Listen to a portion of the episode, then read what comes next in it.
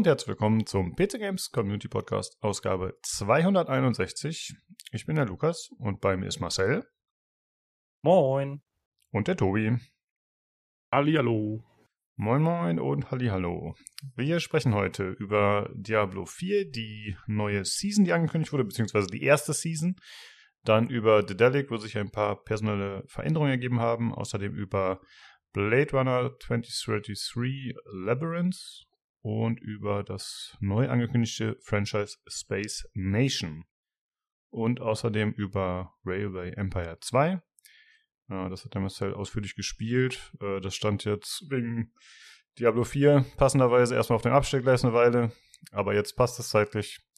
Und deswegen, äh, ja, hören wir da später was zu. Marcel, was hast du denn sonst noch so gespielt in letzter Zeit? Ja, seitdem ich letztes Mal im Podcast war, sogar einiges. Ähm, ich habe so wie äh, Nyx oder Christina, die letztes Mal dabei war, auch ein paar Demos gespielt. Ich habe mal ein paar rausgeschrieben, die mir in Erinnerung geblieben sind, weil äh, mir sind nicht alle in Erinnerung geblieben. Was ich auf jeden Fall sehr gut fand, war äh, Viewfinder. Ähm, das war auch nicht bei diesen, glaube ich, dabei, also bei, bei diesen Showcases, sondern früher mal.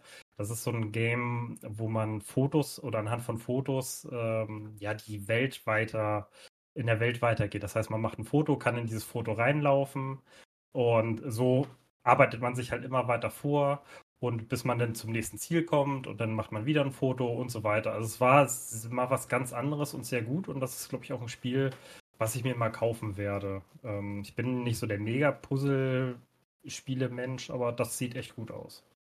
Dann habe ich auch Station to Station gespielt. Das hatte äh, Christina letztes auch erzählt, deswegen sage ich da nichts so viel für. Ähm, dann habe ich On Guard gespielt. Das wurde in einem Showcase gezeigt. Das ist tatsächlich, ähm, ja, eher so ein Action-Rollenspiel ein bisschen. Ähm, man spielt halt einen weiblichen, ja, wie ein weiblichen Drei Musketier irgendwie, läuft, läuft da durch. War ganz gut, war auch gar nicht so einfach. Ähm, ja, mal gucken, es ist sehr bunt. Hat erstmal einen guten Eindruck gemacht. Ich weiß nicht, ob es dafür reicht, dass ich mir das holen werde, aber die Demo hat auf jeden Fall Spaß gemacht. Und dann habe ich, ich auch. Ich sehe das hier gerade. Ja. Äh, sieht ein bisschen aus wie so ein Disney-Film zum Spielen, so ein Animationsfilm. Ganz ja, cool. genau. Ja, war wie gesagt ganz witzig, aber ich weiß nicht, ob es dafür reicht, dass ich wirklich die Vollversion spielen würde. Aber mal sehen. Ja, und die mhm. letzte Demo, die mir noch in Erinnerung geblieben ist, aber nicht gut, ist Lies of P. äh, ich habe das auch durchgespielt bis zum ersten Boss, bin da ständig gestorben, muss das Level wie von früher anfangen und habe dann Alt F4 und deinstallieren gemacht. Äh, ich bin halt nicht frustresistent. Musst du das ganze Level wieder von vorne spielen, wenn du äh, den Boss nicht schaffst? Ja. Ah, also ich ah, weiß nicht. Das ist ja echt scheiße. Also ich weiß nicht, ob man da dann alle Gegner wieder machen muss, aber ich glaube schon, dass die Gegner auch wieder aufgetaucht sind. Und in dem Moment hat es mir dann schon gereicht. Ja, also das ist eine Unverschämtheit. Ich glaube, ja. das macht ja noch nicht mal irgendwie in, in, in, Dark Souls oder so, ne? Die machen doch normalerweise schon dann irgendwelche Save Points vor den Bossen. Hm, ja, je nachdem. Zumindest also, einigermaßen in der Nähe dann oder so. Ja, ich weiß noch nicht, wie lange die Demo war, aber ja, normalerweise hast du meist irgendwelche Lagerfeuer oder so relativ nah dran. Ja. Ja, auf jeden Fall, das ist nicht meins. Also ich fand auch das Artwork sehr, sehr gut, äh, die Stimmung sehr, sehr gut, Grafik war gut und so.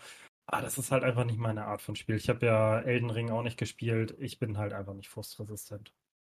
Das mhm. ist halt so, es war früher schon so, da sind Controller durch die Gegend geflogen, früher, wenn, wenn Spiele nicht gut waren auf der Konsole. Also von daher lasse ich es lieber gleich. Äh, dafür sind es meine Techniken mir zu, zu wertvoll mittlerweile. ja, das waren so die Demos, die mir in Erinnerung geblieben sind.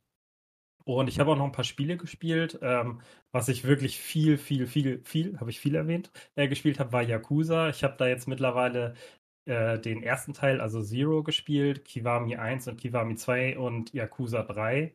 Und werde es auch noch weiterspielen und werde auch die Ableger spielen. Ich finde es einfach mega. Also storytechnisch unglaublich gut. Ähm, die, äh, die ganzen Missionen sind gut gemacht, das Kampfsystem ist gut.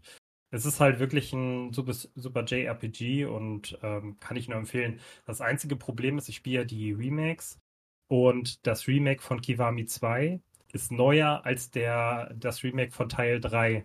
Das heißt, du hattest ein Downgrade von dem zweiten auf den dritten Teil, das ziemlich extrem war. Also ich habe das angefangen zu spielen und dachte so, ach du Scheiße. Weil zum einen, die Grafik ist ja gar nicht das Problem, aber auch einfach ähm, die Steuerung äh, ist überhaupt nicht mehr so intuitiv wie vorher gewesen. Ähm, es waren halt viele Sachen unnötig schwerer gemacht als vorher. Und ähm, ja, da musste ich mich erstmal ein bisschen dran gewöhnen und war auch kurz davor, das aufzugeben, aber es hat mir dann doch irgendwie wieder gecatcht. Und ähm, ja, die sind halt auch e echt lange, diese Spiele. Also da kann man viele, viele Stunden drin versenken. Und ja, also kann ich nur empfehlen, wer so JRPGs in einem etwas äh, realistischeren Setting möchte äh, und nicht im Fantasy-Setting Yakuza, auf jeden Fall. Hm. Dann hat. Ja. Ich finde, das ja. ist ja immer so ein bisschen, ich finde, die Grenzen sind da immer so ein bisschen verschwimmend, ob das jetzt äh, Fantasy ist oder nicht. Also natürlich ist es vom Grundsetting natürlich äh, in der Echtwelt verortet, aber ich finde, durch diese Art des Humors, der da teilweise reingebracht wird, je nach Spiel, ja, es hat das, finde ich, immer so ein, wie soll man sagen, so ein Touch, dass es halt irgendwie nicht mit der echten Welt so verortet ist. Ich weiß nicht. Diese Charaktere, die da vorkommen und so, finde ich schon teilweise sehr, sehr weird. Ja, klar. Äh, das ist auch, wie gesagt, das Setting eher, das in der, aber ich, ich gebe dir recht, es ist halt kein realistisches Spiel. Es ist nur halt kein, auch kein richtiges Fantasy-Spiel in dem Sinn, ne? Aber ich ja. finde diesen Humor halt geil, dieses, also es ist ja oft in JRPGs so dieses völlig übertriebene, überzogene Reagieren auf Dinge und äh, aber auch genauso, wenn es traurig ist, wenn es lustig ist, wenn die wütend sind, das ist halt alles immer ein bisschen übertrieben. Aber die traurigen Sequenzen, ich weiß noch, dem, am Ende vom, ich glaube, zweiten Teil oder sowas, das war echt, also da musste ich ein paar Tränen wegdrücken. Also es war, es nimmt einen auch schon mit, gerade wenn man das lange spielt, sich an Charaktere gewöhnt und sowas alles. Und ähm, dann mit denen mitfühlen, also es ist schon nicht so schlecht gemacht. Ich mag das, also. Hm. Ja, ich finde die auch ziemlich cool auf jeden Fall, ja. Genau, dann habe ich, ähm, ich habe in dem, in einem GameStar-Podcast mal was von ähm, Chillers Art gehört. Ich weiß nicht, ob euch beiden das was sagt, der Entwickler. Nee. Das ist ein Entwickler, die machen Horrorspiele. Ich mag ja überhaupt keine Horrorspiele, aber die machen so ähm, Alltagshorror. Und ich habe The Closing Shift gespielt. Da spielst du eine, ähm, einen weiblichen Charakter, die in einem Coffeeshop die letzte Schicht macht und die äh, von einem Stalker heimgesucht wird. Und das wird, wird halt immer intensiver, ich will da gar nicht so weit äh, reingehen, es wird halt immer intensiver, immer weirder und äh, gruseliger, ohne jetzt irgendwie übernatürliche Horrorelemente zu haben. Aber es ist halt schon sehr gruselig und sowas. Und ich war unglaublich beeindruckt. Also die sind nie lang, die Spiele, die gehen so zwei, drei Stunden, kosten auch nur vier bis sechs Euro in der Regel, die Spiele. Und die haben ganz viele, die haben auch noch so ein Karaoke oder Convenience Store und sowas alles. Und da werde ich mir noch mehr Spiele von holen und die auf jeden Fall mal ausprobieren. Das fand ich sehr gut. Also ich habe mich gegruselt, aber nicht äh, so, dass ich äh, hier mit Schweiß überströmtem Gesicht saß oder ähnliches. genau, dann habe ich äh, heute gerade tatsächlich Ghostwire Tokyo durchgespielt. Ähm, habe ich jetzt auch schon länger dran gespielt. Ähm, sehr gut, also das Artwork sehr gut, die Umgebung sehr gut, mal ein bisschen was anderes. Ist halt ein bisschen gruselig, aber auch nicht doll. Wobei, ähm, die haben DLC da drin und ähm, ich habe halt die Mission im DLC gespielt und die war scheiße gruselig. Entschuldigung für den Ausdruck, aber ich habe mir dabei echt in die Hose gemacht bei dieser Zusatzmission. und äh, das war halt so ein richtiger Break zu dem normalen Spiel, weil im normalen Spiel ist es manchmal ist es halt düster und so, aber es ist halt kein Horror. Und diese, dieses ähm, Zusatzding es ist halt wirklich schon nah an Horror dran. Äh, gut, jemand, der jetzt wirklich Horrorspiel spielt, wird wahrscheinlich sagen, ah, aber für mich war es Horror. und ähm, ja, das fand ich sehr gut, habe ich heute durchgemacht und kann ich auch empfehlen. Also es ist ein Open-World-Spiel, was nicht jetzt endlos lang ist, ähm, was eine ganz gute Story hat, jetzt keine, keine, die einen vom Hocker haut, aber sie hält einen bei der Stange und oh, auf jeden Fall sehr gut. Dann mein Zen-Spiel aktuell ist Hausflipper. Ähm, ist ja schon ein bisschen älter, aber da gab es jetzt ein paar DLCs, die ich mir gekauft habe. Ähm, ja, und spiele das einfach weiter, ein bisschen Häuser renovieren und so. Ich habe immer ein Spiel dabei, das, das ich so benutze, wenn ich viel gearbeitet habe, äh, mein Kopf voll ist und sowas, alles einfach ein bisschen runterzukommen, ein bisschen abzuschalten. Das ist das im Moment. Dann habe ich angefangen mit äh, Marco, also Vanity, äh, Sea of Thieves zu spielen. Wir haben halt nach einem neuen Spiel gesucht und ähm, wollten das einfach mal ausprobieren und sind jetzt hooked. ähm, und Jan wird jetzt wahrscheinlich auch noch mitspielen eine Runde. Der hat sich das auch schon runtergeladen. Das ist auch ganz gut, weil wir wurden letztes bei unserer zweiten Session versenkt und äh, wir wollen Rache. und habt ihr schon den neuen Inhalt gespielt? Also ich meine, gut, ihr habt ja jetzt eh wahrscheinlich generell sehr viel vor euch, weil ihr das überhaupt noch nicht gespielt habt. Aber es gibt doch jetzt diesen Inhalt von Monkey Island. Habt ihr den ausprobiert? Ich weiß nicht, gibt es den schon oder kommt der noch? Also ich habe ihn noch nicht gesehen zumindest. Oh, vielleicht, ja, vielleicht vertue ich mich. Ich dachte, der wäre schon draußen, aber kann sein, dass es noch kommt, stimmt. Also wir haben erstmal angefangen, ganz normale Quests zu machen, ein bisschen ähm, so allgemeine Aufträge und Fahrten zu machen, um ein bisschen reinzukommen ins Spiel, weil das Spiel erklärt einem nicht viel. Ich weiß nicht, ob das am Anfang anders war, aber jetzt, wo wir eingestiegen sind, das Spiel hat uns eigentlich nichts erklärt. und äh, es war viel Learning by Doing und deswegen haben wir das so erstmal gemacht und ähm, ja, also grafisch ist das Ding echt eine Bombe, muss ich sagen. Also das Wasser sieht unglaublich gut aus. Und ja, ist das so? Okay. Ja. Ich dachte nur, es wäre eher so ein bisschen cartoonig. Ja, so. ist es aber, es ist cartoonig, aber es ist, dafür ist es eine wirklich gute Grafik. Also ich war auch sehr positiv überrascht, muss ich ganz ehrlich sagen. Die Charakter es ist halt wie die letzten Teile von Monkey Island, also der 3D-Teil. So ein bisschen die Grafik, aber in gut. Also, ähm, nicht jetzt der letzte Teil, der war ja wieder so ein bisschen etwas weirder von den Charakteren her, sondern der 3D-Teil davon. Ja. Und mhm. ähm, in diese Richtung geht das auch. Und das passt einfach zu dem Setting irgendwie. Und ja, das werden wir, da werden wir wahrscheinlich noch so ein bisschen Zeit versenken drin, im wahrsten Sinne des Wortes. ich äh, muss auch sagen, ich fand es grafisch auch ziemlich cool, immer was ich gesehen habe. Vor allem die, das Wasser, wie du schon sagst, und die Lichtstimmung und so, die ihnen da gelingt. Also das haben sie wirklich drauf. Ja, ja, also mal gucken. Ähm, und dann wollte ich eine Sache noch einbringen, und zwar, ich habe ja, ich habe die Beta, das hatte ich auf dem Discord erzählt, von äh, Park Beyond gespielt. Ich bin ja, also neben ähm, Zügen mit, mit Bauen ist äh, Freizeitparks so mein zweites großes Steckenpferd, was so äh, Aufbauspiele angeht. Und ich war echt angepisst. Also die Beta, die war jetzt nicht komplett schlecht, aber sie war auch nicht gut. Und ich hatte schon so ein schlechtes Gefühl dabei. Und jetzt ist das Spiel rausgekommen, ja, auch vor ein paar Wochen und äh, es ist halt technisch eine Grütze. Also, und ich hatte mich so drauf gefreut, mal ein bisschen die abgedrehten Achterbahn zu bauen und so. Und ach, ja, äh, ich werde es mir wahrscheinlich nicht holen. Ah, okay. Ich, hatte, ich hatte dachte, du hättest es schon. Hm. Nee. Ja, ist, ist doof, ne? Wenn das so ein Genre ist, was man, äh, wo nicht so viele Spiele rauskommen und dann kommt irgendwas, was man außergewöhnlich ist, man freut sich drauf und dann ist es ein Fail, das ist natürlich doof, ja. Ja, vielleicht ist es ja im halben Jahr oder sowas, wer weiß, ist es dann technisch gefixt und sowas alles. Wir, wir werden sehen. Aber im Moment würde ich es einfach nicht spielen. Mhm. Okay. Genau. Äh, du hast ja noch ein, zwei Spiele auf der Liste, aber ich würde mal zwischendurch weitermachen. Jo. Äh, ich habe weiter Darkest Dungeon gespielt. Jetzt nicht super viel, aber ich hatte ein Wochenende war Nils zu Besuch und äh, der Nilsson vom Discord und da haben wir ordentlich gesuchtet, richtig Degenerate Lifestyle. wir haben irgendwie zwei Tage Tag und Nacht äh, Darkest Dungeon 2 gespielt. Das war ziemlich cool tatsächlich, hat Spaß gemacht. Das war richtig wie früher. Ja, also ich habe äh, früher, keine Ahnung, ich bin jetzt auch manchmal Games gezockt, keine Ahnung, was haben wir gespielt. Äh, wir hatten, ach, Batman, Arkham City hingen wir mal irgendwie ewig davor oder Super Meat Boy. Wir hatten immer so ein paar Games, wo wir uns komplett verbissen haben und äh, gemeinsam Couch-Coop-mäßig gespielt haben oder uns halt abgewechselt haben. Und das war jetzt auch ganz cool mit Dark Dungeons 2. Er ist auf jeden Fall auch hooked. Und ansonsten habe ich Dead Cells mal wieder ein bisschen gespielt. Und zwar hauptsächlich, weil ich mir ein Steam Deck geholt habe. Es gab ja den Sale bei Steam und das habe ich jetzt als Anlass genommen zu sagen, ach komm, jetzt hole ich mir eins. Und, of äh, us. One of us. genau. Äh, und dann habe ich das äh, geschrieben halt im Chat. Äh, Im Grunde wollte ich nur Validation, so ich wollte, dass die Leute sagen, ja, kaufst dir. Habe ich nur geschrieben, soll ich mir eins holen?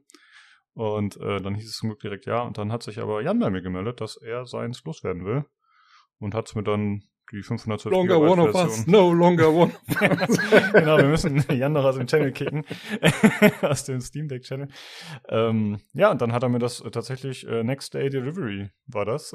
also ich habe es tatsächlich am nächsten Tag schon per Post bekommen, was ziemlich beeindruckend war, dass das geklappt hat. Und ja, so konnte ich mich halt äh, ja, ein bisschen in den Garten setzen und ein bisschen äh, Dead Cells spielen. Und es ist tatsächlich die allererste Konsole, die ich besitze in meinem Leben oder das allererste Handheld. Also ich hatte sonst immer nur Computer. Und ah, ich bin so ein bisschen zwiespältig, muss ich sagen. Also ich finde es gut, es macht Spaß. Aber ich bin nicht so ein Fan von nicht unbedingt der Haptik, aber der Form des Controllers, glaube ich. Äh, oder des ganzen Geräts. Also das ist natürlich relativ groß, das finde ich gar nicht mehr so schlimm, aber irgendwie fühlt sich's nicht so an, wie ich es mir wünschen würde. Ich kann es noch nicht wirklich in Worte fassen. Also ich habe halt die letzten das letzte Jahrzehnt locker immer nur mit äh, Xbox-Controller gespielt, wenn ich mit Controller gespielt habe. Und ich denke, dass da halt einfach eine starke Gewöhnung stattgefunden hat und dass das deswegen halt ungewohnt ist. Ja, das ähm, war mein ja. Vorteil, dass ich das nicht hatte. Dass ich, weil ich spiele praktisch nichts mit Controller. Also ich habe, keine Ahnung, wenn er alles zusammenzählt, habe ich in meinem Leben vielleicht einen Controller mal so vier, fünf Stunden in der Hand gehabt und das war's. Ähm, mhm. Und deswegen hat mich das nicht gestresst. Also ich konnte mich da ganz gut, glaube ich, anpassen. Und Steam Deck ja. direkt. ja, stimmt. Das ist natürlich äh, praktisch in dem Fall. Ja, und ich war schon überlegen, ob ich es vielleicht äh, weiter verkaufen soll. Ich denke mal, ich hätte auch hier auf dem Discord schon wieder irgendwen gefunden, der es auch haben wollen würde. Ist ja noch äh, ziemlich neu. Irgendwie hat mir geschrieben, er hat da 30 Stunden mitgespielt oder so. Also er hat es anscheinend auch nicht so umfangreich genutzt, äh, trotz der anfänglichen Begeisterung oder dem Interesse zumindest an der Technik, nehme ich mal an. Aber ich denke mal, ich werde es behalten, selbst wenn ich dann nur ab und zu damit zocke. Aber irgendwie ist es ja schon nice to have. Und ich könnte jetzt auch mal Spiele spielen, die ich sonst immer auf die lange Bank geschoben habe, irgendwie weil ja, habe halt nie wirklich einen Grund gehabt, die zu spielen, aber jetzt habe ich halt tatsächlich so spe spezifische Spiele, die ich spielen könnte, die halt eher dafür geeignet sind. Also hauptsächlich meine typischen, keine Ahnung, Plattformer, Roguelikes, 2D-Games. Ich finde, die sind halt dafür gut geeignet. Ja, Gothic 1, Mann. genau, ja. Ja, und Shooter und sowas spiele ich ja eher am PC und ansonsten wäre halt vielleicht noch sowas wie äh, ja, Diablo 4 könnte noch was sein in Zukunft, da quatschen wir gleich noch ein bisschen drüber. Hm. Ja, wobei ja. ich sagen muss, das habe ich auch noch nicht großartig auf dem Steam Deck gespielt. Also mhm. Ähm, da brauchst du, da spielst du es aber auch an der Steckdose, weil, also wie gesagt, da, da geht das Steam Deck gut ab mit Diablo 4 schon. ja gut, aber das äh, wird mich nicht hindern. Ich habe äh, die ja. Tage bei so einem Shop schon ein bisschen Zubehör gekauft. Da gab es irgendwie gerade so einen Sale, jetzt habe ich mir irgendwie nochmal eine neue Tasche dafür gekauft und da gibt es zum Beispiel, habe ich gesehen, auch so Lüfter, die du dran machen kannst. Also quasi externen Lüfter mit so Magnetenpaps hinten dran. Und das soll angeblich gut sein. Keine Ahnung, habe ich mir aber nicht geholt. Oh, okay. Äh, naja, ob das jetzt nötig ist, weiß ich nicht. Aber ja. also, wie gesagt, ich gehe halt davon, also bei mir hat der Akku halt, äh, wenn du das kabellos spielst, dann, keine Ahnung, 45 Minuten oder so gehalten.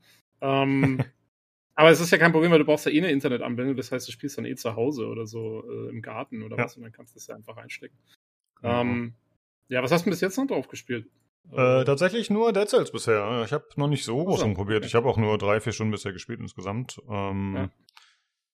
Ja. und ich hätte mir eh überlegt, wenn ich mit Diablo 4 holen sollte, dass ich es wahrscheinlich mit dem Controller ausprobieren würde. Weil ich ja gehört habe, dass es sich mit dem Controller echt gut spielt. Und, sich gut mit dem Controller, ja. ja. Das wird halt passen. Äh, ansonsten habe ich noch, äh, ich habe einen Fernseher, äh, im Keller habe ich einen Fernseher, der aber keine Internetverbindung hat. Und dann habe ich versucht, das Steam Deck da anzuschließen mit USB-C auf HDMI. Äh, funktioniert nur so halb geil. Also ich weiß nicht, ich habe es nicht so richtig hingekriegt. Also am Ende hat es geklappt, aber die Skalierung war einfach nicht so richtig. Ich hatte quasi das, das war YouTube Vollbild, was ich dann abgespielt habe im Keller. Und das war da dann aber nur zu einem Teil auf dem 1080p Monitor. Ich weiß nicht, ob das wie das eingestellt werden muss. Da muss ich nochmal rumfummeln, keine Ahnung. Muss ich mir bei YouTube mal schauen. Ja, das braucht so ein bisschen Fummelei. Also bei mir ging es ganz gut mit meinem normalen Monitor. Mhm. Äh, über ein, ich mache es halt über so eine, über so ein Multifunktions-USB-C-Hub-Dingensbummens da. Mhm. Das ging okay. dann eigentlich ohne Probleme. Aber ja, ja musst du nochmal gucken. Ich meine, es ist halt Linux, da muss man mal so ein bisschen auch rumdudeln, ja, dass das alles genau. so geht. ja. ja, ansonsten muss ich sagen, finde ich es von der ganz okay, wenn man bedenkt, dass, dass man einen Computer mit einem Controller steuert. Aber es ist natürlich nicht so komfortabel, wie man es sonst gewöhnt ist mit einer Maus und äh, ne, der direkten Steuerung. Also es ist halt mit diesem Steam-Button und dann irgendwie da in diese Menüs und so. Aber sie haben schon ja, gut gemacht. Ich finde, wenn man sich mal daran gewöhnt hat, geht's schon. Also ich habe, ich meine, gut, wie gesagt, ich habe so ein, so ein komplettes USB-C-Hub-Dingens, da stecke ich dann normalerweise, also wenn ich wirklich was machen muss, wenn ich irgendwie Modding von Spielen mache oder so, oder irgendwie wirklich da Zeug viel jetzt über den Monitor mache, auf der Desktop-Oberfläche, dann, dann schließe ich auch eine Maus und eine Tastatur dran an. Hm. Das macht es dann schon besser. Ja. Ja, gut, äh, in die Verlegenheit bin ich noch nicht gekommen. Also könnte ich auch machen. Aber so schlimm war es dann auch noch nicht. Aber klar, wenn man sagt, ich will ja irgendwie Dateien hin und her schieben oder editieren oder so, dann würde ich auch sagen, dann braucht man das schon. Ich hatte mir das ja auch mal überlegt, ein Steam Deck zu holen wegen Außendienst und so abends im Hotel. Aber mir geht's da wie dir, Lukas. Also ich bin nicht so der Handheld-Mensch. Ich habe ja eine Switch irgendwie von meinem Vater mal geerbt, mehr oder weniger. Und das ist genauso. Also ich auf dem Fernseher ja, aber so als Handheld und so das ist irgendwie auch nicht so meine Welt. Hm, ja. Weiß ich nicht. Vielleicht ist es auch eine Gewöhnungssache, aber ich fand so den äh, älteren Teil von Zelda auf der Switch, äh, jetzt nicht den neuen, sondern den davor, Breath of the Wild, genau, ähm, fand ich einfach nicht gut auf so einem kleinen Bildschirm zu spielen und sowas alles. Also. Mhm. Okay. Ja. Aber ja, ja Geschmacksfrage halt, ne? Genau, ja. Also die Bildschirmgröße stört mich weniger. Ich bin auch eigentlich mit der Technik ansonsten ganz zufrieden.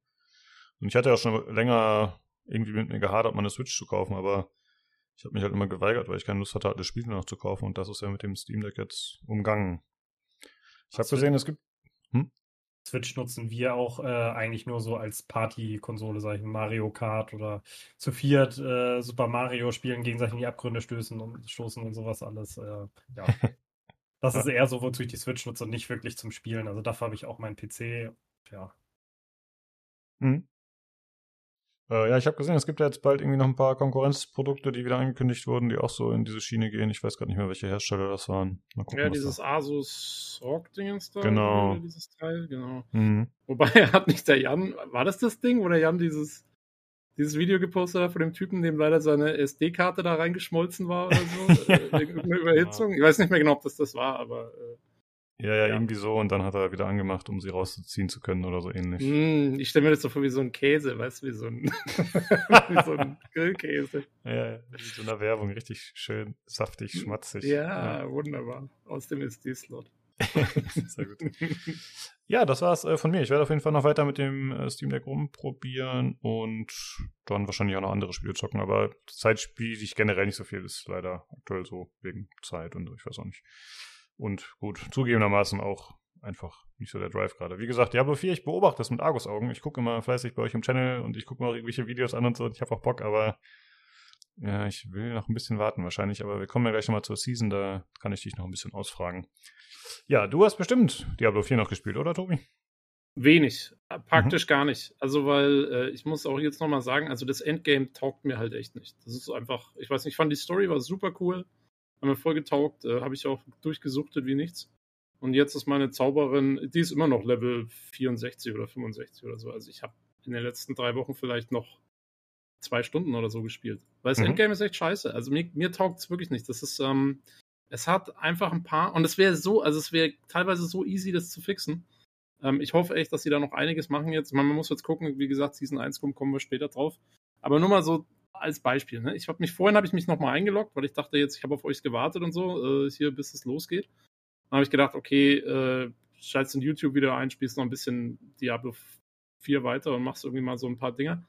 Und dann zum Beispiel, also du kommst halt rein, machst die Karte auf und guckst, was, was gerade so. Du musst dann immer, gucken, was jetzt gerade los ist. Ne? Also du machst da zum Beispiel diese Whisper Tree-Aufgaben, was ja quasi die Bounties sind in Diablo 4. Und ähm, und die sind halt getimed in Echtzeit. Und das heißt, du, du hoverst dann mit der Maus über so einen Dungeon, der da gerade aktiv ist, als so eine Whisper Quest, weil idealerweise willst du ja, also das Ideale, was du machen kannst, das Effektivste, was du machen kannst, ist äh, im frühen Endgame, vor allem später, glaube ich, sind diese Whisper-Dinger relativ egal, aber jetzt im frühen Endgame kann ich die schon brauchen. Ähm, und dann, was du halt gucken willst, ist idealerweise, du guckst da, welche Dungeons gerade aktiv sind für diesen Whisper-Tree, die werden dann angezeigt. Und dann guckst du quasi, ob du gerade zufällig ein Siegel hast, für die, dass du die auch in so Nightmare-Dungeons umwandeln kannst. Dann hast du halt zwei Fliegen mit einer Klappe geschlagen. Ne? Sowas in der Art. Mhm. Ähm, das ist wahrscheinlich völlig unnötig und wahrscheinlich sollte man es auch gar nicht so machen, aber das ist so meine Art, Spiele zu spielen, immer zu gucken, wie kann ich es irgendwie so das meiste auf einmal machen. Und, ähm, und dann, dann hoverst du da mit der Maus drüber und dann steht halt da, ja, also du kannst jetzt diesen Dungeon machen für den Whisper Tree, aber der, äh, der ist halt, also das geht jetzt noch für vier Minuten oder so. Und dann ist er halt nicht mehr da für den Whispered Tree. Und, und was machst du dann? Also, weil ich kann jetzt nicht garantieren, dass ich diesen Dungeon in vier Minuten durchkrieg. Ja? Wie du ähm, musst, reicht das nicht, den in der Zeit zu erreichen? ich habe hab den, Jan ich hab den Jan da äh, mal gefragt. Ich habe es jetzt selber noch nicht ausprobiert, aber ich hatte den Jan gefragt. Der meinte, nee, du musst den tatsächlich dann durchspielen in der Zeit. Mhm, okay. Was halt total beschissen ist. Ähm, weil, wie gesagt, also vielleicht schaffst du es, vielleicht nicht, aber du kannst es halt nicht garantieren. Und das Blöde ist, man würde jetzt davon ausgehen, okay, dann findest du halt einen anderen Dungeon, der, wo du noch mehr Zeit hast oder so. Aber nein, diese Whisper Tree Aufgaben sind alle gleich geschaltet. Also das heißt, es gibt zwar irgendwie vier Dungeons, die da aktiv sind, aber die haben dann alle noch vier Minuten übrig. Und das heißt, du musst dann letztendlich, wenn du halt einen machen willst, bleibt dir kaum was anderes übrig, als dann einfach vier Minuten zu warten, bis die weg sind, damit die nächsten dann kommen. Verstehst du? Ja, ja, check also du kannst ich. Nicht, Klar, ist ein bisschen nervig, aber dann rennst du halt rum und klappst hier mit dem Gegner weg. Nee, aber ich finde es super assig. Also, weil es ist einfach tote Zeit. Es wäre so einfach zu sagen, es wäre so einfach zu sagen, ja, du, du sagst dann einfach, okay, ich stagger das halt. Also ich habe halt, dann habe ich halt einen Dungeon, Klar. den mache ich halt dann zehn Minuten so und dann der andere fängt halt fünf Minuten später an und der nächste wieder fünf Minuten später und dann hast du immer zumindest einen aktiv. Den, weißt du, ich will mich halt das Spiel einloggen, ich will die Karte aufmachen, ich will sehen, okay, wo gibt's gerade was, wo kann ich hin, da gehe ich hin, da mache ich was. Aber so, du musst erstmal rumgucken, wo ist überhaupt was, was ich gerade machen kann. Ist gerade eine Heldheit? Nein, es ist keine Heldheit. Also mache ich einen Whisper Tree. Ist da gerade was? Ah, nee, der hat nur noch drei Minuten ähm, dann mache ich jetzt irgendwas anderes oder so.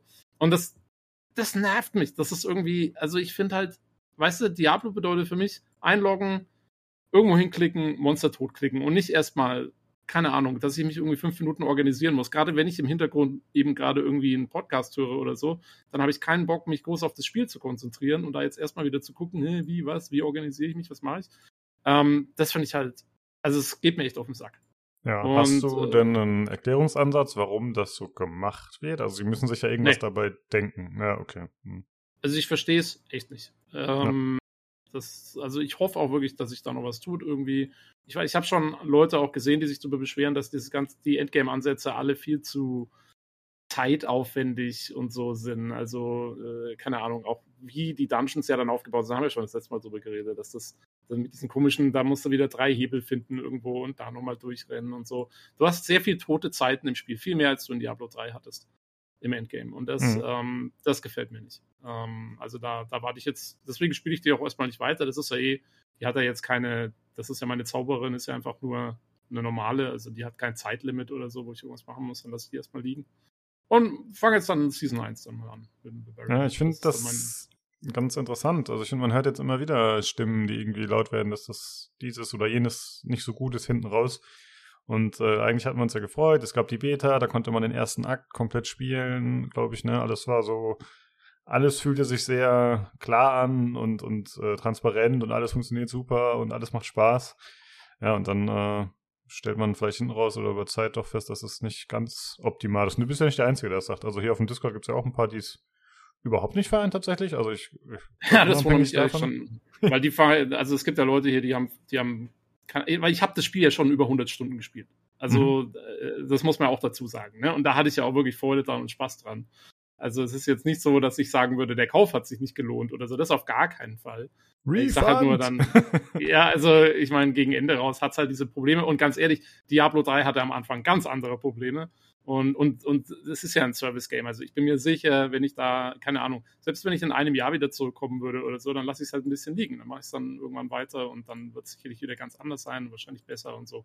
Hm. Ähm, also ich mache mir da jetzt auch keine Sorgen. Ich sag nur, so wie es im Moment ist, man muss sich darauf einstellen, das Endgame hat seine Macken. Also es ist einfach so, wenn du darauf aus bist und sagst, hey, ich will das jetzt wirklich 1000 Stunden spielen, ähm, dann sage ich, ja, ja, also da musst du dann schon in der richtigen Verfassung sein. Ich meine, es gibt andere Leute, denen taugt das. Also der Jan hat es ja, weiß nicht, ob der seinen Druiden schon auf Level 100 gespielt hat oder jetzt irgendwie was weiß ich, aber der ist wesentlich, hat es wesentlich länger gespielt als ich.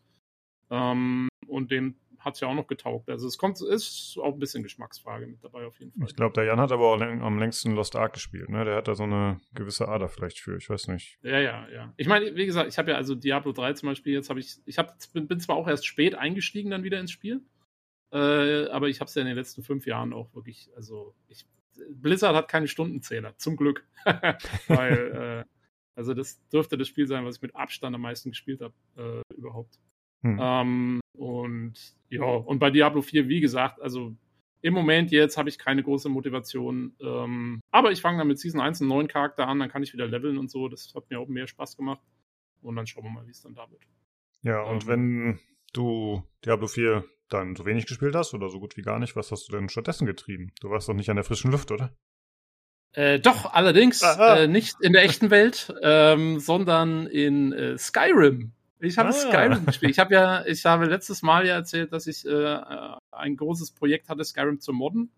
Äh, das habe ich dann auch noch durchgezogen. Das hat noch so eine Woche oder so gedauert, weil das war ja diese riesen Modding-Liste, die ich auch verlinkt habe und so. Und äh, ja, und dann habe ich tatsächlich das Spiel sogar gespielt. Äh, was erstaunlich ist, weil normalerweise modde ich es immer nur und lasse dann liegen. Aber ähm, ja, ich habe ein neues Spiel angefangen, einen neuen Charakter angefangen. Ich bin inzwischen fast Level 50. Ähm, Steam sagt, ich habe Skyrim über die letzten zwei, drei Wochen oder was auch immer die Anzeige dann ist, irgendwie so 90 Stunden gespielt etwa. Also mehr als genug. Ähm, und ja, ich hatte wahnsinnigen Spaß damit. Also wirklich, es, also wenn das gemoddet ist, ich habe ja sehr viele Screenshots gepostet im Discord und, und teilweise auch im Forum und so. Ähm, und ähm, mir gefällt es halt einfach auch optisch mit den Mods jetzt wahnsinnig gut. Ich finde, es sieht richtig, also die Umgebungen sehen fantastisch aus teilweise mit neuen Texturen und halt INB, neuer Beleuchtung und so. Ähm, also die Atmosphäre ist teilweise wirklich zum, zum Schneiden dick. Das ist super und diese, also aus Ego-Perspektive da, ich meine, äh, die, die, ganze Kampfmechanik ist, ist, ist natürlich, ich habe jetzt auch keine großartigen Kampfmods, ich habe so ein bisschen, bisschen was verbessert, aber ich habe versucht, das ein bisschen so Vanilla-mäßig zu lassen, weil ähm, ich wollte eigentlich so ein bisschen die alte Erfahrung nochmal aufleben lassen, weil ich habe es seit 2012 oder so nicht mehr gespielt gehabt, äh, wirklich.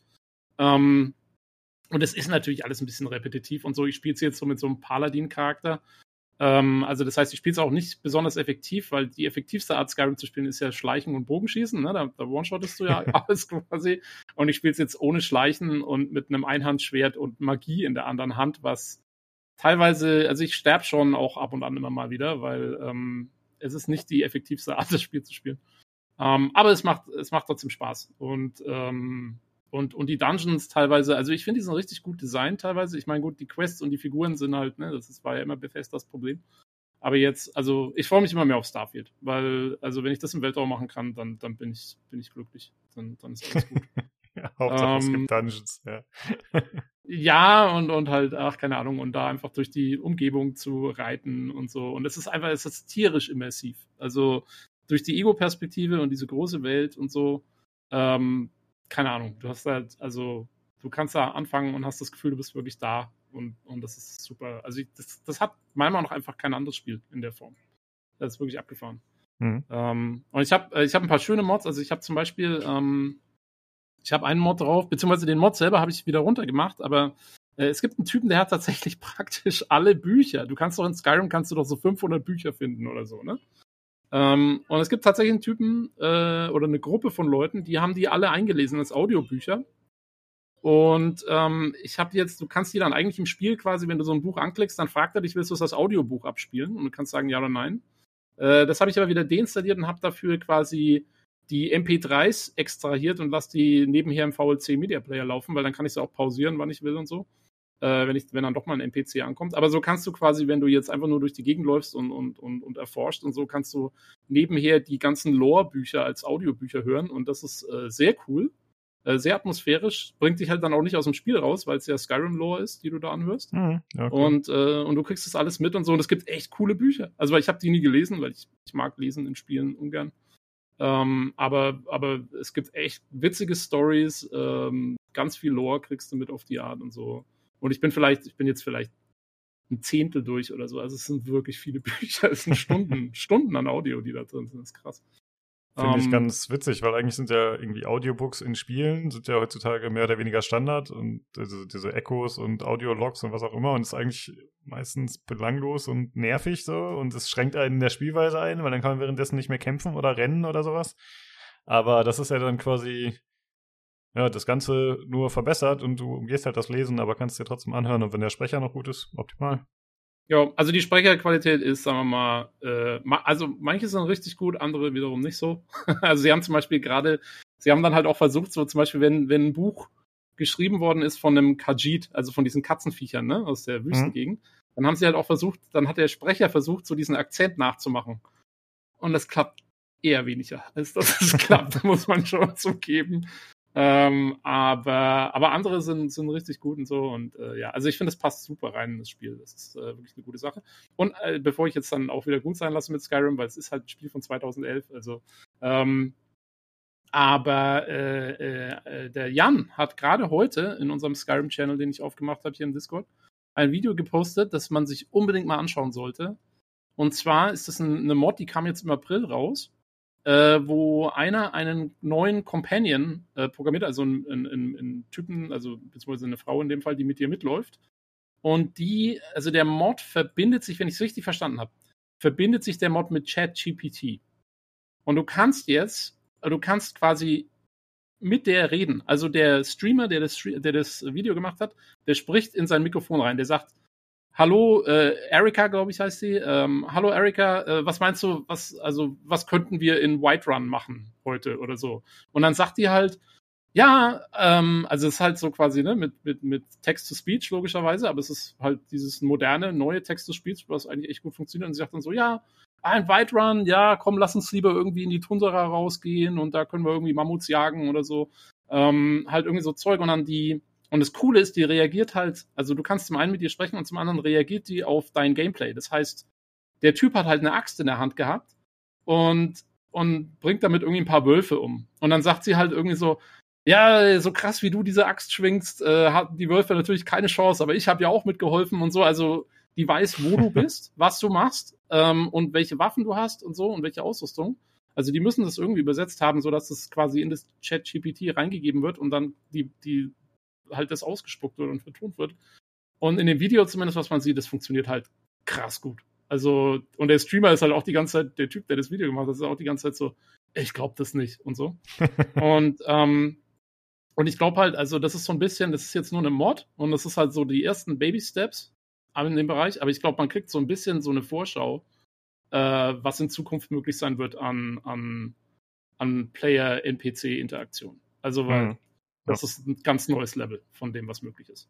Ich finde um, ähm, auch, also ich habe es mir noch nicht angeschaut, werde ich auf jeden Fall noch machen. Ähm, ja. Aber ich finde. Wir verlinken es natürlich, das Video. Oh ja, genau, sehr gut, stimmt. Ähm, das ist dann wahrscheinlich die Zukunft des Gaming. Und selbst angenommen, es wird mit Sicherheit nicht immer zu 100% genau passen oder funktionieren. Aber ich glaube, dass trotzdem Spiele immersiver werden, wenn sowas häufiger vorkommt. Ja? Also einfach, wenn du nicht dieses Repetitive hast, sondern irgendwelche dynamischen Sachen, und ja. wenn dann halt mal eine Voiceline nicht stimmt oder so, mein Gott, dann ist es halt so. Aber ich glaube trotzdem, dass das insgesamt das Spiele davon profitieren würden. Ja, und wie gesagt, das ist jetzt, das, also ich fand einen Kommentar unter dem Video fand ich ganz gut, wo einer geschrieben hat, ähm, even, even though this is very impressive, this is the worst it's ever going to be. Ja, also das ist noch die schlechteste Version, die wir je davon sehen werden. Und das ist, und das stimmt halt, weil die werden halt nur besser, die Dinger. Ah, und, äh, mal gucken, was BioWare da veranstaltet. Wenn sie noch ein paar Gesichtsanimationen mit reinbauen. Äh, ja, BioWare, so gar nicht sie mag und so gut sie Geschichten erzählen und so, sie sind nicht die, die Innovation und neue Technik immer ja. am besten machen.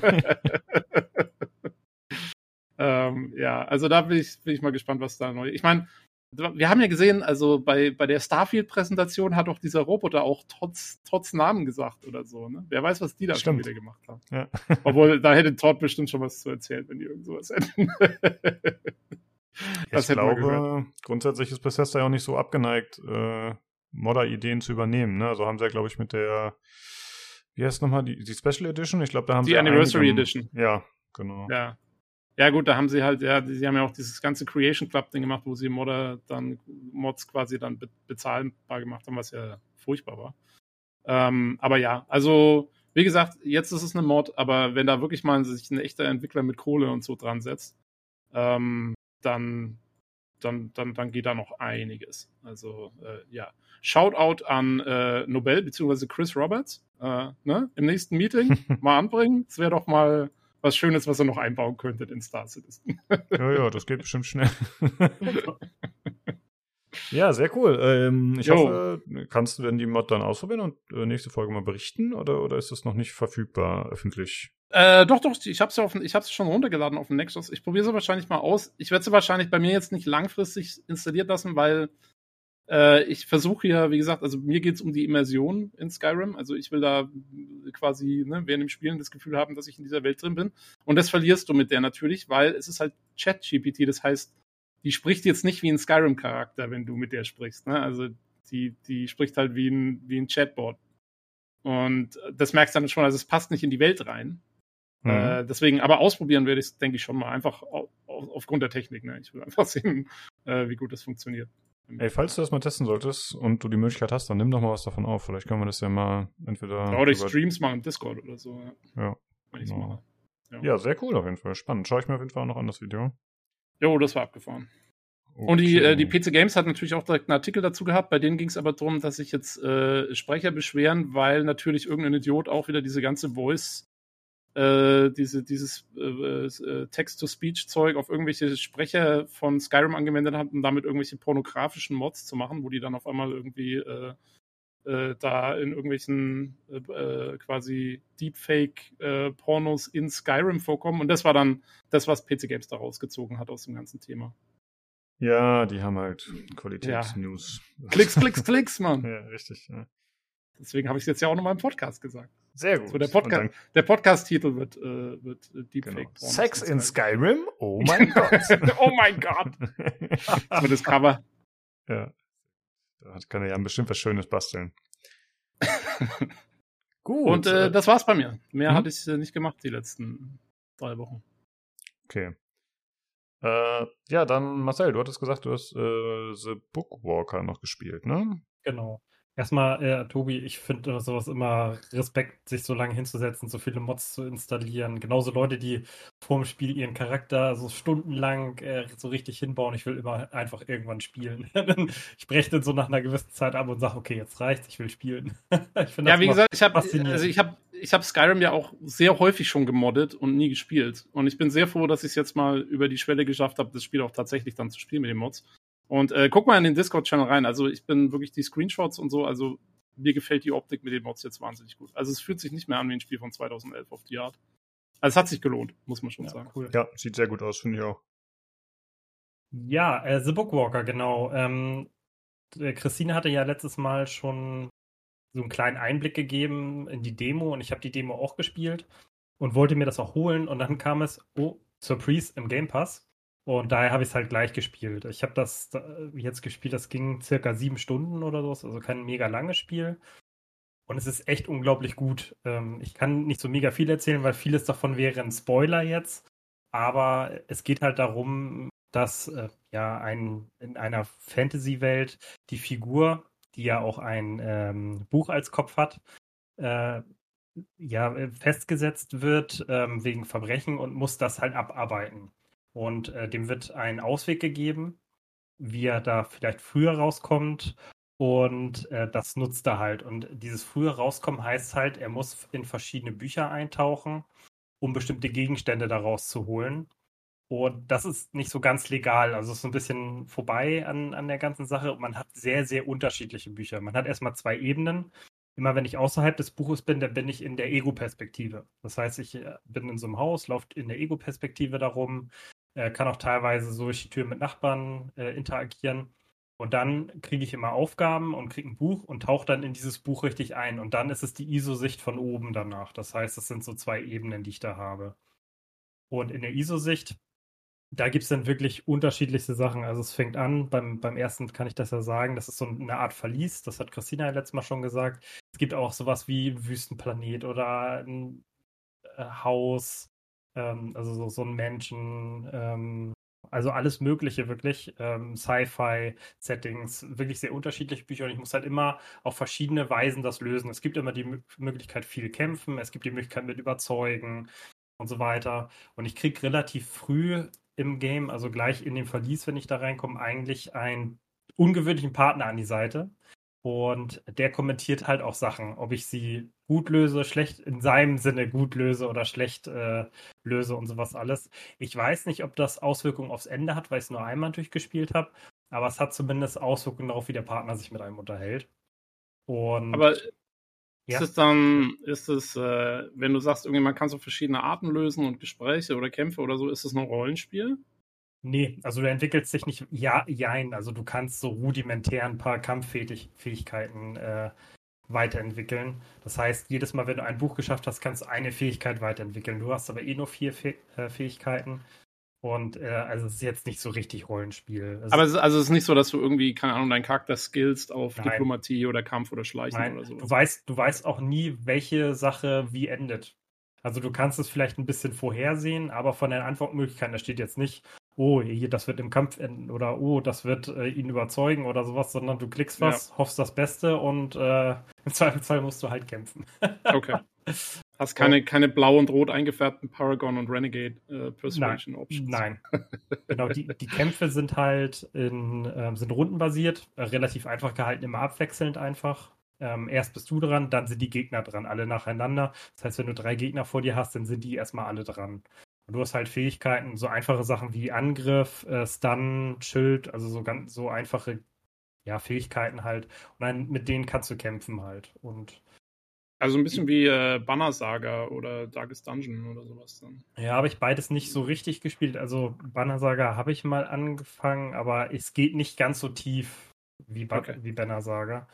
Aber ja, wer sowas mag, ähm, sollte das definitiv mal ausprobieren. Also es lohnt sich. Die Story ist auch gut gemacht, aber ähm, die Charaktere sind sehr gut und ähm, ja, gibt so ein paar Wendungen innerhalb der Bücher, also jetzt nicht das große Ganze, aber innerhalb der Bücher, die ganz interessant sind.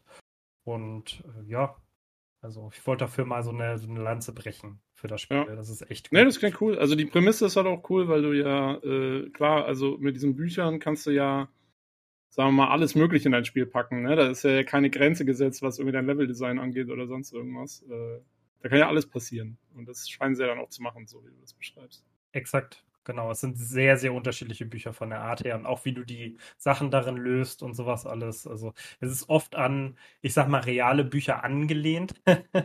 mhm. Mal ist man auch in einer Zauberschule zum Beispiel. Ach nee. Und äh, ja, ne, und der Wüstenplanet, hm, wo könnte das wohl vorkommen? Also hm. es ist hm. schon an bestimmte Sachen angelehnt, aber dann halt doch ein bisschen anders innerhalb dessen und ähm, ja. Genau. Cool. Ich bin eigentlich immer nicht so ein Fan davon, wenn Sachen so eigene kleine Geschichten erzählen. Also konkret fällt mir jetzt ein, hier Simpsons, Treehouse of Horror. Finde ich irgendwie ein bisschen komisch, wenn das so gestückelte Sachen sind und nicht zusammenpasst. Aber hier ist es eigentlich ganz cool dann miteinander verwoben. Ne? Wenn man halt die Bücher hat, dann passt das ja wieder in die große ganze Story. Klingt gut. Genau, ne? du, du kommst halt nach jedem Buch wieder erstmal in die, in Anführungszeichen, ich sag mal, reale Welt zurück. und äh, dann ja, machst erstmal, interagierst du da ein bisschen. Du musst auch manchmal, du kannst jederzeit, wenn du im Buch bist, auch in die reale Welt zurück. Das musst du auch manchmal, um da was zu erledigen, um in dem Buch dann weiterzukommen, zum Beispiel. Und äh, das heißt, es ist nicht, nicht häufig und nicht mega kompliziert. Das Spiel ist jetzt auch nicht bockschwer. Es ist äh, einfach, ja, ganz gut gemacht. Die Kämpfe sind auch nicht kompliziert, also nicht aller äh, Divinity oder ähnliches. Aber es ist halt insgesamt sehr stimmig und gut gemacht. Also vor allen Dingen für so ein Indie-Game und hat mich doch sehr gefesselt. Ich habe jeden Tag einfach immer ein so ein Buch gemacht. So ein Buch dauert so ungefähr eine Dreiviertelstunde, Stunde und dann hatte ich es halt nach sieben Tagen, nach einer Woche ungefähr durch. Hm, cool. Ich habe oh, hab Myst, Myst Vibes. Okay, noch mhm. Myst? Ja, das jo, war so First-Person-Puzzle, ne? Ja, genau, aber da bist du auch in, in Büchern unterwegs, ne? Ah, das, das wusste ich nicht. Der, der Anfang, doch, die ganze Story ist irgendwie, dass du irgendwie in diesen Büchern steckst. Das ist immer so ein Ding gewesen da. Naja. Also für ja. die Leute, die es La kennen. Lang, lang ist her. Aus den frühen 90ern. Okay. Dann, äh, ja, das war das, was wir gespielt haben. Haben wir schon ganz schön lange gelabert, aber hey, manchmal ist das so. Äh, dann einmal die aktuelle Verlosung. Wir verlosen einmal Quantum Break, äh, der Keyboard von Daniel Reinhardt. Und wir verlosen noch zweimal Sid Meier's Civilization 6 und die Verlosung läuft jeweils bis zum 22. Juli. Äh, ich glaube, der Key von äh, Civilization war, glaube ich, von Jan und Tobi, wenn ich mich nicht täusche. Äh, wenn ihr an der Verlosung teilnehmen wollt, dann auf dem Discord. Das ist discord.gg slash pcgc da im Verlosungschannel. Dann haben wir noch Hörerfeedback äh, auf die letzte Folge, was dann überraschenderweise die längste Folge war, die wir je hatten. Ne? Ich meine, war natürlich ein bisschen gestückelt, weil wir hatten ja den Diablo 4 Teil getrennt vom Nicht-E3 Teil aufgenommen. Aber mit über sechs Stunden das längste. Ja. Ja, dann schauen wir mal. Was haben wir denn hier? Wir haben vom Freezer was bekommen. Das lese ich mal vor. Danke an euch, dass ihr mich nach dem Beintraining heute nochmal fast zwei Stunden auf einen Marsch durch die Hitze geschickt habt. Der Weg in die Hölle ist wahrscheinlich unbeschwerlicher aber sicherlich nicht so unterhaltsam. ja, vielleicht nochmal als Erinnerung. Äh, Freezer hört den Podcast auf doppelter Geschwindigkeit oder so ähnlich, glaube ich. Und äh, er geht dann öfter wohl spazieren. Dann hat er nochmal, ja, ein paar Stunden dran gehängt. Also hat er wahrscheinlich drei Stunden für den Podcast gebraucht. Uh, und weiter schreibt er, Respekt erst einmal, dass ihr alle so lange durchgehalten habt und es an keiner Stelle nur zu einem schnöden Abarbeiten von Themen gekommen ist. Nur der Hardware-Teil hat diesmal echt übertrieben. War ja nicht einmal mehr Zeit für News aus Tarkov. Ja, das äh, hat nicht mehr reingepasst tatsächlich. Äh, die Coverage der Show, des, der Showcases war top und obwohl ich das meiste selbst gesehen habe, hatte ich vieles schon wieder vergessen. Danke für die Einschätzung, Zusammenfassung und persönlichen Eindrücke. Diablo 4 ebenfalls sehr interessant. Das Spiel selbst hat mich in der Beta leider gar nicht gehuckt. Ah, noch so eine. Und deshalb habe ich vom Kauf abgesehen. Dennoch spannend, euren Eindrücken, Pros und Cons zu folgen. Und Lukas, wenn du ein Diablo-Lore-Defizit hast, kann ich dich gerne mit Diablo-Novels, Videos, Recaps aushelfen. Dir damit aushelfen. Ja, äh, vielen Dank. Ja, ich habe tatsächlich ein Defizit, muss man zugeben, obwohl ich äh, Diablo 2 und 3 gespielt habe, aber ich habe da vieles vergessen und mich auch außenrum nicht so informiert. Äh, ich habe schon einiges zu, gesehen zu Diablo 4. Da gibt es ja einige Charaktere, die man auch in den anderen Spielen schon mal gesehen hat. Äh, aber so richtig kenne ich die Zusammenhänge noch nicht zum Glück. Äh, ja, aber es hält sich in Grenzen. Also, das ist schon so gemacht, dass du ohne irgendein Vorwissen da schon reinkommst. Hm, ja, das ist ja irgendwie heutzutage immer der Weg, ne? Immer so viele Leute wie möglich abholen und auch allen versichern, dass egal, ob sie die Vorgänger gespielt haben oder nicht, Sie werden sich zurechtfinden und sie werden alles verstehen.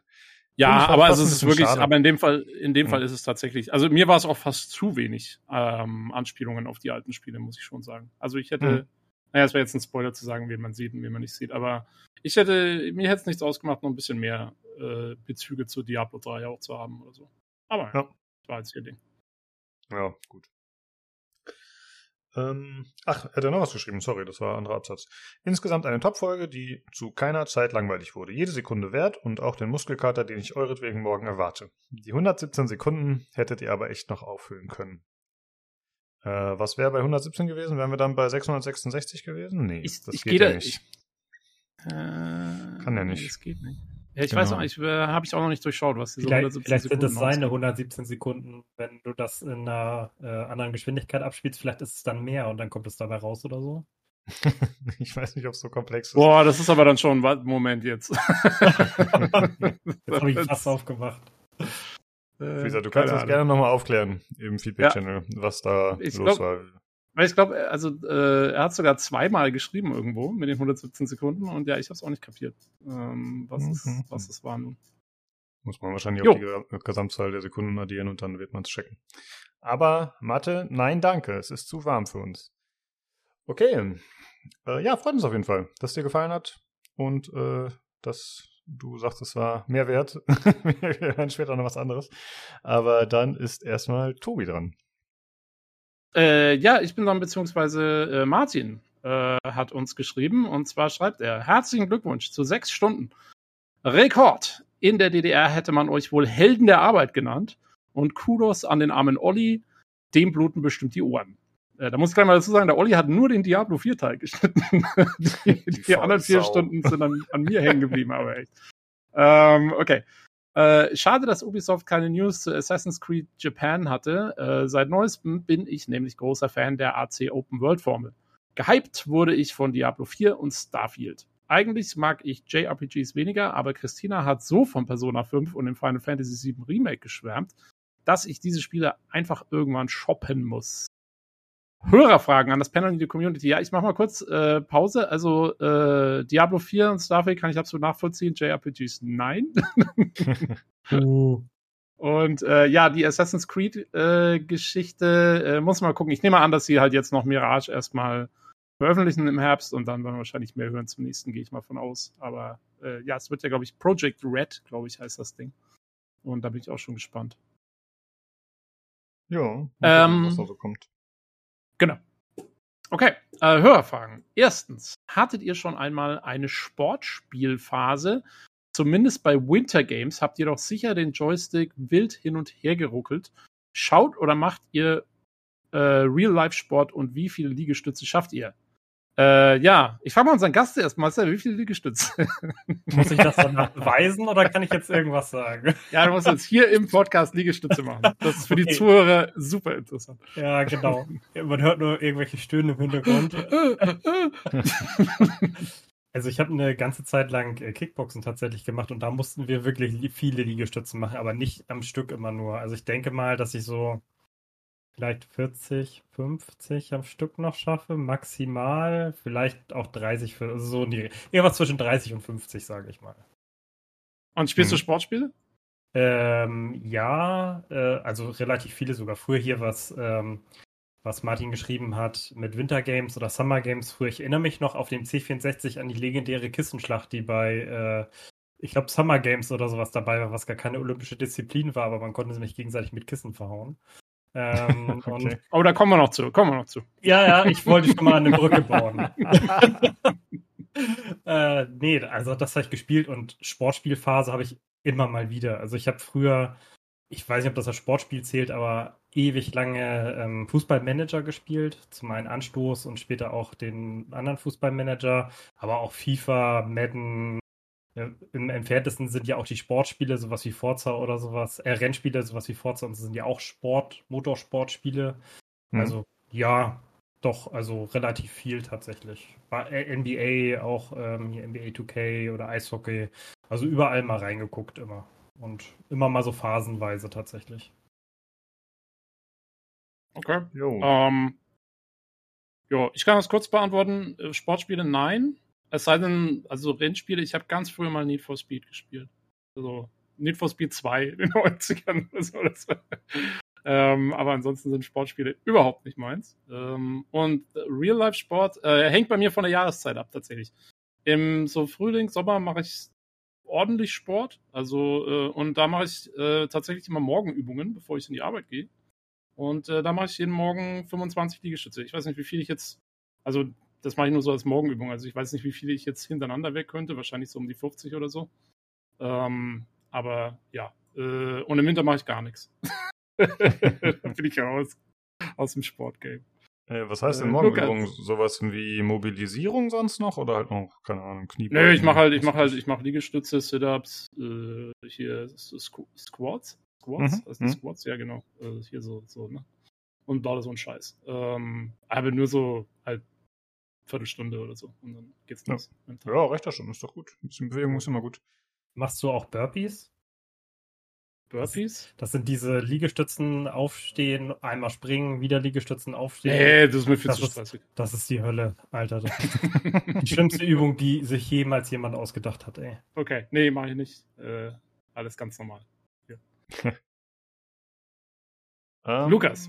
Ja, äh, was, wonach war zuerst gefragt? Nach Spielen, ne? Ähm, ich habe früher ganz gerne NHL gespielt, als ich selbst noch Eishockey gespielt habe, als Jugendlicher. Aber die wurden dann ja irgendwann in Deutschland eingestellt. Also es war auch nur so eine kurze Phase und ja, heutzutage gibt es die ja leider nicht mehr. Ich hatte vor Jahren noch mal ein bisschen gesucht, aber auf dem PC gibt es die jetzt seit, was weiß ich, schätzen zehn Jahren nicht mehr und halt nur noch auf Konsole und die habe ich nicht, deswegen kann ich es nicht spielen. Zumindest nicht die aktuellen. Ähm, ansonsten Tony Hawk habe ich sehr gerne gespielt früher. Immer so phasenweise, hauptsächlich mit Kollegen dann. Ich war da nie so gut, aber es hat einfach Bock gemacht. Es war ein cooler Soundtrack. Und ja, war immer spaßig.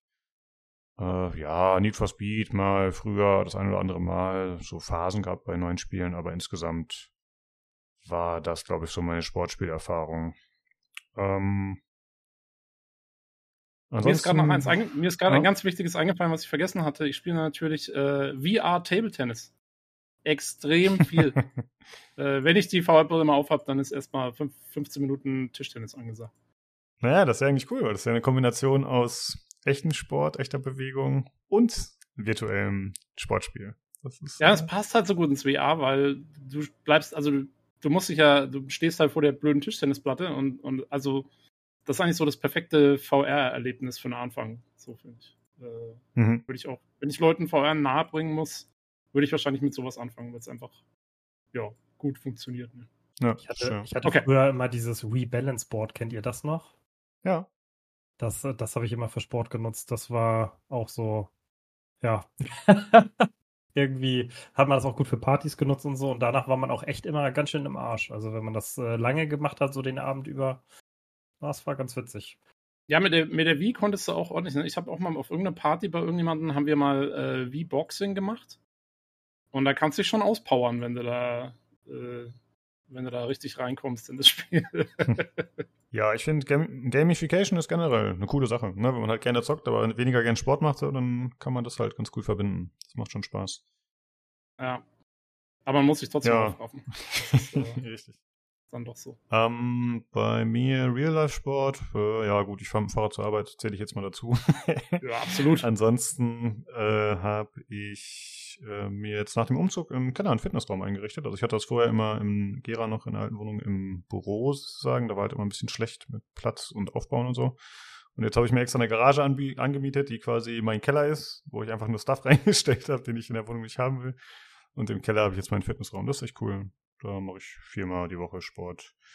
Rudergerät kann ich aktuell leider nicht benutzen, weil ich habe mir das Knie irgendwie verletzt vor einiger Zeit und ist noch nicht so belastbar, aber ich hoffe demnächst auch wieder. Äh, ja, das wäre cool, wenn ich das wieder machen könnte. Ansonsten, achso, Liegestütze habe ich von ausprobiert, habe ich so 30 geschafft, tatsächlich äh, gar nicht mehr so viel. Ja. Das äh, war es, glaube ich, so was er gefragt hat, ne?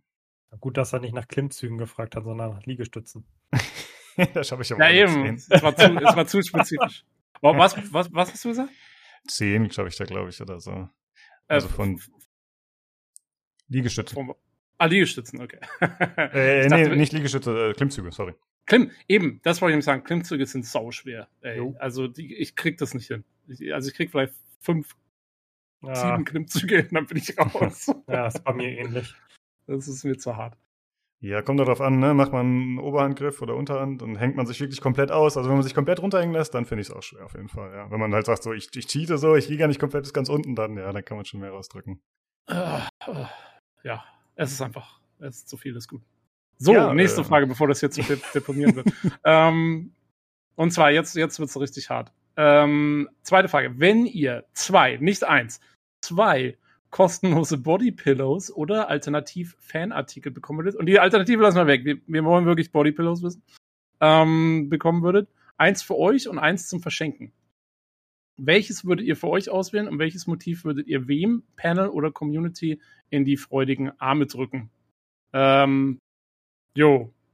Marcel, wie schaut's aus? Bodypillows. also, man muss ja dazu sagen, vielleicht kurz, der, der, der ähm, Martin hat ja schon ähm, also er ist etwas entgleist nach dem Schreiben dieses Feedbacks und hat ja schon äh, genug Vorschläge in den Channel eigentlich gepostet. Ich weiß nicht, hat er, hat er eins für dich gepostet? Äh, nee, ich glaube nicht. Oh, Schwein gehabt, okay. Ja, aber das ist auch gut so, weil ich wusste bis dahin erstmal nicht, nicht mal, was Bodypillows sind. Ähm, das musste, aber dadurch, dass er so viele Sachen gepostet hat, äh, habe ich das dann gesehen. Ich dachte immer, das wären einfach nur ähm, so eine Kissen, so eine Ganzkörperkissen, wo man sich hinlegt, wenn man Rückenschmerzen hat und sowas alles, äh, damit man so gerader liegt und sowas alles. Ich glaube, also, das ist es auch eigentlich. Ah, okay. Ja, gut. Sowas würde ich mir holen, aber ohne äh, durch mein ohne Motiv. Sitzen, ohne Motiv, so wegen am Auto sitzen, mhm. wegen am PC sitzen die ganze Zeit, wegen Job, äh, habe ich eh immer oft Rückenschmerzen. Und äh, geht durch Sport zwar einigermaßen weg, aber ich immer noch. Und deswegen würde ich das nehmen. Und der zweite, der noch den anstrengendsten sitzenden Bürojob hat und so weiter, der würde das zweite dann bekommen. ich finde das irgendwie creepy mit einem Motiv, wenn da irgendwie äh, jemand glaub, drauf ist, damit zu, dann wachst du irgendwie nachts auf, so, weiß ich nicht, ein bisschen verstrahlt oder sowas und siehst auf einmal irgendwie dich ein Gesicht angucken auf diesem Kissen und so nachts. Äh, ich finde das ein bisschen creepy irgendwie. ich, ich glaube, das ist der Sinn der Frage auch. Äh. ja, also. Äh, nee, ich glaube nicht. Ja, äh, Lukas, wie ist bei dir? Bodypillows äh, mit Motiv. Es geht nur mit Motiv. Ja, ich nehme natürlich mh, mm, nicht Pan Am, weil die Leute haben keine Ahnung, sondern Judy. Die nehme ich. Judy Boah, cool. das ist aber schon fast, das ist ja, das ist ja, das ist ja, das ist aber non-consensual, was du da machst, ne? Ja, gut, soll sie mich doch verklagen. Was, was soll das?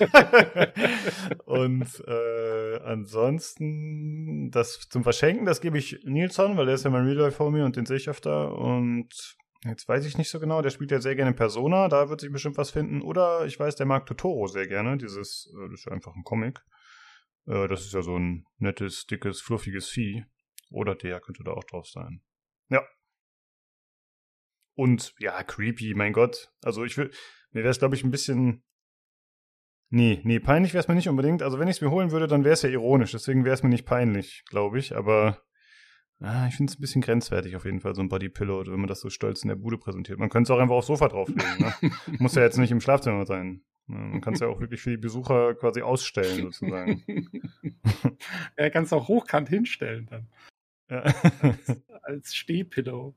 ähm, ja, keine Ahnung. Ich habe also ich habe auch, ich habe ehrlich gestanden, ich habe vergessen über diese Frage nachzudenken, muss ich zugeben. Und äh, ich bin ehrlich gestanden stumped. Ich wüsste auch nicht, sehe jetzt nicht direkt, wen, wen ich mir holen würde. Wen gibt's denn gut? Ashley. Ash, nee, auf gar keinen Fall. Wenn dann, also wenn, wenn aus Mass Effect, dann, dann wäre es Liara, glaube ich. Aber ähm, äh, ja, also ist schwierig. Ist wirklich schwierig. Ich habe ja, also äh, hier, Martin wollte mir äh, Spock mit Vulkaniergruß äh, ins Bett legen, sozusagen.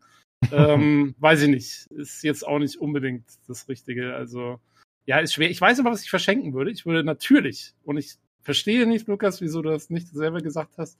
Ich würde natürlich dem lieben Olli das Miranda Bodypillow zukommen lassen. Da gibt es gar keine Frage, das äh, muss gemacht werden. Irgendjemand hier im, im, in der Podcast-Zone muss das tun und dann mache ich das jetzt. Ähm, alternativ, äh, ich hatte es, glaube ich, gepostet, ähm, für, also ähm, Mass Effect technisch, weil BioWare hat tatsächlich vor, vor einem Monat oder so ein neues Bodypillow rausgebracht. Sie machen das ab und an. Ich weiß nicht, ob sie das machen, um ihre Community zu, zu trollen. Und da ist äh, Rex, unser Kroganer-Freund, in sexy Pose drauf. ähm, das wäre natürlich auch ein gutes Geschenk. Äh, weiß ich nicht genau. Äh, dann wahrscheinlich, weiß nicht, muss an Nyx gehen. Ich weiß nicht, ob, ich glaube, äh, bei ihr wäre es eher Thane oder so, aber äh, ja, es muss, es wird leider Rex. Der ist gerade verfügbar. Gibt es äh, ähm, Body-Pillows auch mit Pokémon? Also sonst, sonst würde ich, sonst würd ich so einen Relaxo nehmen. Das Body-Pillow ist einfach so groß, dass du dich da komplett drauflegen kannst. Das ist dann schön gemütlich. Aber das ist natürlich auch gut, ja, wenn die Form dann stimmt. Ja. Also im Zweifel gibt es wahrscheinlich äh, Bodypillows von allem. Und auch Rule 37 greift bestimmt auch. Also da wird man überall versorgt. Ja, also wer mehr wissen will, schaut gerne nochmal in den Feedback-Channel von der letzten Folge. Wie gesagt, der Martin hat viel gepostet. genau. Ja, okay, danke Martin. Dann äh, mache ich mal weiter mit dem Matthias Dammes. Der hat äh, tatsächlich äh, sich den Podcast mal angehört, den Sectioning, und er hat geschrieben, äh, haben mir tatsächlich wie angekündigt heute auf meiner langen Autofahrt reingezogen. Ein paar komische Meinungen, nur halbherzig gelesene Artikel von mir und jede Menge gefährliches, in Klammern falsches Halbwissen, aber sonst sehr angenehm zu hören. äh, ja, danke. Oder, danke. danke. Matthias. Ja, äh, ich, hab, ähm, ich glaube, er meint mich mit dem halbherzig gelesenen Artikel, weil ich glaube, ich habe einen äh, Cyberpunk-Artikel von ihm referenziert, den ich tatsächlich nur überflogen habe, muss ich zugeben. Achso. Okay, ich also dachte, hat, wir, ja.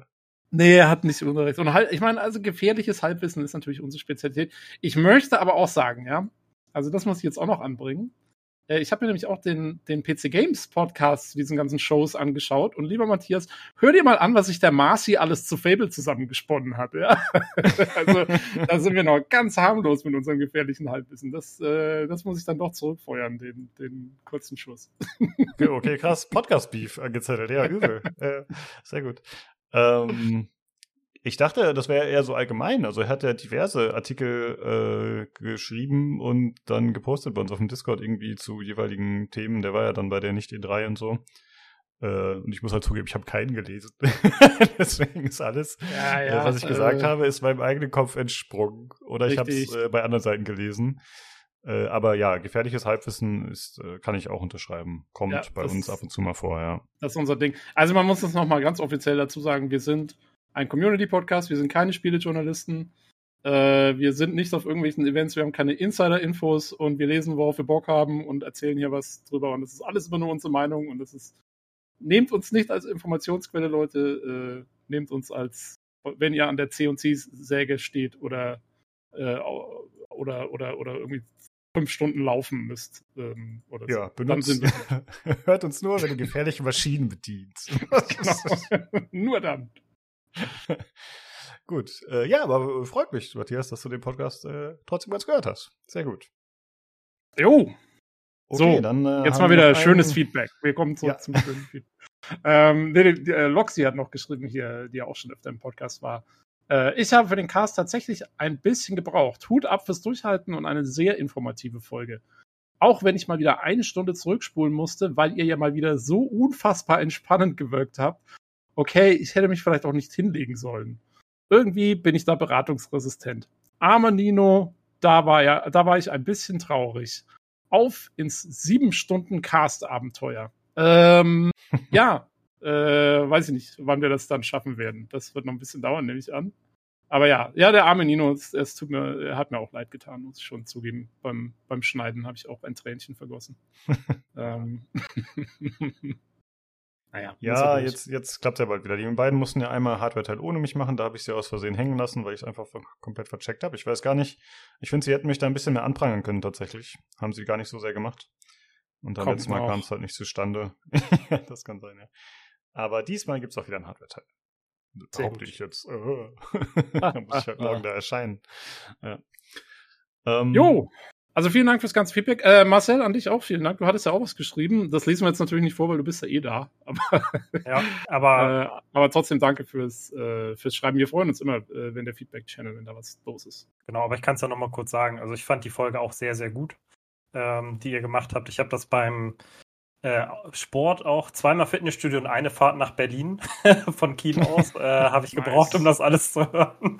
Und äh, ja, fand ich auch sehr, sehr gut. Ich war auch das mit Nino sehr traurig, aber ähm, ja, ich fand das Ganze aufgedröselt. Ich mag das ja einfach nochmal auch andere Meinungen dazu zu hören. Wir haben das hier zwar zusammen im Discord gehört, die meisten Shows, äh, auch die schlimmen. Ich erinnere mich da an die was Future Games Show abends, Tobi oder sowas. Oder die, was die PC Gaming Show. Ja, PC Gaming Show, ja, oder so. Oh Gott. Ja. Ähm, ja, aber es ist schön, nochmal andere Meinungen einfach dazu zu hören und so. Deswegen, ja. Cool. Danke. Ja, ähm, ich finde auch, wenn man die Show gemeinsam auf dem Discord schaut, gerade wenn es viele Leute sind, dann kriegt man halt auch vieles einfach nicht so mit und vieles, was wir dann im Podcast sagen, ist ja dann im Nachhinein nochmal irgendwie gelesen oder so, weil ja nicht jeder Trailer unbedingt immer alles verrät, was man dann über das Spiel eigentlich schon wissen kann anhand von Informationen. Deswegen denke ich auch, ist immer noch eine ganz gute Ergänzung, ja. Wenn man denn Zeit und Lust hat. Aber ich finde das ja das Geile am Podcast, ja. Die kann man sich halt immer anhören. Genau. Das, äh, wir hatten, wir hatten äh, letztens äh, bei der Arbeit war Gesundheitstag und äh, da ging es um Mediensucht unter anderem gab es einen Vortrag. Oh und äh, habe ich mich mal reingesetzt, weil ist ja interessant, weil ne, man ist ja einfach den ganzen Tag am Handy, Computer, was auch immer so. Selbst die Casuals, mhm. sag ich mal, sind ja mittlerweile mediensüchtig auf jeden Fall. Schuldig im Sinne der Anklage, ja. Genau. und dann habe ich gefragt, wie sieht's aus mit Podcasts? Kann man davon auch abhängig sein? Weil eigentlich höre ich dort Podcasts und das ist äh, quasi eine äh, permanente Beschallung, die äh, ja mich versorgt. Aber da sind wir nicht so ganz einig geworden. Es wurde nicht so richtig akzeptiert als Sucht. ich weiß auch nicht. Das wundert mich. Also, weil ich würde es absolut dazu zählen. Also ich merke es bei mir ja auch. Ich gehe zur Arbeit und ich habe halt irgendwie, ich habe einen 15-minütigen Weg zur Arbeit und da will ich meinen Podcast haben. Und wenn ich mal meine Ohrstöpsel vergessen habe oder so, dann, dann stresst mich das. Also es ist absolut eine Sucht, finde ich schon. Ähm, ja, aber ich glaube, äh, es, es, kann nicht so klar spezifiziert werden, weil es halt dir immer noch erlaubt, deine alltäglichen Dinge zu tun. Weißt du? Also es ist nicht so wie, äh, dass es dich quasi komplett. Das tut Heroinkonsum auch, wenn du es richtig machst. Es kommt nur auf die Dosierung an. Ja, okay, das stimmt natürlich, ja. Aber kann man nicht theoretisch von allem irgendwie süchtig werden oder abhängig werden? Also, also denke ich auch vom Podcast. Ja, ja also es gibt schon Abstufungen. So, es ist es, erlaubt dir halt immer noch Dinge zu tun, während halt, ja gut, und Heroin auch, aber wenn du halt YouTube schaust, dann bist du halt in der Regel ziemlich eingeschränkt. Dann kannst du nicht noch äh, nebenbei so viel machen, wahrscheinlich wie beim Podcast. Darum ja, aber halt, man halt, arbeitet doch trotzdem langsamer in der Regel, oder? Also in vielen Dingen, also wenn ich gerade was Spannendes, ein spannendes Hörbuch oder ich sag mal True Crime Podcast was Spannendes höre, dann höre ich da ja zu und stocke auch manchmal mit der Arbeit und sowas alles. Das ist ja trotzdem eine Einschränkung, auch wenn ich dabei was mache. Ja, ja, das stimmt. Also es ist entweder so, dass man dann den Podcast pausieren muss oder man merkt, oh, jetzt habe ich irgendwie zehn Minuten Podcast verpasst, weil ich mich bei der Arbeit genau. konzentriert genau. habe. So kenne ich das ja. auch. Ja. ja gut, das muss man in Kauf nehmen. Ja, ja, aber ich werde den Tipp mit dem Heroin werde ich mal ausprobieren demnächst. Mal gucken. Was ich da Klar. Und, und, dann vor der Podcast-Aufnahme, vor der nächsten. richtig. Dann halte ich auch endlich mal die sechs Stunden durch. Easy. Achso, nee, dann empfehle ich eher was anderes. okay. Du musst schon die richtige Droge aussuchen für, so, ah, äh, okay. für die richtigen Aktivitäten. Ja. Kinder, ja, macht das nicht zu Hause. So. Disclaimer. Werdet mediensüchtig, das ist besser. Ja. Gut. So, dann äh, kommen wir jetzt tatsächlich zum guten Nino und äh, dem Hardware-Teil. Mal gucken, ob es ihm wieder besser geht.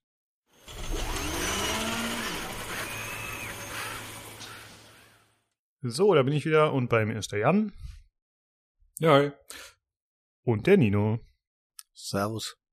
Servus. Ja, wir sprechen heute über diverse Hardware-Dinge, aber natürlich, wie immer, zuerst darüber, was wir gespielt haben oder was ihr gespielt habt. Jan, was hast du so getrieben? Ja, aus irgendeinem gottlosen Grund habe ich äh, die, äh, die Kampagne von Crackdown 3 gespielt. Ähm, äh, die geneigten Hörerinnen möchten sich äh, erinnern, das äh, war das, was nur mit der Power der Cloud möglich ist. Ähm, ja, das ist halt eine stumpfe Ballerei. Ich habe, es gibt lustige Waffen. Ich habe dann, äh, gibt so eine, was ist so eine Art Insel Open World und dann bin ich einmal im Kreis da durchmarodiert, habe alles äh, explodieren lassen. Am Ende gab es einen Bosskampf, äh, Bosskampf. Ich glaube, ah nee, der, also der End Endkampf, der war ein bisschen, äh, musste ich quasi zweimal probieren, weil ich irgendwie vom Hoch Hochhaus gefallen bin. Aber ansonsten habe ich teilweise Bosse, Bosse irgendwie getuhitet, was ich ein bisschen seltsam fand. Ähm, ja, und die Story reißt jetzt auch keine Bäume aus. Aber es ist halt eine interessante Ballerei. Also weiß ich, die fünf, sechs Stunden, die ich mal so in, weiß ich, vier Teilen oder so gespielt hat, war es jetzt gar nicht so beschissen, wie ich mir gedacht hat. Das ist ja auch nicht durch, durchgemacht. War schon okay für Baller. Mhm. Ja. Dann habe ich äh, Dordogne gespielt. Das ist ein Azi-Fazi-Indie-Titel, der drei Stunden dauert. Der, also, also er, er grenzt an der an der Grafik, also was man als Grafik nennen, äh, es nennen könnte. Es ist einfach so hingekackte Pastellwassermalfarben. Die Story ist, dass man irgendwie so eine Frau ist und dann durchlebt man quasi nochmal einen Sommer, den man als Kind mit der Oma verbracht hat.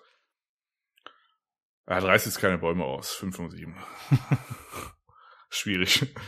Ähm, dann habe ich Monster Hunter World mal irgendwie vor Ionen gespielt, bevor ich in Diablo 3 äh, versunken bin. Das äh, fiel mir ein, das habe ich, glaube ich, gar nicht so richtig referenziert. Äh, hatte da irgendwie so mein, mein Überset, habe dann festgestellt auf Reddit, dass das Überset eigentlich nur ist, um die Kampagne quasi zu speedrunnen, damit man quasi in, das, in den DLC kam. Habe dann verschämt das Überset wieder ausgezogen, mir äh, quasi selber gecrafteten Kram angezogen und so ein bisschen was weggespielt, aber so ein bisschen tot ist es online. Also ich habe dann irgendwie, weiß ich, um Hilfe gerufen, dann kam so einer mit Level 999 witzig. Der war auch nett. Und dann hat er halt einfach ein Monster gefreehitet und dann ist er wieder gegangen. das war's. ja, aber ich fand's mal interessant. Also es ist ein, tatsächlich ein deepes und krasses Kampfsystem. Das ist ganz äh, verrückt. Äh, weil das, das, Spiel erzählte das auch nicht, dass du irgendwie, weiß ich, so eine, also du kannst halt, ja, hier ist eine Angriffstaste, aber dass du dann nochmal extra in so ein Submenü gehen musst, um da irgendwelche Kombos nochmal zu machen, weil sonst machst du irgendwie nur ein Fünftel des Schadens, ein Zehntel des Schadens. Das sagte das Spiel irgendwie gar nicht. Ich habe mir auch mit so einem komischen Energieklinge jetzt nicht die krass leichte Waffe ausgesucht, offensichtlich. Aber es war mal interessant, so nach 25 Stunden dann nochmal irgendwie sowas wie Kombos auszuprobieren, die dann auf einmal einen achtfachen Schaden machen. Das war lustig, zumindest. Ja. ja, ein bisschen seltsam, das Spiel, ne? Das ist einerseits so auf den europäischen Markt rübergeschwappt ist mit dem Teil vor allem, aber andererseits ja immer noch so unzugänglich ist, wie man es halt oft von solchen Japano-Games kennt. Ja, es ist ja zugänglich. Ich hätte ja drauf gucken können, aber irgendwie, also sagen wir mal so, also ich kam auch bis dahin. Äh, wahrscheinlich, wenn mich dann irgendwie äh, weiß ich, Monster X. Also ich habe jetzt schon Monster gesehen, da habe ich dann so gemerkt, ah, okay, ich muss ja irgendwie mal was ändern oder irgendwas andere Sachen machen oder besser vorbereiten oder so. Bis dahin kann man das einfach so mit Kloppen irgendwie spielen und hinterherlaufen. Aber äh, du merkst dann irgendwie so nach 20, 30 Stunden, ah, hm, ja, so langsam muss ich mal gucken. Ich muss ja vielleicht auch mal irgendwie, weiß ich, äh, Tasten doppelt drücken oder so oder noch irgendeine Combo machen und dann geht's ja. Ja. Äh, jetzt hast du gerade schon in einem Nebensatz Diablo 3 äh, 4 erwähnt. Was ist denn da los bei dir so aktuell? Spielst du das noch? Bist du erstmal satt nee, oder was ist da los? Das spielt keiner mehr. Ich, ich, ich, ich spiel, also ich bin Level 100, das habe ich noch gemacht an irgendeinem Wochenende. Ähm, aber jetzt ist vorbei bis zur Season. Also auch, äh, weiß ich, der ganze Clan, wo ich auch bin, der ist auch alles tot, die warten jetzt halt. Ähm, aktuell sieht's danach aus, es gibt ein paar Verbesserungen bei Season, aber ähm, also ich sag mal, die äh, Action-RPG-Bubble, äh, also gerade diese Hardcore-Hardcore-Leute, die wünschen sich so schon so ein bisschen, dass das ein bisschen agiler vonstatten geht, was irgendwie Blizzard da veranstaltet. Also ein bisschen so in die Path of Exile-Richtung, wo halt die Leute sagen, ey, mach mal das und dann dauert es irgendwie eine Woche und dann ist es da. Ähm, mhm. das ist bei Blizzard nicht. Also die, weiß ich, die haben auch teilweise gesagt, ja, bei, bei, bei Season 2 können wir es einbauen. Die anderen Leute, es dauert vier Monate. ist okay. Ähm, ja, es hieß weil, weil halt auch ne? Season 1 schon einigermaßen eingetaktet ist und das ist halt quasi der Punkt. Und äh, was da jetzt halt neu kommt, das ist jetzt auch, also es passt halt auch irgendwie auf eine DIN A4-Seite. Also es gibt halt so, das ist ein Sondereffekt, wo man auch irgendwelche Herzen einsammeln kann. Dann kann man auch irgendwelche Buffs machen. Ähm, gut, das meiste, was man irgendwie so durch die äh, Open World irgendwie, äh, weiß ich, was man sammeln musste, das wird irgendwie übertragen. Du musst dich aber dann gleichwohl einmal mit deinem Charakter einloggen, der halt irgendwie am ja. weitesten ist. Klammer auf, wenn es ein Hardcore-Charakter ist, sollte der nicht sterben, Klammer zu. Äh, brauchen wir nicht alles brauchen wir nicht groß besprechen, weil wir im naja. äh, Hauptteil nochmal drüber reden. Ach so, okay.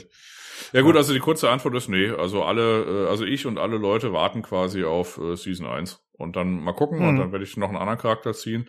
Und wenn sie natürlich dann irgendwie jetzt nicht großartig nochmal irgendwas am Endgame machen oder vielleicht mal irgendwie sowas wie, äh, weiß ich, große Rifts oder vielleicht testen sie mal mit irgendeiner Season 3 oder so Raids oder so aus. Ähm, ja, weiß ich jetzt nicht. Also wenn die Season 2 dann nicht deutlich anders wird, dann nö. Aber das ist ja auch das Schöne an Seasons, du kannst es ja ausprobieren. Also die haben ja auch ein Eigeninteresse daran, nach dem guten Start jetzt da einigermaßen nachzulegen mit den Seasons. Also für die Leute, die, die das spielen wollen. Ja, ich hoffe, dass das klappt, ja, genau. Okay, dann Nino, wie sieht's bei dir aus? Wie läuft es in Tarkov? Was gibt's da Neues? Ich finde es immer noch nicht okay, dass du mich als allererstes nach Tarkov fragst. ähm, äh, Version 13.1 ähm, es ist nichts von dem gekommen, was auf der Roadmap stand. Das bedeutet, wir haben nicht die neue Unity Engine. Sie behaupten, sie haben große Teile des Netcodes geändert. Das weiß keiner, ob das stimmt. Ähm, grafisch hat sich nichts geändert. Ist okay. Die Leute haben jetzt mehr Frames, sagen die, deren Technik oder deren Hardware vorher gestruggelt hat. Ähm, man kann tatsächlich mit etwas ältere Hardware Streets spielen, ohne für immer in diesem ähm, traurigen oder auf dieser traurigen Map festzusitzen. Und ansonsten passiert da nichts. 13.1 mhm. war eigentlich die große Hoffnung, dass ein Vibe war. Und hiermit gehen Grüße raus an Nikita, wo Vibe. Ähm, der ist nämlich noch nicht da. Und jetzt wird's traurig, weil alle Leute sind so weit hochgelevelt, dass du ganz viele Sachen auf ähm, Elite hast und dementsprechend wird's halt ein bisschen langweiliger als in einem, in einem Early ja, Gameplay für ein Wipe. Das macht's ein bisschen, bisschen langsamer, sagen wir, ähm, was so mhm. den Spielspaß angeht. Aber das ist nicht das schönste Spiel, was ich gespielt habe. Okay. Das schönste okay. Spiel, das ich gespielt habe, waren Six Days in Fallujah. Da ist nämlich äh, die Early Access Version rausgekommen. Und auch wenn das Spiel grafisch nicht ganz so geil ist, es ist ein atmosphärisch herausragendes Spiel.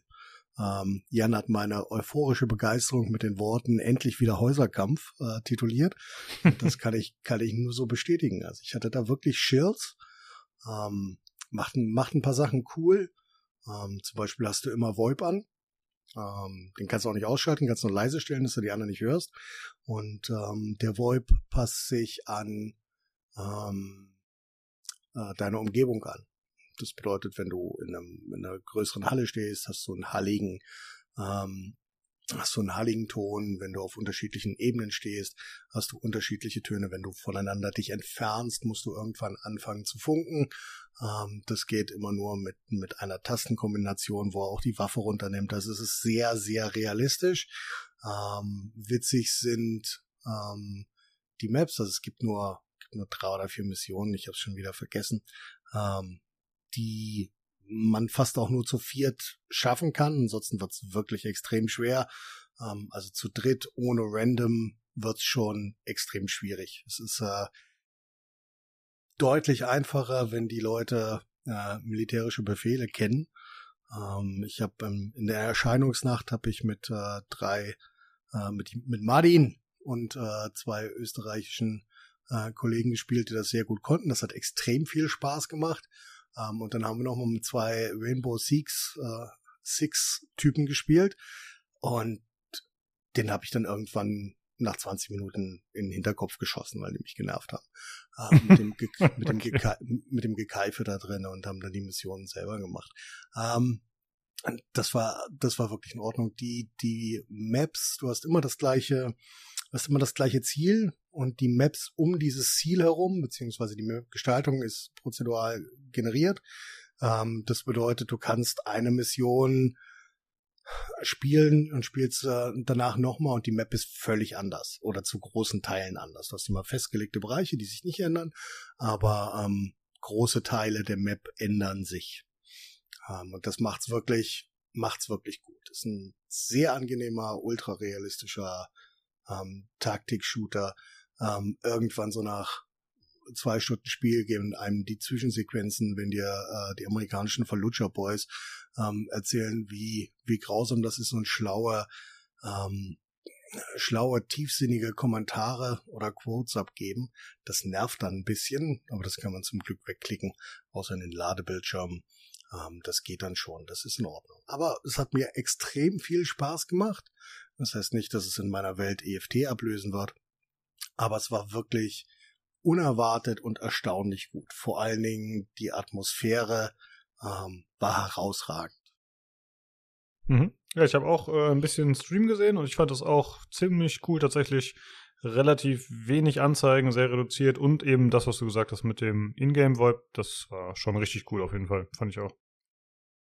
Man hat ja, auch, nice. ähm, hm? man hat auch vielleicht noch ein geiles Feature, ähm, wenn du tot bist, du kannst einmal Leute wiederholen, und zwar so viele, wie du willst. Also so, du spielst dann meistens runter, bis noch einer lebt, der kann dann die anderen drei wiederholen. Ja, oder du bist nur noch zu zweit, dann kannst du aber nur zwei wiederholen. Das geht immer nur einmal. Ähm, und wenn du dann endgültig tot bist, hast du eine Bodycam-Perspektive, in der du zugucken kannst. Mhm. Ähm, von den Spielern, die noch leben. Und die ist auch wirklich sehr, sehr gut gemacht. Die ist wirklich extrem gut gemacht. Das hätte ich, hätte ich nicht gedacht. Und das Spiel läuft auch ohne, ohne Probleme. Das aus der Perspektive eines 40-90 Menschen. Ähm, aber es läuft wirklich gut. Ich habe sogar auf der ähm, ähm, auf der Vega 56 gespielt. Zwar nur auf 1080p, aber auch da ist es sehr gut gelaufen. Ja, sehr schön. Dann wirst du uns ja bestimmt äh, dann und wann mal wieder mit neuen Infos versorgen, ne, falls sich da irgendwas tut. Auf jeden Fall. Cool. Gut, äh, ich habe auch noch kurz was zu berichten, weil ich hatte vergessen, das im Hauptteil zu erwähnen. Und zwar habe ich gespielt, gemeinsam mit Nils, als wir da unsere Session hatten, The Last Case of Benedict Fox. Das ist ja dieses äh, Plattformer-Game, äh, wo man irgendwie so Kusulu-artige Dämonen bekämpft. Und das hat alles so ein bisschen psychomäßige Vibes, gleichzeitig aber eine sehr bunte Optik, die auch teilweise so ein bisschen düster geraten ist, aber schon eher so comicartige Charaktere. Fand ich stilistisch sehr, sehr gut tatsächlich. Äh, das Gameplay war zum einen Rätsel und zum anderen Kämpfen. Und das hat mich leider überhaupt nicht abgeholt. Die Kämpfe waren wirklich schlecht und zum Rätseln bin ich zu dumm. Äh, was heißt, die Kämpfe waren zu schlecht? Die waren einfach, äh, ja, relativ einerlei. Man hat auf Gegner draufgeschlagen und dann sind sie umgefallen und sie haben nicht viel gemacht, aber gleichzeitig waren die Kämpfe auch so träge. Also irgendwie hat sich das überhaupt nicht gut angefühlt und dann haben wir es tatsächlich abgebrochen auf meinen Wunsch, weil habe ich leider nicht gefühlt, das Game, obwohl ich es an sich sehr sympathisch fand. War ein bisschen schade. Äh, ja, ansonsten äh, wollte ich dich noch was fragen, Jan. Und zwar habe ich ja schon im Hauptteil erzählt, dass ich dir das Steam Deck abgekauft habe und hatte auch erwähnt, dass du irgendwie nur 30 Stunden oder so gespielt hast. Und äh, wie kam das denn jetzt? War das so, dass du gesagt hast, ach komm, das war jetzt so ein Experiment, ich wollte mal anschauen, ich hatte nur Neugier? Oder hast du festgestellt, das ist für dich nicht interessant im Alltag? Oder warum hast du es jetzt so wenig genutzt oder auch verkauft? Ja, ich habe zwei PCs und riesige Bildschirme. Ja, gut. Und mein Standortverlauf ist ein Punkt. Also das heißt, ich habe halt, also wenn ich unterwegs bin, dann ich, ich habe jetzt nicht da irgendwie die Bedürf also das Bedürfnis, mich auf die Terrasse oder so oder irgendwo, weiß ich, 30 Meter von meinem Haus, äh, weiß ich, an mein Ufer zu setzen und da irgendwie zu spielen. Äh, wenn dann nehme ich einfach mal einen E-Ink-Reader mit und lese dann was. Und wenn ich zocken mhm. will, dann nehme ich halt die richtigen Systeme und jetzt nicht das Ding. Ich habe es halt primär geholt, weil es halt neu war. Äh, ich hatte, kam mir dann quasi da in dieser Ding und wollte mir das halt mal angucken. Und ich hatte es halt ein bisschen, ich hatte ja mal irgendwelche Vampire Survivor Sachen mal irgendwie durchgespielt. Das war irgendwie ganz nett. Aber es war jetzt nicht so, dass ich das quasi in meinem Alltag irgendwie so regelmäßig benutzt hatte. Und dann hatte ich dann irgendwie, äh, weiß ich, einen Kumpel gefragt, äh, der hatte sich das, der hat es aber dann vergessen und sich äh, für, für, für den Sohn einen eigenen, äh, äh, also ein eigenes gekauft. Und äh, dann hattest du ja geschrieben, da habe ich es halt angeboten, weil ich es halt, weil be bevor es halt hier liegt, dann wird es halt zumindest genutzt. Ja.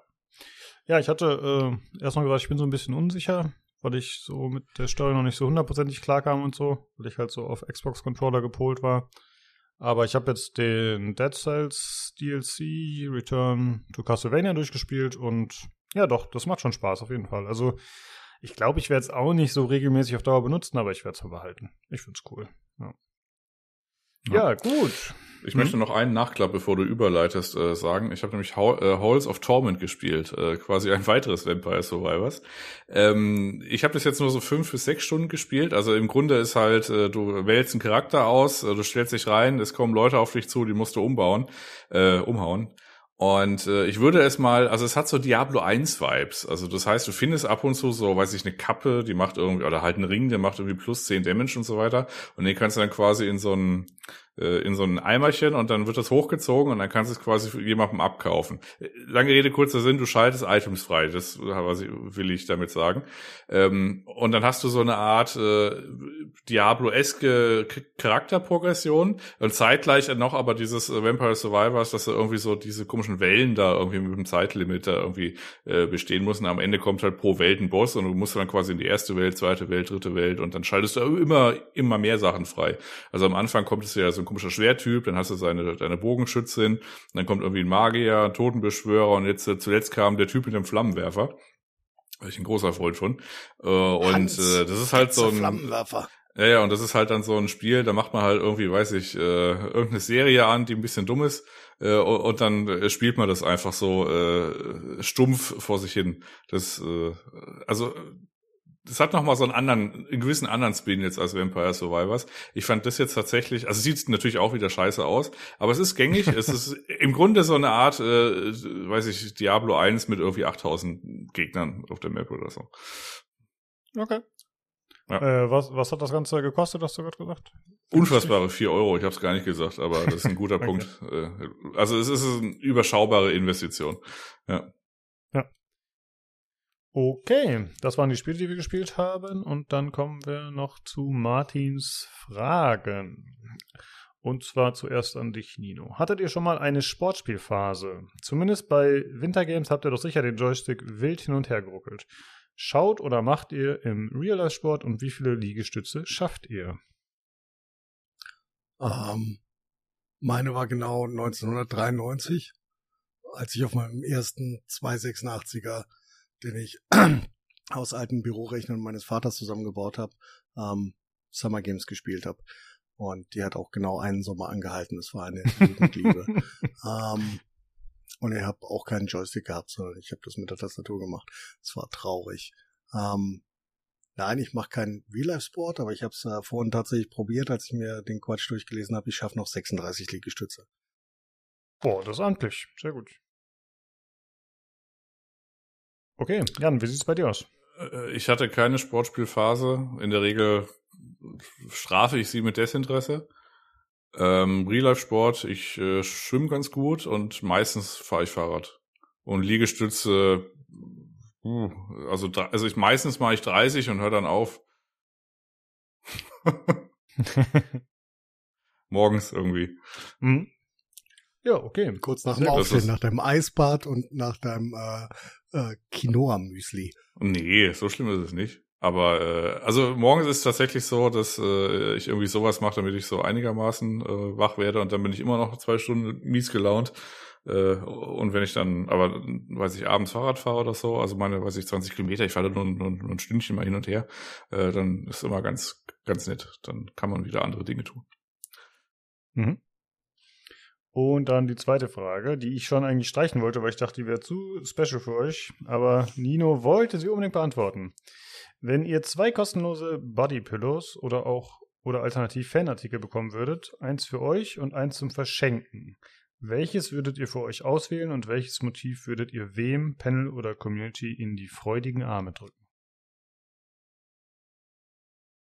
Nino. Also, ich habe hm? ich hab die nur ausgewählt, weil ich sagen wollte, was stimmt denn mit euch nicht? Warum wollt ihr verdammte Bodypillows benutzen? Ich habe ein Seitenschläferkissen von Hefel mit Zirbelflocken.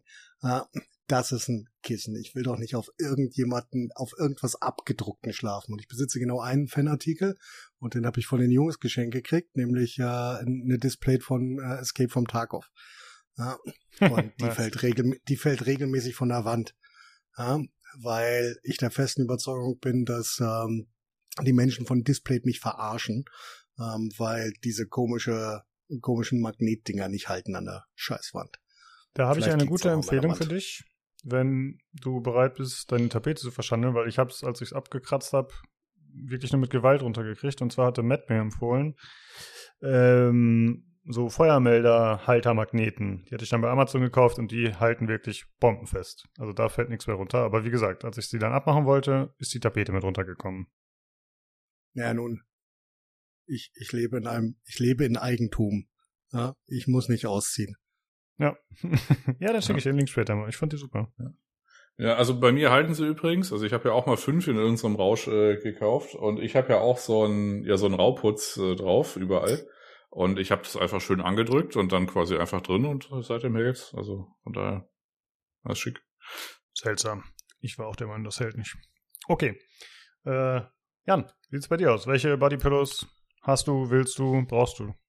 Äh, ich habe tatsächlich keins. Äh, also es gibt ja also also es mag sein, dass ich im Sommer äh, schlimme Dinge mit meiner äh, mit meiner Decke veranstalte, also dass ich die so zusammenknüll und dann ist das mein Bodypillow. Aber ich habe jetzt kein extra Device dafür.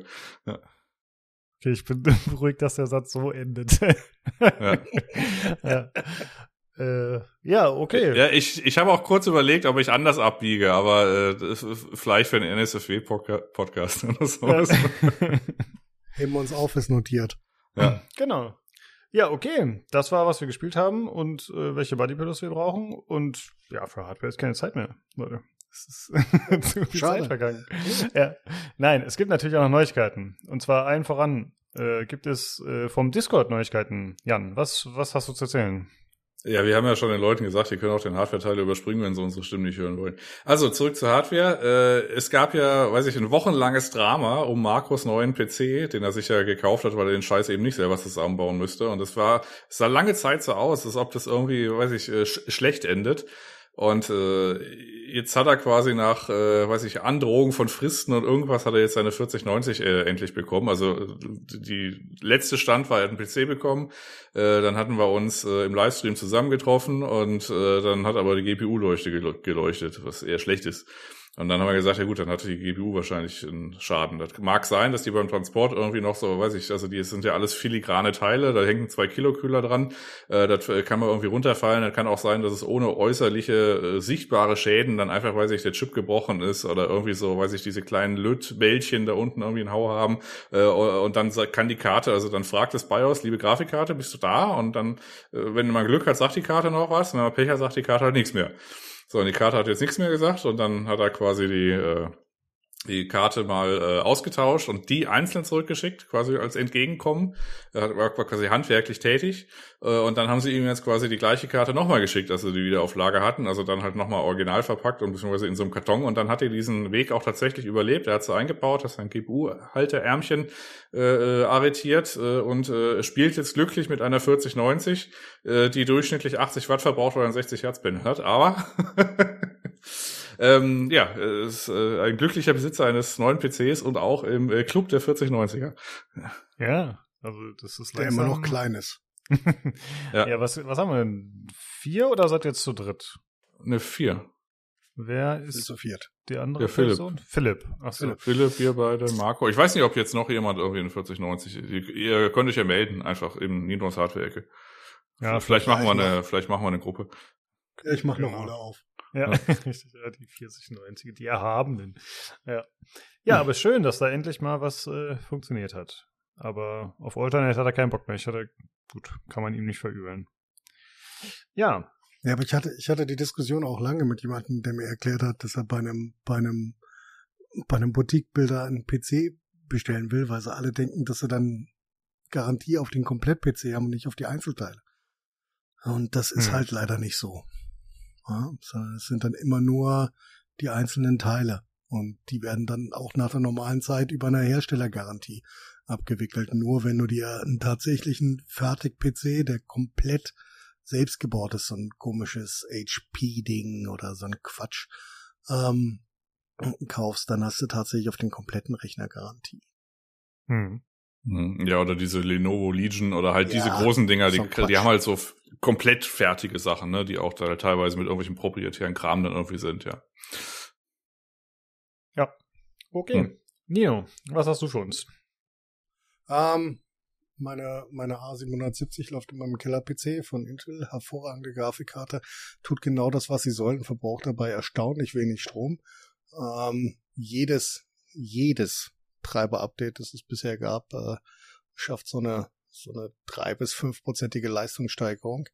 Ähm, es ist wirklich witzig. Ähm, gab noch mal Rumors dazu, dass sie die die 770 einstellen, aber das war nur das, ja, irgendeiner total irre Special Edition. Die Boardpartner gibt's weiter. Ähm, nichtsdestotrotz ähm, wird es ja mit großer Wahrscheinlichkeit dann nicht weitergehen in diese Richtung oder zumindest langsam ausfäden. Ähm, war aber gut, war ein kurzes Zwischenspiel, hat mir, hat mir sehr gefallen und macht mir sehr viel Spaß, dass ich jetzt äh, mich hier zu Hause drei Grafikkartenhersteller habe, die alle drei funktionieren. Das ist schön. äh, ja, wo du Grafikkartenhersteller schon ansprichst, es gibt ja äh, ein paar Neuigkeiten oder Pseudoneuigkeiten bei EVGA. Was ist da los ja, aktuell? Getrieben, getrieben durch ein Interview von äh, Steve Burke äh, seines Zeichens äh, Chief Editor bei Gamers Nexus und dem guten Vincent Kingpin Lucido, also einem der oder der bekannteste Overclocker und auch einer der erfolgreichsten, der ähm, immer direkt für EVGA gearbeitet hat und dort auch Bordlösungen für alle Nvidia-Grafikkarten ähm, gebastelt hat der letzten ja 15 Jahre. Ähm, als Steve ihn fragte, und was ist euer nächstes Projekt? Und er sagte, nö. Ähm, machen wir nicht mehr. Ähm, Projekte gibt's hier nicht mehr. Ähm, und auch äh, Jacob irgendwas, ich habe seinen Nachnamen vergessen, ähm, eines der Gesichter von EVGA hat ähm, EVGA Richtung Intel verlassen. Ähm, da ging es hauptsächlich darum, dass äh, man davon ausging, dass die ähm, Firma deutlich schneller in, ja den traurigen Tränen der Geschichte ähm, untergeht, als es tatsächlich ist. Das haben die mit, einer, mit einem Viersatz-Statement gegenüber Tech Power Up ähm, abgetan mit den Worten, ja, äh, dieser Kingpin, der arbeitet noch hier ähm, und wir sind weiter für unsere Kunden da. Viel Spaß mit dieser Information. Ähm, ja, viel mehr ist da aktuell nicht passiert. Nichtsdestotrotz haben sie ihre ähm, GPU-Sparte immer noch zugemacht und ich weiß auch nicht, für was sie noch Kingpin beschäftigen, weil der hat halt einfach overclockt über hm. Jahre mhm. und das Grafikkarten. Und wenn die keine Grafikkarten mehr herstellen, dann wird das eher, eher dünn, außer sie, hm, ja, wenden sich äh, anderen Firmen zu, was bei Intel ja nun ziemlich sinnfrei ist. Und äh, AMD weiß ich nicht, ob dieser, ob dieser Switch irgendwann passiert. Ich weiß auch nicht, was, was, was äh, Vincent Lucido da jetzt tut. Also es sieht schon immer noch traurig aus, aber sie haben zumindestens dementiert, dass sie zeitnah ähm, den Laden schließen. Ihr taiwanesisches oder in Taiwan sich befindende Büro ist immer noch offen. Ähm, geht auch darum, weil die eine sehr lange äh, Garantie auf ihre Netzteile und auf ihre Nu Audio Reihe gegeben haben, ähm, dass sie das auch noch erfüllen. Ähm, auf der Webseite kannst du kaum noch was kaufen. Das meiste ist äh, ausverkauft, aber bei Retailern, äh, Newegg und so weiter, kannst du immer noch ganz normale EVGA-Sachen kaufen, die ähm, auch noch mit den entsprechenden Garantien bestückt sind. Ja. ja, ein bisschen unterfüttert wurde ja dieses äh, Gerücht des, äh, des quasi Marktaus, äh, Austritts auch, dass äh, quasi das Netzteil, was sie jetzt zu jüngst mal rausgelassen haben, nur noch eine drei Jahre garantiert. Ja, aber gut. Muss mhm. mal gucken. Ja. Irgendwann wird's passieren oder nicht. Ja, so, so kann man generell herangehen, ja. Ja, okay. Äh, Wenn es da was Neues gibt, dann werden wir bestimmt berichten, weil Nino, du bist ja Fan von der Marke und den Garantien und so. Mal gucken. Okay. Jan, was hast du noch zu berichten? Ja, ich kann auch äh, berichten, wir haben ja quasi im letztes Mal, äh, weiß ich, über neue Grafikkarten, die rauskamen. Es ist wieder eine neue Grafikkarte rausgekommen. Diesmal hat sich die, äh, die Firma Nvidia die 4060 raus, rausgepresst äh, Marktpreis irgendwie so, ich sag mal, um die 300 Euro. Äh, besagte Linie äh, von der 4090 ist auch weiterhin äh, aktuell. Das Ding, das ganze Ding hat 8, äh, 8 Gigabyte, äh, 8 Gigabyte VRAM. Also quasi seit, äh, wann kam die Pascal raus? Ah, ne, warte mal, die hatte 6, ne? Die 1060. Ja, ich nehme alles. Ja. Ähm, Wie auch immer, lange Rede, kurzer Sinn, ist halt eine Full HD-Karte. Und äh, kann mal sein, dass man bei, weiß ich, irgendwelchen Konsolenports mal vielleicht mal von Ultratexturen auf High stellen muss, mal irgendwie mittelfristig. Äh, ansonsten ist es halt eine Karte, die man für 300 Euro käuflich erwerben kann. Die reißt jetzt irgendwie jetzt keine besonderen Bäume raus. Die verbraucht halt nur 125 Watt oder sowas um, um den Dreh. Ist halt auch ein winziger Chip. Dafür, dass der Chip so winzig ist und die so wenig verbraucht, ist er verhältnismäßig leistungsfähig für, weiß ich, Full HD. Ähm, gut, das nächste Ding oben drüber ist direkt 400 Euro für die TI-Variante dieses, äh, äh, dieses ganzen Geräts, was dann irgendwie so 20 Prozent schneller ist. Ähm, hat aber auch nur 8 GB äh, VRAM und dann wird so langsam, dann kommen wir in diesen Bereich, der ist äh, unangenehm, weil wenn man dann auch mal updatet, das kommt jetzt erst noch raus, nämlich die 4060 Ti mit äh, der, der, dem doppelten Speicherausbau, äh, der will die, die Firma Nvidia aber 100 Euro mehr, da sind wir schon bei 500 irgendwas Euro und bei 600 haben wir schon die 4070. Also da ist nicht mehr so viel Platz dazwischen. Also besagte Linie ist noch, immer noch da. Ähm, 4060 kommt jetzt bald raus, wird jetzt wahrscheinlich auch nicht so eher eher eher, eher so lauwarm begrüßt, was die Begeisterung äh, angeht.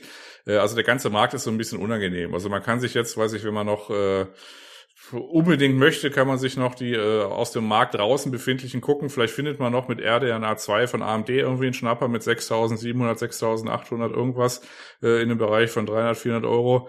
Ähm, ansonsten ist der Markt mit 300 Euro eher ein überschaubarer und mehr als Full HD ist er noch nicht mehr. Aber zumindest verbraucht sie wenig Strom. Ich weiß nicht, hast du noch irgendwas Bemerkenswertes über die 4060 zu berichten, Nino? Absolut nicht. Die Karte ist bemerkenswert, unbemerkenswert. Gut. Ja, das war's zu 4060. Dann okay. kann ich noch äh, abschließend, äh, ich weiß jetzt nicht, ob wir noch was haben, äh, über mein äh, E-Ink-Tablet berichten. Ich habe ja vor zwei Jahren äh, das Remarkable äh, 2 gekauft. Und habe da irgendwie, weiß ich, zuletzt ähm, Mitte Mai war das, glaube ich, äh, war ich beim Kumpel und habe dann glücklich auf der äh, im Schatten au, im Garten habe dann irgendwie Attack on Titan irgendwie, weiß ich, 15 Bände oder so gelesen und war da glücklich und es hat funktioniert. Und das habe ich letzte Woche nochmal versucht. Äh, und dann ist das Ding aber immer nicht nicht abgestürzt, aber das das PDF hat nicht mehr gerendert. Und dann muss man irgendwie die Display-Settings umstellen und dann hatten zwei zwei Seiten wieder gehalten und dann hatte ich wieder eine weiße Seite. Dann habe ich dann quasi den Support angeschrieben, habe aber zwischendurch schon auf Reddit gesehen und dann meinte einer, ja, du musst aus dem PDF ein PDF-A machen. Und dann habe ich das gemacht, das hat aber logischerweise nichts gebracht. Äh, lange Rede, kurzer Sinn, irgend, bei irgendeinem Update, also in dem Fall zu äh, 3.4, haben sie es dann äh, quasi zerrissen. Und dann habe ich mich noch versucht, in die Beta zu flüchten, das hat es aber auch nicht gefixt und habe ich mich äh, von einem äh, shady Projekt auf GitHub habe ich mir quasi meinen äh, meinen PC als äh, Update Server gemacht und auf, das ganze Ding zeichnet sich dadurch aus, dass da einfach nur ein Linux drauf ist. Das heißt, ich habe mich dann mit SSH und äh, dem äh, dem äh, Pre-Passwort, den ich quasi irgendwie aus den General Informations äh, auf dem äh, Tablet quasi rausziehen konnte, äh, habe ich dann quasi äh, den Zugriff gemacht auf äh, meinen äh, Pseudo Update Server äh, und äh, habe dann quasi das Update, was ich da vorher reingeladen hatte, quasi gemacht, was de facto ein Downgrade war, weil es geht sonst nicht so einfach. War ein bisschen äh, rumgehacke und rumgefuddel, aber aber ich habe jetzt wieder insofern den Erfolg, ich habe quasi jetzt wieder die Version 3.3.2 und äh, die kann PDFs darstellen und äh, die äh, rendert tatsächlich auch. Die ist ein bisschen langsamer äh, tatsächlich, aber beim Lesen hat die quasi genug, also muss erstmal die Seite fertig lesen und beim Lesen hat der hat das hat das Gerät, was übrigens unfassbar langsam SoC hat, ähm, genug Zeit, um quasi die Folgeseite zu pre-cachen und das ist ja das, was in der neuen Version kaputt ist und jetzt kann ich wieder meine äh, Attack on Titan Comics lesen, habe ich ja gestern gemacht, kurz vorm Einschlafen und dann, ähm, ja, das ist alles wieder gut. Also ich war ein bisschen Hackerman unterwegs, ja. Also Debug der Krone, der Krone der Woche für dich? Ja, würde ich jetzt nicht sagen. Also ich fand's halt nett, dass es zumindest mal irgendwie, man geht auf Reddit, dann wird dann irgend so ein GitHub-Projekt verlinkt und dann äh, kann man das halt tatsächlich relativ easy einfach da, also das war schon irgendwie mit ein bisschen Gefuddel und IP und äh, Datei hier reinlegen und hier noch ein PowerShell anmachen und hm, hm, hm. aber es ging halt zumindest dann. Also es hat dann einfach die, die also das, die Image-Datei, ist ja auch nichts anderes, als wenn man Android flasht oder so. Dann, äh, dann schiebst du da quasi auf das Gerät eine Image-Datei und dann äh, updatet das halt einfach aus der Image-Datei und äh, startet sich neu und das war's. Es ist jetzt nicht, äh, nicht so super komplex, ja. Mhm. Aber gut, mein Gott, äh, jetzt habe ich halt wieder meine Erfahrung und kann warten, bis es mal irgendwann wieder, wieder reparieren. ja.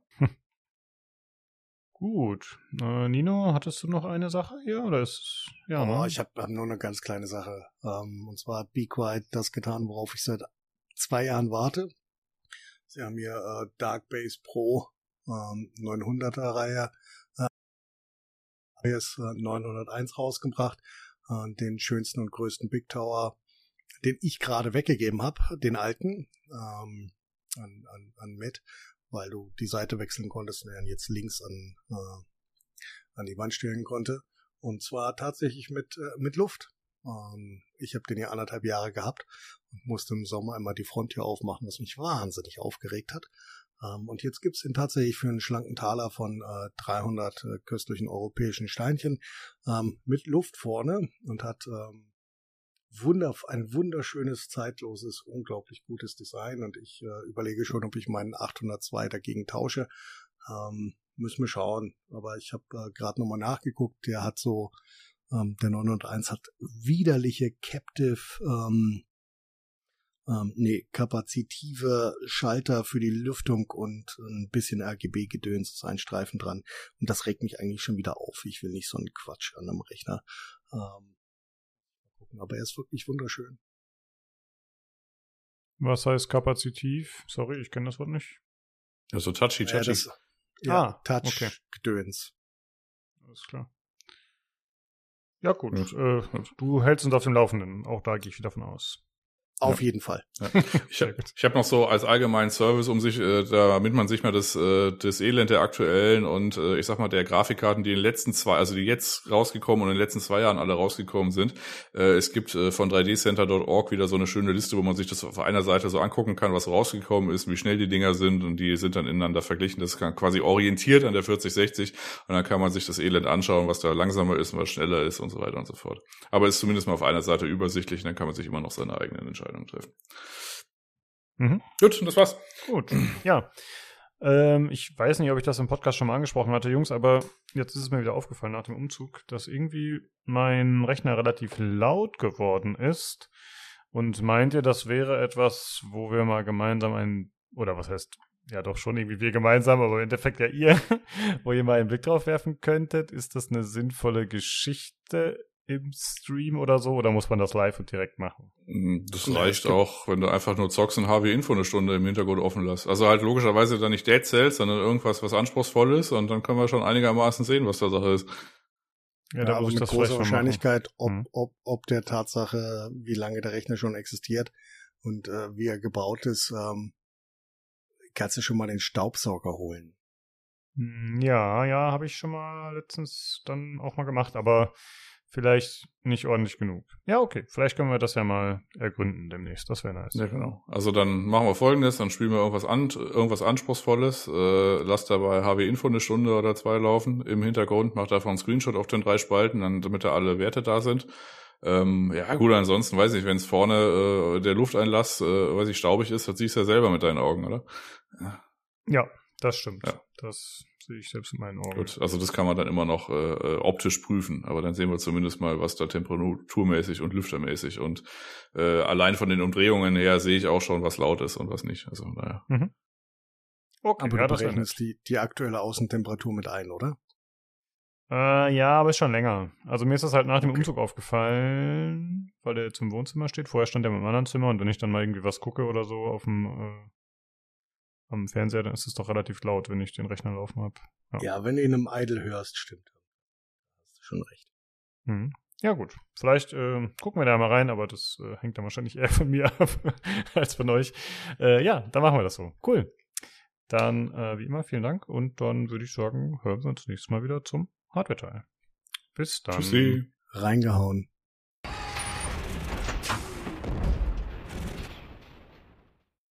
Ja, schön von den Jungs wieder zu hören. Dann machen wir jetzt weiter mit den News. Es gibt ein paar Neuigkeiten, äh, die nur kurz sind, die Short News. Äh, und zwar einmal zu Baldur's Gate 3. Da wurde überraschend angekündigt, dass die PC-Version früher erscheint, und zwar am 3. August schon diesen Jahres. Äh, ja, kann man nur mutmaßen, warum. Vielleicht haben sie Angst vor Starfield oder anderen Releases, aber könnte eine ganz gute Entscheidung von Larian sein. Die Konsolenversionen sind davon aber unberührt. Dann gibt es Neuigkeiten zu The Cycle Frontier. Wahrscheinlich die letzten Neuigkeiten. Äh, das ist ja so ein Extraction-Shooter, ein bisschen im Stil vom Escape from Tarkov, so vom Grundgameplay, aber halt äh, ja mit einem Fantasy- oder Sci-Fi-Setting eher gesagt und halt andere Optik und so. Aber das Ganze wird jetzt eingestellt Und zwar werden die Server am 27. Dezember abgeschaltet. Ja, es war wieder eins von diesen vielen Games, was irgendwie einem Hype hinterherläuft und dann eingestampft werden muss. Äh, ich hoffe, dass das irgendjemand bald nachlässt, dass die Entwickler checken, dass man sowas nicht dauernd bringen kann.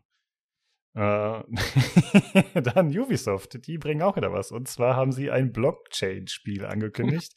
äh, das Ganze heißt Champions Tactics Grimoria Chronicles.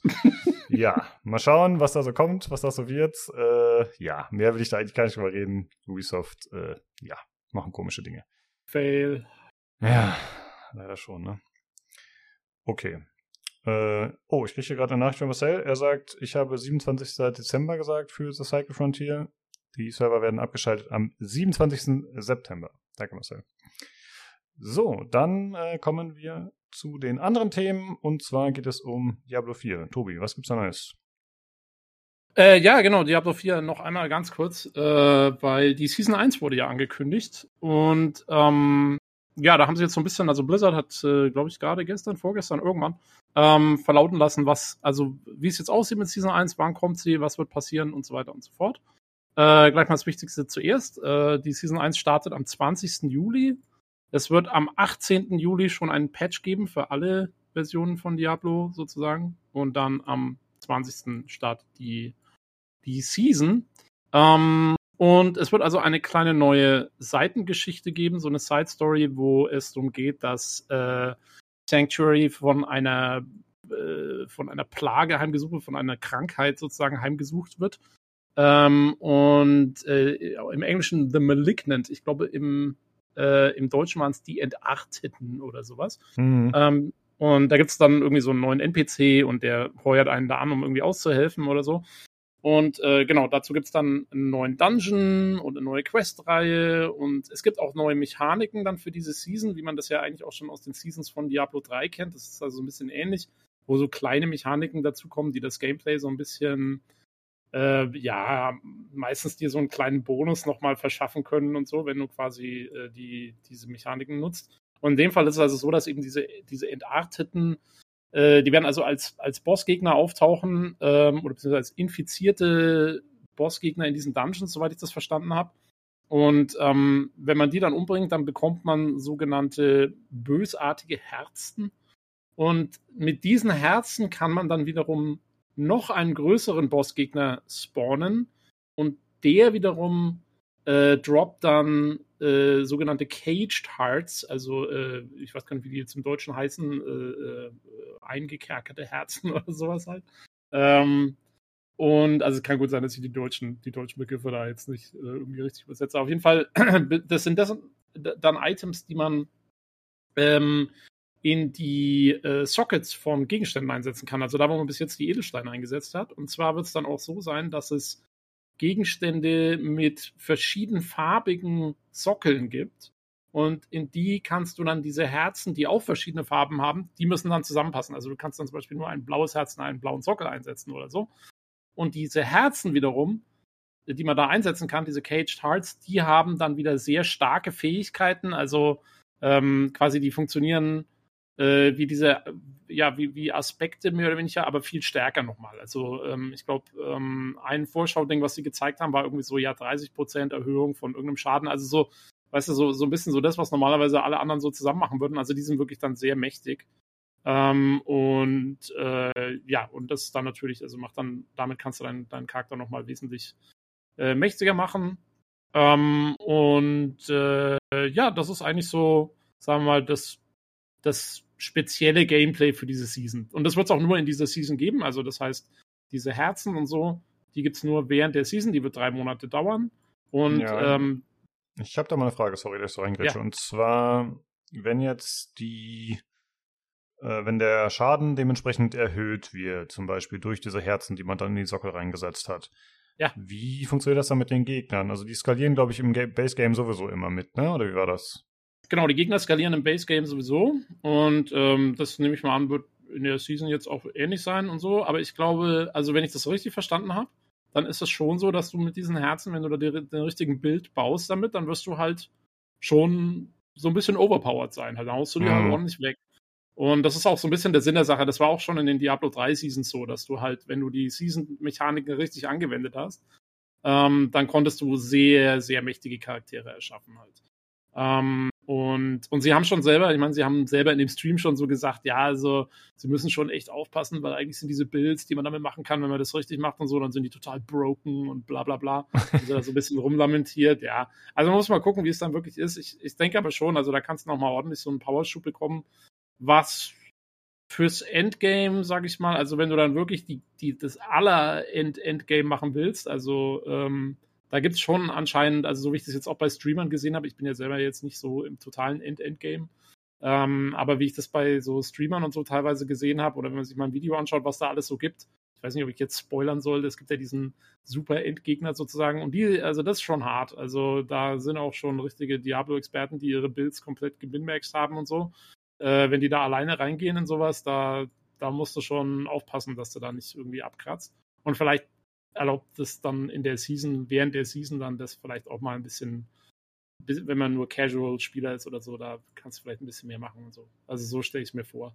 Ich glaube mhm. schon, dass man dann so ein bisschen overpowered ist, vielleicht teilweise oder so. Aber das macht ja da, das ist ja, macht ja vielleicht auch teilweise ein bisschen den Spaß aus beim Diablo, wenn du dann irgendwas gefunden hast, irgendein cooles Item und dann, und dann auf einmal rotzt du da erstmal durch und so. Das ist ja auch irgendwie cool.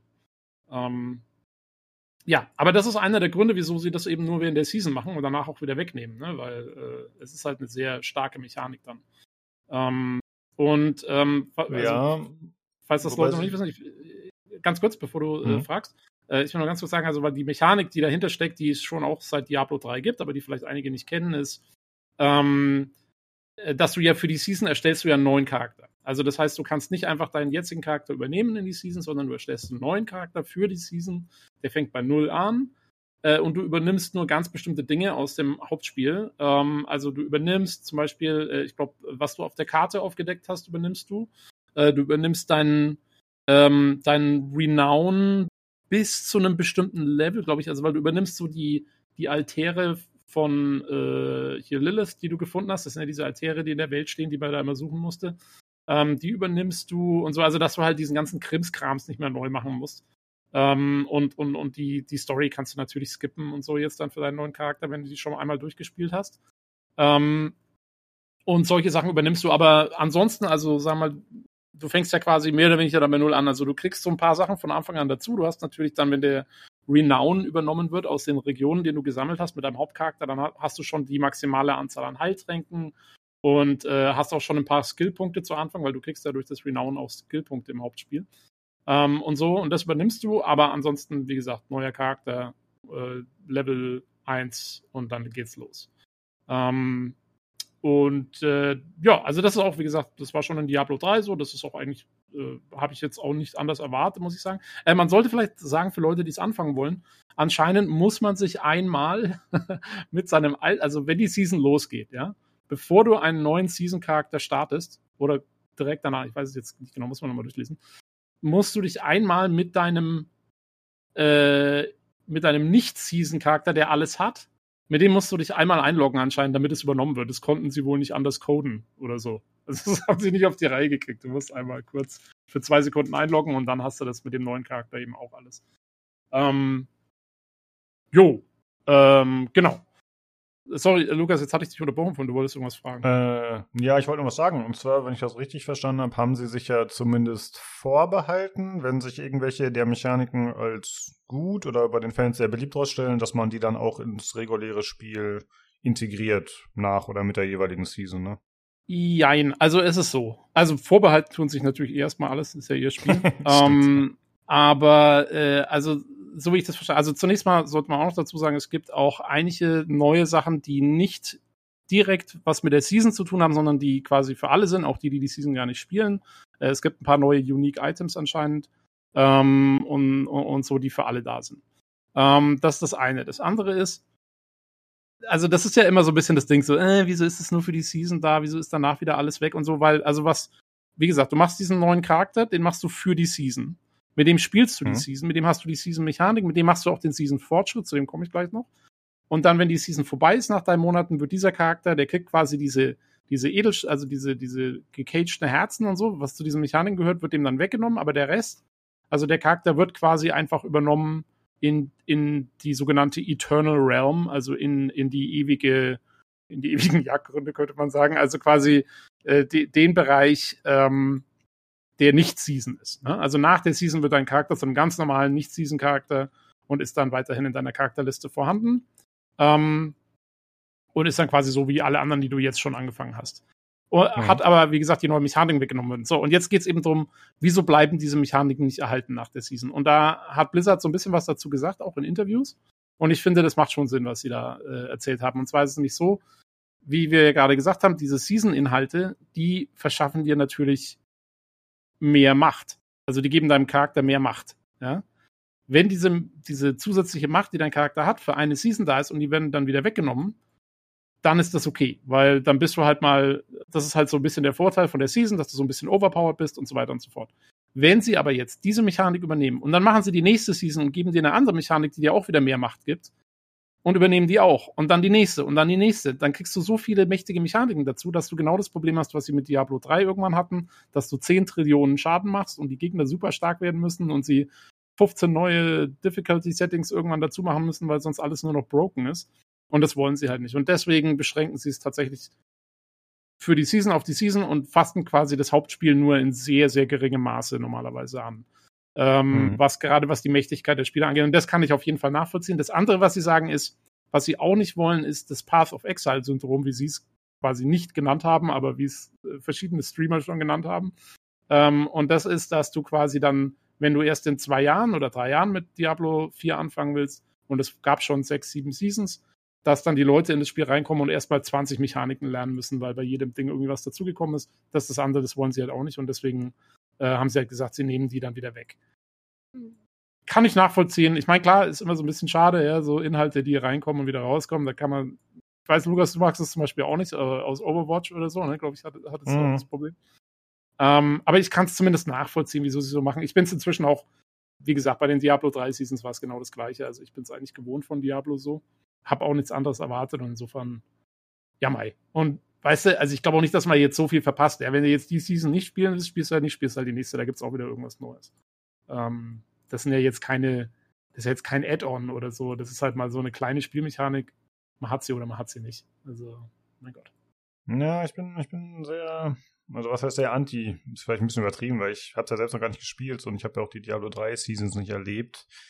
Ähm, aber ich, ich mag die Idee nicht so, weißt du? Ich denke mir halt, hey, ich baue mir einen coolen Charakter auf und ich grinde und ich level, hm, hm, und ich richte mein Bild auf diese äh, Fähigkeiten aus, die mir zur Verfügung stehen. Und das wären dann ja zum Beispiel diese Herzen jetzt mit diesen besonderen Aspekten. Und dann ist die Season zu Ende und dann wird der Charakter irgendwo anders hingeschoben. Und dann kann man das halt gar nicht mehr so spielen, wie es eigentlich mal war, wie man sich den Bild überlegt hat. Klar kann man alles wieder umspecken und so. Aber ich mag irgendwie auch nicht, dass ich dann quasi einen neuen Charakter anfangen muss und ja, es gibt natürlich ein bisschen Abwechslung, aber es, ich finde, Diablo ist ja auch immer diese Progression und der Grind und immer optimieren und immer verbessern und immer neue Items freischalten. Und im Prinzip hast du dann ja deinen, ich sag mal, Stammcharakter, den man vielleicht spielt. Also wäre es bei mir zumindest. Ich würde halt einen Charakter zocken die meiste Zeit, denke ich. Solange es mir zu langweilig werden würde. Und keine Ahnung, der ist dann ja dem Abstellgleis sozusagen. Oder zumindest kann er auch nicht die Sachen übernehmen, die ich dann vielleicht mit dem anderen gefunden habe. Ich weiß nicht. Ich mag die Idee irgendwie nicht. Ich, ich äh, erst, also nach der, ja, nach der Season kann er das dann, weil äh, dann, wie gesagt, sind sie beide im gleichen, im, im, im gleichen Realm und dann äh, können sie auch über den Stash äh, Sachen austauschen. Ach so, während, ach ja, da habe ich gar nicht dran gedacht. Ja, okay, das ist natürlich während, nice. während der Season geht's nicht, ja. Ähm, ja, das stimmt. Also, keine Ahnung, es kommt so ein bisschen darauf an, welchen Ansatz man zu dem Spiel hat. Ne? Für mich sind halt die Seasons auch dann immer äh, ein Anreiz, mal eine neue Klasse auszuprobieren. Also, weil ich habe jetzt zum Beispiel, ich habe bis jetzt eine Zauberin gespielt, jetzt probiere ich diese Season, wenn das jetzt losgeht, dann äh, werde ich mal wieder reinschauen, dann fange ich halt mit Barbaren an. Äh, und dann in der nächsten probiere ich mal den Rogue und in der nächsten den Necromancer und so. So, so habe ich das mir für mich überlegt. So habe ich es auch in Diablo mhm. 2 schon gemacht. Und so funktioniert das eigentlich schon, finde ich, ganz gut. Aber ja, also es ist eine Geschmacksfrage. Ähm, und entweder man, man mag es oder man mag es nicht. Ähm, eine Sache, die wir bis jetzt noch nicht erzählt haben, ist, dass ähm, äh, es gibt dann auch einen sogenannten Season Pass oder diesen Battle Pass für die Season. Und das ist ja das, wo auch so ein bisschen diese ganze Kaufgeschichte dann reinkommt. Also der Battle Pass, die Grundstufe dieses Battle Pass ist erstmal umsonst, die kriegt jeder Spieler. Äh, der hat dann, glaube ich, 27 Ränge, wenn ich es jetzt richtig im Kopf habe. Und ähm, wenn du dann irgendwie den Extended Battle Pass oder wie es heißt, den musst du dann blechen für Echtgeld und dann kriegst du zusätzliche Ränge, ich glaube irgendwie 63 nochmal, dann sind es im Ganzen 90 Ränge. Und ja, da kriegst du halt. Blog verlinkt, falls du nochmal reinschauen willst. Ah ja, genau. Ähm, und da kriegst du halt ähm, äh, quasi so kleine Boni und sowas. Ähm, ich habe das ehrlich schon, habe ich das auch noch nicht so ganz durchschaut, was du genau kriegst. Also du kriegst natürlich Skins und Emotes und so Zeug. Ähm, aber ich meine, äh, zumindest in der, also während der 63 Ränge, die du dazu kaufen kannst, kriegst du nur noch kosmetisches Zeug. Da kriegst du auf jeden Fall nichts mehr, was, was in irgendeiner Weise den Charakter mächtiger macht. Ich meine, während der 27 Ränge, die, äh, die für alle da sind, gibt es schon auch so Boni, mit denen du irgendwie was anfangen kannst. Ich weiß es jetzt aber ehrlich gesagt auch nicht hundertprozentig genau, wie das ist. Mhm. Ähm, da muss man noch ein bisschen, also sie haben es zwar schon erzählt, aber ich habe es jetzt ehrlich schon nicht mehr im Kopf, wie es genau war. Ich glaube, man kriegt noch irgendwie so eine, es gibt dann nochmal wieder eine andere Währung mit diesem Battle Pass oder die nennt sich Grace und oder Güte oder so. Und mit der kannst du dann wieder irgendwas verstanden. Also es ist, diese ganze Währungsgeschichte wird halt nochmal irgendwie verkompliziert durch diese ganze Geschichte, was mich so ein bisschen aufregt. Aber okay. Also der Punkt ist auf jeden Fall, du kannst mit der Umsonst-Version, oder was heißt umsonst, wenn du das Hauptspiel gekauft hast, kannst du, ähm, kannst du quasi alles, was irgendwie Gameplay-relevant ist, schon freischalten und dann kannst du halt mit der zusätzlichen Version kannst du, äh, kannst du noch zusätzlich dann mehr Cosmetics und Rüstungen und so Zeug freischalten. Ähm, und das ist quasi dann die, ja, diese Saison, Season-Reise, die man da so durchmacht, irgendwie ähm, so in der Art. Mhm. Also das, das kommt dann auch noch mit dazu. Und dafür brauchst du auch einen Season-Charakter, glaube ich. Das kannst du nicht, also dafür, das kannst du nicht machen mit einem normalen, sondern da musst du dann wirklich den Season-Charakter auch machen. Ähm, ja, und da gibt es irgendwie auch diese Smoldering Ashes, wie es ja heißt, die halt irgendwie äh, dem Charakter Boni verleihen und das gilt auch nur für den Season-Charakter. Also ich denke auch, das ist so, wie du gesagt hast, dass das dann ja. einer sein muss. Ähm, ich hatte es so verstanden, dass es tatsächlich nur äh, kosmetische Veränderungen gibt, aber es kann natürlich sein, dass in diesem Standard-Pass dann auch äh, ja, irgendwie gameplay-relevante Inhalte sind, abseits von diesen Ashes. Aber ich finde ja. halt cool, dass wirklich alles, was im alle Spielinhalte sind auch im freien Battle Pass verfügbar und das finde ich hervorragend. Ich finde, so muss es gemacht werden. Äh, man kann es darüber streiten, ist der äh, Premium Battle Pass sein Geld wert oder die teuerste Variante. Aber ich finde halt, solange es nur kosmetische Geschichten sind, also hier werden halt genannt äh, irgendwie Transmogs, Weapon Skins, Emotes. Äh, es gibt extra so eine so ein spezielles Rüstungsset, also optisch einfach nur, was eben auf diese Season anspielt. Das soll halt dazu da sein, um diese infizierten Gegner besser zu jagen. Aber es ist halt wirklich nur äh, sozusagen storymäßig in der Welt verankert und optisch. Aber es hat keinen Gameplay-Unterschied und ich finde, das ist eigentlich, wie es sein muss. Das ist okay, ja. Und ähm, weil, also ich weiß nur, ich, also der Grund, wieso ich meine, dass es auch schon irgendwie so ein bisschen Gameplay-Zeug gibt, ist der, du kannst dann auch, also neben dem Extended Battle Pass, kannst du auch nochmal eine höhere Stufe von diesem Battle Pass kaufen, wo du die ersten 20 Level überspringst. Also, dass du quasi schon im höheren Level einsteigst. Und da meinte einer der Streamer, die ich geschaut habe, meinte dann so, ja, dann kannst du natürlich auch irgendwie, kriegst du auch schon Gameplay-relevantes Zeug eventuell direkt, aber das ist dann wiederum auch, hat einen, eine Levelbeschränkung. Das heißt, du kannst, du kriegst Sachen, eventuell, die kannst du aber erst anwenden, wenn du das Level erreicht hast. Das heißt, selbst wenn du den, diese 20 Level am Anfang umsonst kriegst und da schon Zeug hast, kannst du es noch nicht verwenden, bis du das Level erreicht hast, wo du die Sachen dann auch anwenden kannst. Und insofern gibt es auch da keinen spielerischen Vorteil wirklich. Ähm, deswegen glaube ich, dass da irgendwie Sachen drin sind, die wohl schon irgendwie Gameplay-Relevanz haben. Aber ganz ich ehrlich, glaub, das, also, ich glaube, das Video habe ich auch gesehen. Jetzt fällt es mir ein. Ich habe es im Fitnessraum ja. im Keller gesehen. Und zwar. Also so. Äh, die, ich glaube, das waren aber diese Smoldering Ashes, soweit ich weiß. Ich glaube, das waren keine Items. Aber ja, ja, aber ich auch nicht. Dachte, also, äh, wie auch immer, es soll kein Page geben. Sorry, ich habe, wie gesagt, ich habe versucht, mich damit so auseinanderzusetzen, aber es, ist, es war echt, es war dann zu viel Zeug und ja, man wird dann schon sehen, wenn es losgeht. Irgendwie wird es schon werden. Ähm, jo, aber das ist die Season. Wie gesagt, 20. Juli geht's los. 18. Juli das Add-on, äh, den Patch, mit dem die neuen Uniques reinkommen, die für alle gelten und so.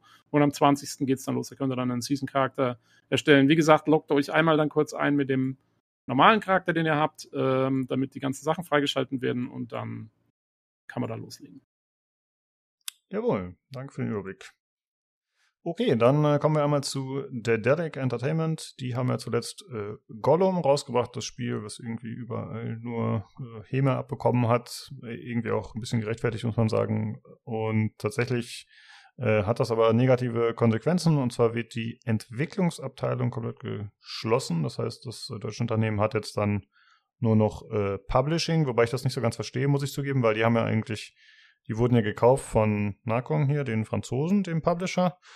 Ich dachte, der übernimmt dann direkt das Publishing für die alle, aber vielleicht macht es mehr Sinn, dass man ein deutsches Unternehmen nimmt, um Spiele in Deutschland zu publishen oder so, weil das da quasi schon sitzt. Weiß ich nicht genau. Aber auf jeden Fall werden die Mitarbeiter, es wurden 25 entlassen und es wurde jetzt wohl von 90 auf 65 Mitarbeiter reduziert und die sind dann halt nur noch im Publishing-Teil zuständig. Äh, Entwickler wurden wohl entlassen oder halt irgendwie umgeschiftet in andere Positionen. Und äh, es war noch ein weiteres Herr der Ringe-Spiel in Entwicklung. Ich weiß jetzt nicht, ob das konkret Gollum 2 war, das war noch nicht bekannt. Aber ja, halt eins mit der Lizenz. Und das wurde jetzt auch eingestellt, damit die Entwicklung, hm, ja, nach dem Flop von Gollum. Äh, ja, ja scha schade, die Konsequenz, aber ist jetzt nicht so furchtbar überraschend. Ne? Das, das ist so unglaublich traurig. Die haben so geile Spiele gemacht mit Deponia, mit Edna und sowas alles. Die ganzen Adventures, ich habe die so geliebt und ja, hm. aber das war die letzten Jahre ja, ist es ja schon relativ stark abgegangen oder bergab gegangen mit der Delic. Also ja, aber ja. trotzdem schade. Die haben wirklich in der Vergangenheit gute Spiele gemacht. Also gerade auch, auch von den Stories her und so waren die ja gut. Also es war ja nicht nur, dass die damals gut, technisch gut umgesetzt waren, die Spiele, aber halt storytechnisch, ja. Und äh, hm. was ich noch gelesen hatte, es war jetzt auch ein neues äh, Deponier, aber so ein Surviving-Deponier angekündigt. Und das wird weiterentwickelt, weil das nicht direkt von Dedelic irgendwie entwickelt wird, sondern die nur beratend oder sowas zur Seite stehen oder sowas. Hatte ich ah, ja, okay. okay. Aber was, das wird ein Survival-Spiel? Ja, ich hab's mhm. nicht, also ich hab's nicht so hundertprozentig, es war auf irgend von den Showcases. Und ähm, ich habe so, oh, Deponia. Und dann war irgendwas mit Survival und ich dachte so, nein. Ja, allerdings. äh, ja, hm, schade. okay. Ja, ist ich ja auch ein Riesenladen, wenn man das jetzt mal so sieht, ne? Also, okay, ist natürlich auch viel mit Publishing, aber ja, 25 Leute, die dann, okay, wenn 25 Leute Gollum entwickelt haben sollten, dann ist das natürlich schon recht respektabel. Äh, aber anderen Games denkt man sich dann, ja, okay, das sind vielleicht ein bisschen viele Mitarbeiter, um jetzt so ein 2D-Game, so ein Point-and-Click zu vertreiben oder zu bauen.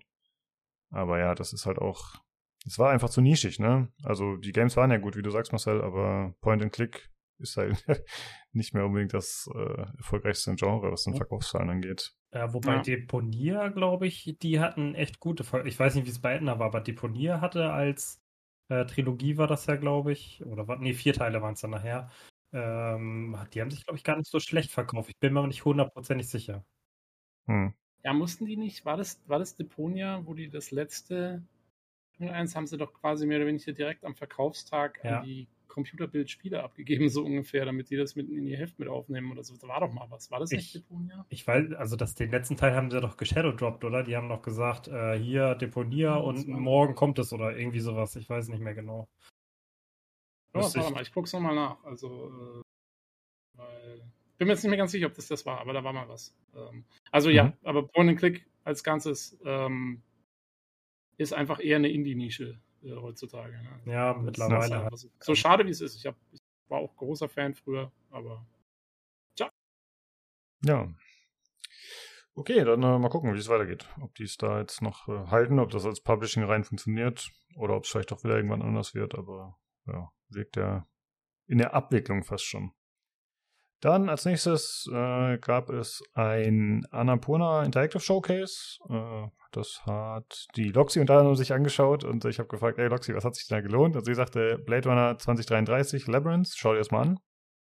Und äh, ja, den Trailer habe ich mir mal angeschaut. Das ist äh, ja ein bisschen schwierig zu sagen, was das genau ist. Also es ist äh, es spielt zwischen den beiden Filmen wohl, zwischen den beiden Blade Runner Filmen und in Los Angeles auch. Und anhand des Trailers kann man leider nicht genau sagen, was es wird. Also man sieht halt so diverse Detective-Sachen, so eine äh, Marke von dem Detective. Äh, ist jetzt halt die Frage, wird das ein Point-and-Click, gerade noch drüber gesprochen, wird es ein Puzzle-Game, wird es ein Adventure? Also es sieht mir nicht aus wie ein Actionspiel von der Aufmachung des Trailers. Es wirkt eher so ein bisschen äh, langsamer Stimmung aufbauend, Atmosphäre und ich finde, das spricht halt eher für so ein Narrative Game irgendwie, was jetzt nicht so viel Gameplay bietet. Aber man weiß es nicht. Es gibt auch noch keine äh, konkreten Infos. Es gibt zwar zum Beispiel eine Steam-Seite, aber da steht jetzt im Grunde nur das, was ich gesagt habe. Und da steht nicht, was das für ein Genre sein wird. Deswegen ist es noch nicht wirklich abzuschätzen, aber es sollen halt weitere, Info weitere Infos noch kommen. Tobi, bist du in interessiert? Also du hast ja zuletzt, glaube ich, noch mal dieses alte Blade Runner Game vor ein paar Jahren gespielt, da hattest du ja berichtet. Äh, was sagst du jetzt zu dem Game? Ja, also ich meine, die Atmosphäre in dem kleinen Teaser da war schon mal ja ganz nett, äh, soweit. Das hat ja alles schon mal ganz, ganz ordentlich ausgesehen. Man muss ja gucken, was es genau wird. Also äh, meine erste, mein erster Eindruck war, also man, sie haben sich ja wohl sehr auf dieses, auf diesen Fotoapparat da konzentriert, ne? Also dieses Teil aus Blade Runner, wo du äh, quasi aus Bildern so eine 3D-Umgebung rekonstruieren kannst und dann auch um Ecken schauen kannst oder irgendwie ja so diese Details auf irgendwelchen Bildern findest. Ich fand, das war sehr prominent vertreten in diesem Trailer. Mhm. Und deswegen frage ich mich, ob das ein wichtiges Spielelement werden wird. Also, das war ja bei dem alten Blade Runner Spiel, spielte das ja auch schon eine Rolle. Das war ja so ein Detective-Spiel. Und da musst du das Ding auch immer wieder anwenden, um irgendwelche, aus irgendwelchen Fotos irgendwelche Beweise rauszuziehen und so. Ähm, und ja, ich, also wie gesagt, das war jetzt, das war da so prominent vertreten, dass ich mir so dachte, äh, ja, hoffentlich wird es nicht das ganze spielen, dass man aus irgendwelchen Bildern irgendwie Sachen ausziehen muss. Ähm, keine Ahnung, mal abwarten. Also ich fand es noch sehr kryptisch alles. Äh, aber ja, also immerhin schöne Blade Runner Atmosphäre, soweit so gut. Ja. Ja, muss man mal gucken, wenn da tatsächlich mal mehr zu sehen ist. Also ich hatte schon den Eindruck, dass manche Szenen vielleicht auch irgendwie Gameplay sein könnten, wenn er da über diesen Gang läuft. Aber kann man halt echt nicht abschätzen, so ohne Hut mhm. oder alles. Schwierig zu sagen. Ja. Ja. Also der Gang, den er langläuft, das ist ja, ähm, glaube ich, das Polizeipräsidium, ne? Das ist ja quasi oh, mehr oder weniger. Sein. Du meinst das, wo die äh, diesen hohen, diesen super riesigen Gang mit diesen Fenstern, wo das Licht mhm. so durchscheint, das blaue Licht, ja. Das ist eine Hommage, glaube ich, an, ähm, an eine Szene aus dem alten Blade Runner-Film, ähm, hier, wo, wo äh, Decker oder wie er geheißen hat, in diesem, in dem Polizeipräsidium ankommt. Das sah mir sehr ah, danach ja. aus. Okay. Ja, muss man mal abwarten, was da demnächst so kommt. Ist auch überhaupt noch nicht bekannt, wann das Spiel erscheinen soll. Es heißt am Ende des Trailers nur für PC und Konsolen, also noch nicht mal für welche Konsolen. Ich vermute auch, dass das Ganze noch ein bisschen dauern wird. Also, dass das jetzt nicht was ist, was nächstes Jahr erscheint. Ich finde, das dafür hat man so wenig gesehen jetzt. Aber mal gucken. Ja, dann äh, als nächstes äh, wurde ein weiteres Franchise gezeigt, was so eine Verquickung aus Spiel und Film sein soll, und zwar Space Nation. Äh, das ist jetzt eben ein neues Franchise und das soll so eine Art Space Opera werden und soll dabei ein Online-Game haben initial und dann soll noch eine Serie folgen, also äh, TV-Serie und animierte Kurzfilme soll es noch geben. Also wirklich so eine ja, ambitionierte Idee, dass man direkt so richtig einen raushaut, was ich schon mal ein bisschen oh. bedenklich finde. das äh, macht ein bisschen Angst. Äh, mhm. Äh, und, ja. ja, du als jemand, der äh, Space Games an sich mag und Sci-Fi und so, ne, das, äh, ja, mal gucken. Das soll zuerst ein MMORPG werden, also schon mal nichts für dich, Tobi. nee, ich war auch, ich war ja ganz, also ich habe äh, ich hab ehrlich gestanden, ich hatte erst aus unserem Doc draus erfahren und habe deine Notizen hier gelesen und habe das so, hm, ach so, Space Game und so, TV-Serie, weil, also ich mochte ja auch Quantum Break, äh, das hatte ja auch so diesen Ansatz. Fand ich eigentlich ganz witzig. Ähm, und dann ja, online MMO und so. Und dann hat es mich direkt erinnert, äh, hier an dieses Ding, äh, wie ist das wieder? Äh, es war auch ein MMO, wo sie so eine TV-Serie dazu gemacht haben, mit diesen Arcs. Äh, ah. Kann sich jemand daran erinnern? Dieses. Nee. Die TV-Serie war gar nicht mal so schlecht. Im Gegensatz zum Spiel. Ich glaube, das Spiel war nicht so gut. Irgendwie die. Oh Mann, shit. Jetzt müsste ich es auch nachschauen. ja, guck mal nach. Ich, äh, guck mal nach, ja. wo ich erzähl weiter, aber ich wüsste jetzt auf Anhieb auch nicht, äh, was du da meinst. Ähm, ja, es soll halt, äh, wie gesagt, zuerst ein MMORPG werden und das spielt in dem Telikos-Cluster. Keine Ahnung, ob es den echt gibt, aber das ist halt anscheinend Teil des Alls. Und äh, der von Aliens bewohnt wird. Äh, Menschen werden da nicht erwähnt, aber ich vermute, dass es Menschen auch noch geben wird. Äh, und es steht da, es soll drei Fraktionen geben mit unterschiedlichen Ideologien und Zielen. Und äh, warum das Ganze wahrscheinlich überhaupt erstmal so ein Bass erzeugt hat, ist, dass Roland Emmerich daran beteiligt ist. Der ist Mitgründer dieses Franchises und wird dann auch bei dem Spiel Chief Creative Officer wohl sein. Und äh, es sind auch irgendwie ehemalige Warframe und WoW-Entwickler beteiligt, die da spezifisch genannt werden. Die sind wohl auch äh, Mitbegründer, wenn ich das richtig verstehe. Und sie haben wohl auch irgendwie 50 Millionen schon eingesammelt an äh, Investments von diversen Firmen, die da sich was von versprechen.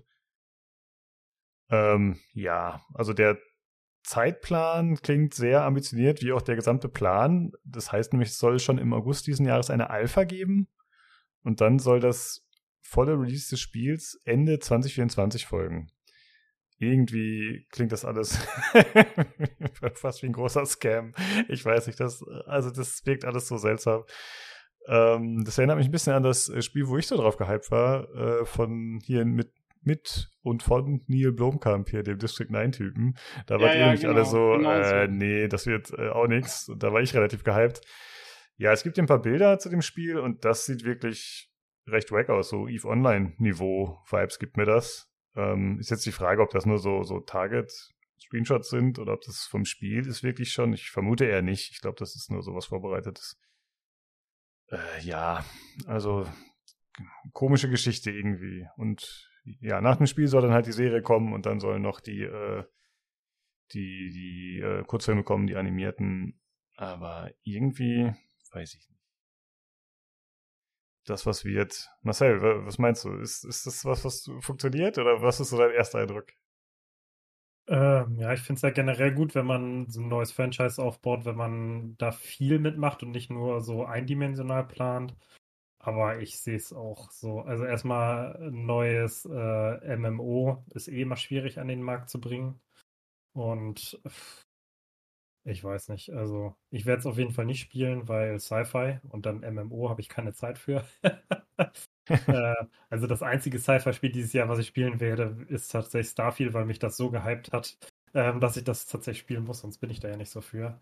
Ja, also ich bin, für mich hört sich das auch so ein bisschen an Roland Emmerich, den setzen wir da mal hin hier, der macht das Gesicht, da zeigen wir, ey, guck mal, wen wir dabei haben, wir haben noch ein paar tolle Entwickler dabei und dann, ähm, ja, machen wir ein Spiel daraus und hoffen, dass es vielleicht auch darüber über die Namen verkauft wird, also. Ja. Weiß ich nicht. Ich, ich sehe auch, also wenn das jetzt, jetzt erst aufkommt, aber im August, also nächsten Monat schon eine Alpha sein soll. Hm, hm, hm, hm. Ja, vor allen Dingen, wir alle wissen ja, wie das so ist mit Spieleentwicklung. Ne? Dann äh, passiert irgendwas, dann verschiebt sich das Release wieder ewig. Und hier ist es ja anscheinend so, dass erstmal das Spiel kommen soll und dann baut der Rest darauf auf, nehme ich mal an, oder ergänzt das Ganze.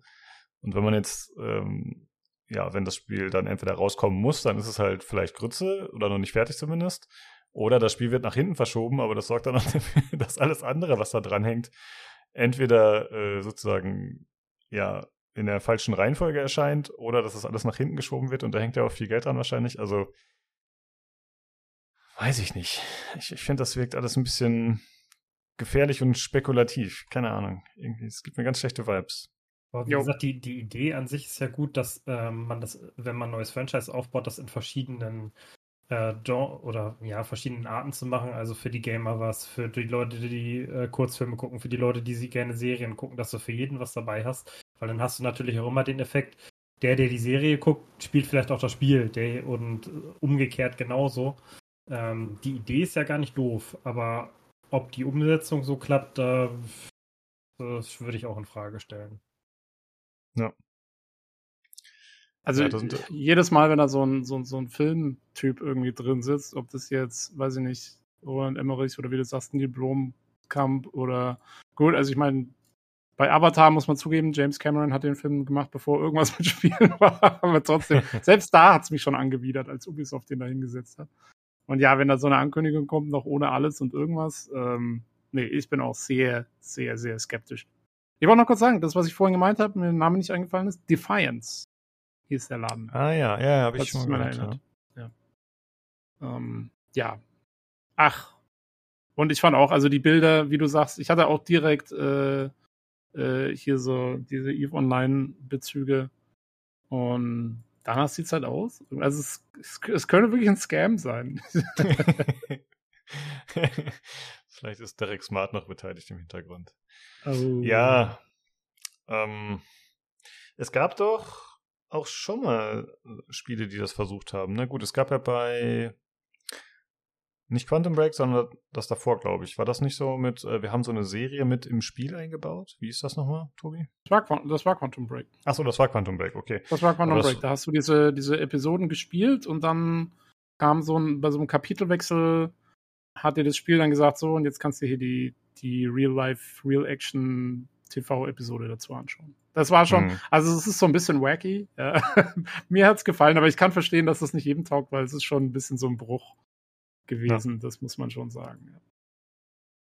Äh, ansonsten wollte ich noch sagen, es gab doch schon mal ein äh, Avatar-Spiel auch, ne? Beim ersten Film. Also ich weiß nicht, wie zeitnah das erschienen war damals, aber das war ein Unreal Engine 3 oder 4 Game. Das weiß ich noch. Ich hatte das kurz gezockt. Es war ja. jetzt nicht komplett schlecht, aber so richtig kam es auch nicht an. Aber okay, ich, ich, ich war noch nie so in der Avatar-Welt drin. Äh, hat mich nicht so interessiert. Ja.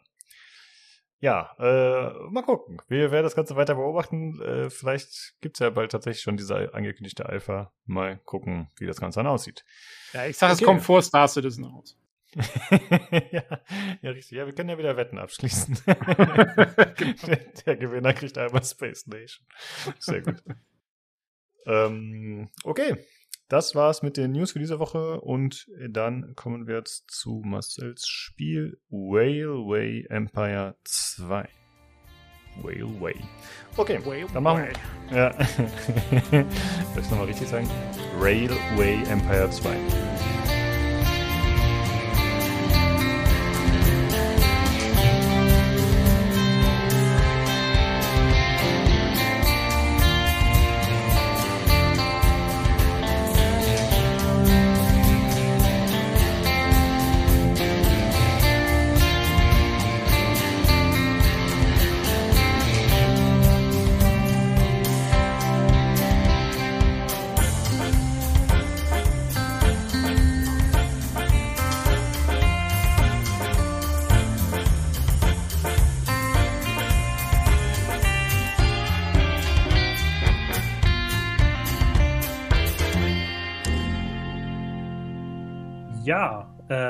Empire 2. Ähm, nachdem wir die letzten Mal, ich hatte mal geguckt, immer sehr actionreiche, spannende Spiele hatten und so weiter, mal wieder was ganz anderes. Äh, ich mag ja gerne Aufbauspiele und deswegen dachte ich, ich bringe mal Railway Empire 2 mit.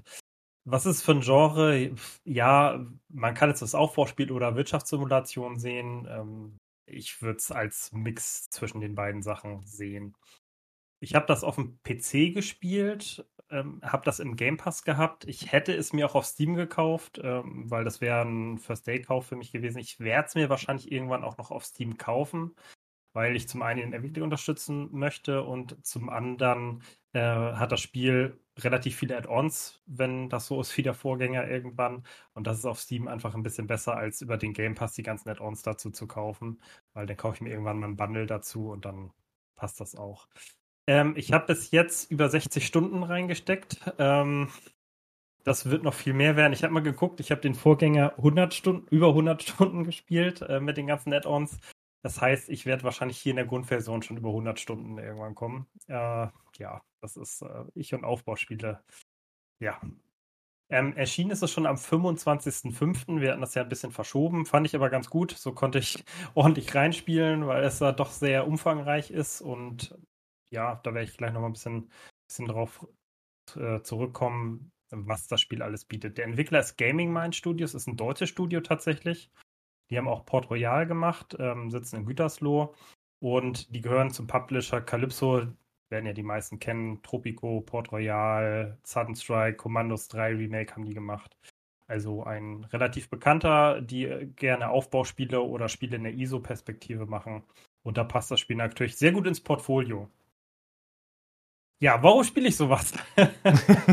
ähm, das ist ja immer äh, ja sehr nach Geschmacksfrage, aber ich finde allgemein Spiele, die äh, ja mit Transportwesen in jeglichen Form zu tun haben, nicht nur mit äh, in dem Fall Eisenbahn, sondern auch sowas wie Transport Tycoon, Transport Fever oder auch sowas wie City Skylines ist ja auch mehr oder weniger ein Transportsimulator gewesen, äh, in dem man das eher für Straßen gemacht hat. Äh, ich mag es halt einfach. Ähm, neben ähm, Freizeitpark aufbauen und so sind das so meine Lieblingsgenres.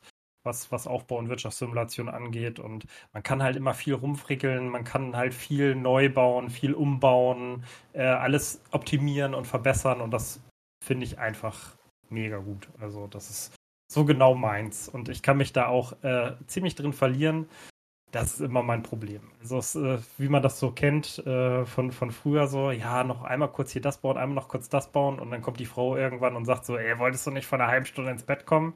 Also, oh ja. Hm, also, das ist typisch bei mir mit Aufbauspielen. und äh, das war hier keine Ausnahme. Es war hier äh, mal wieder nach längerer Zeit sehr, sehr schlimm, muss ich dazu sagen. Ja, aber das ist ja auch so der Klassiker bei dieser Art Spielen, ne? Sei es jetzt ein Civilization, wo man noch eine Runde macht oder, äh, keine Ahnung, äh, dann City Skylines, wo man noch eben hier die Feuerwehr hinsetzt und dann merkt, ach, das passt dann da nicht und dann optimiert man noch das und zack, wie du sagst, ist eine halbe Stunde wieder weg. Das ja, ist ja bei solchen der Unterschied Games ist, immer. Der Unterschied ist, Lukas, hier machst du nicht noch eine Runde, sondern hier machst du noch einen Zug. Sehr gut. ja, okay. Äh, ich vermute mal, Wortspiele, nachdem das schon das zweite ist, äh, heute ist, werden wir noch mehr haben. Mal schauen. Ja, ich bin gespannt, was ihr noch so aus dem Hut zaubert. äh, Wohl, ja. nee, nee, nee. Der Zug ist abgefahren. oh Gott. So. Okay, an die Hörer, die wir noch nicht verloren haben, ähm, aufgrund der Wortspiele, mache ich einfach mal weiter. Äh, ja. Dann fahren wir einfach mal weiter. Ähm, ja, welche Modi gibt es? Ähm, vielleicht mal so als Grundversion. Ähm, es gibt einmal die, das, also alles ist so ein bisschen um die Kampagne aufgebaut. Die Kampagne hat ähm, fünf Kapitel. Das hört sich erstmal nicht viel an. Ich komme da gleich noch ein bisschen drauf, dass das doch relativ viel ist. Dann hat man Szenarien, das sind 14 Stück, die man da insgesamt hat. Man hat ein äh, freies Spiel und man hat einen Modellbaumodus. Unterschied zwischen Modellbaumodus und freies Spiel ist, beim Modellbaumodus gibt es keine Konkurrenzen, es gibt keine Finanzen, es gibt keine Aufgaben, sondern da kann man sich einfach wirklich ausleben, wie man möchte und äh, hat halt ja nichts, was einem im Weg steht.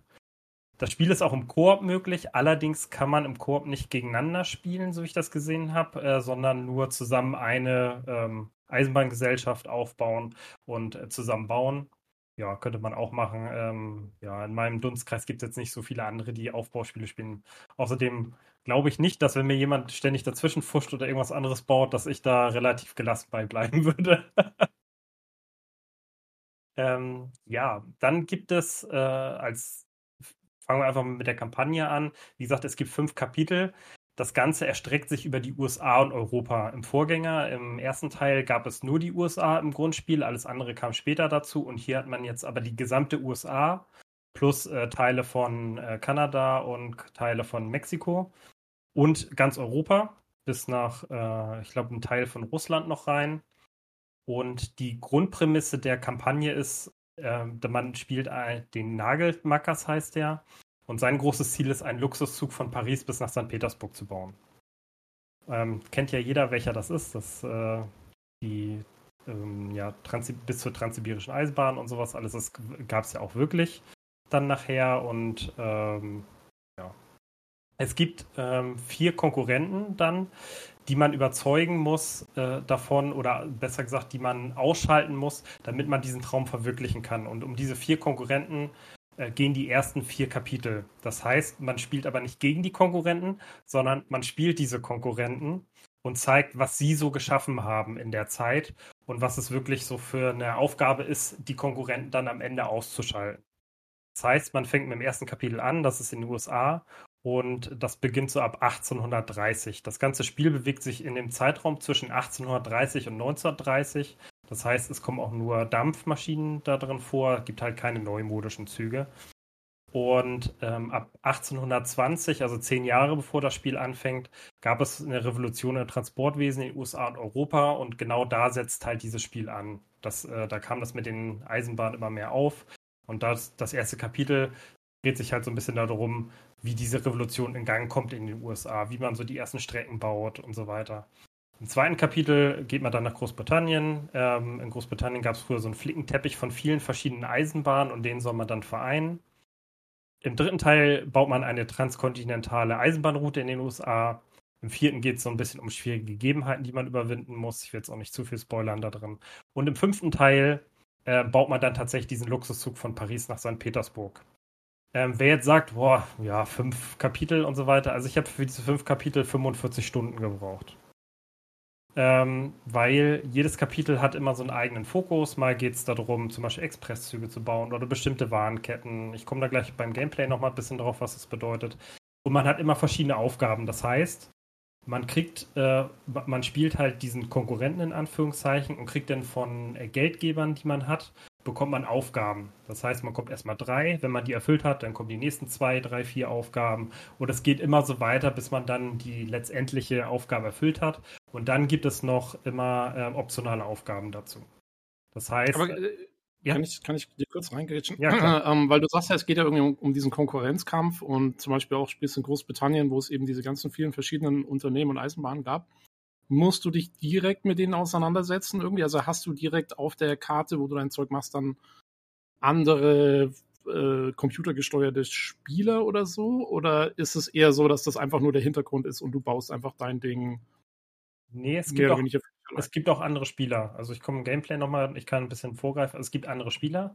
Es gibt zwei Arten von anderen Strecken. Es gibt einmal so private Strecken, das ist wirklich nur so von A nach B eine Strecke und die kannst du dann irgendwann aufkaufen einfach. Und dann gibt es aber richtig andere Charaktere, die auch weiterbauen, die neue Strecken bauen, die dir auch was im Weg bauen und sowas alles. Und oh, okay. die sind dann tatsächlich auch als Charaktere und die kommentieren auch Sachen, die du baust und sowas alles. Oder wenn bei dir mal eine Panne beim Zug ist und sowas. Also die sind aktiv dabei auf der Karte. Bei okay. der ähm, Kampagne sind die ähm, vorgegeben letztendlich und bei dem freien Spiel nachher ist das so ein bisschen zufallsmäßig zum Beispiel.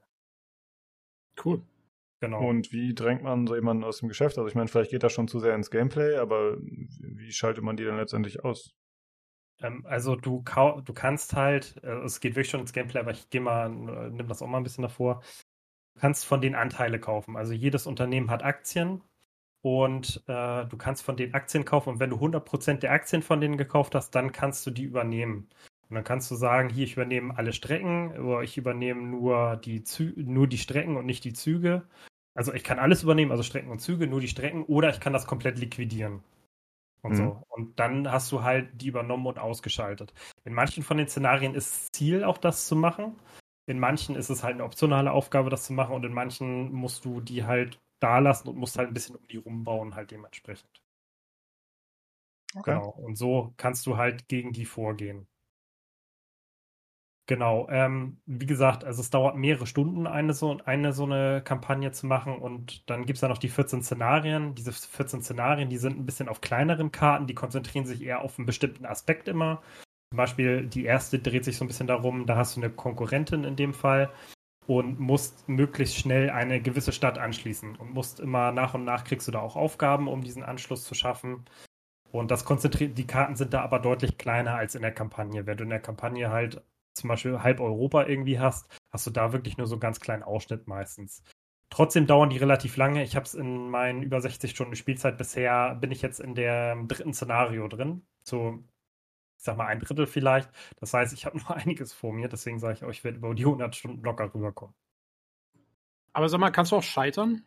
Äh, ja, klar.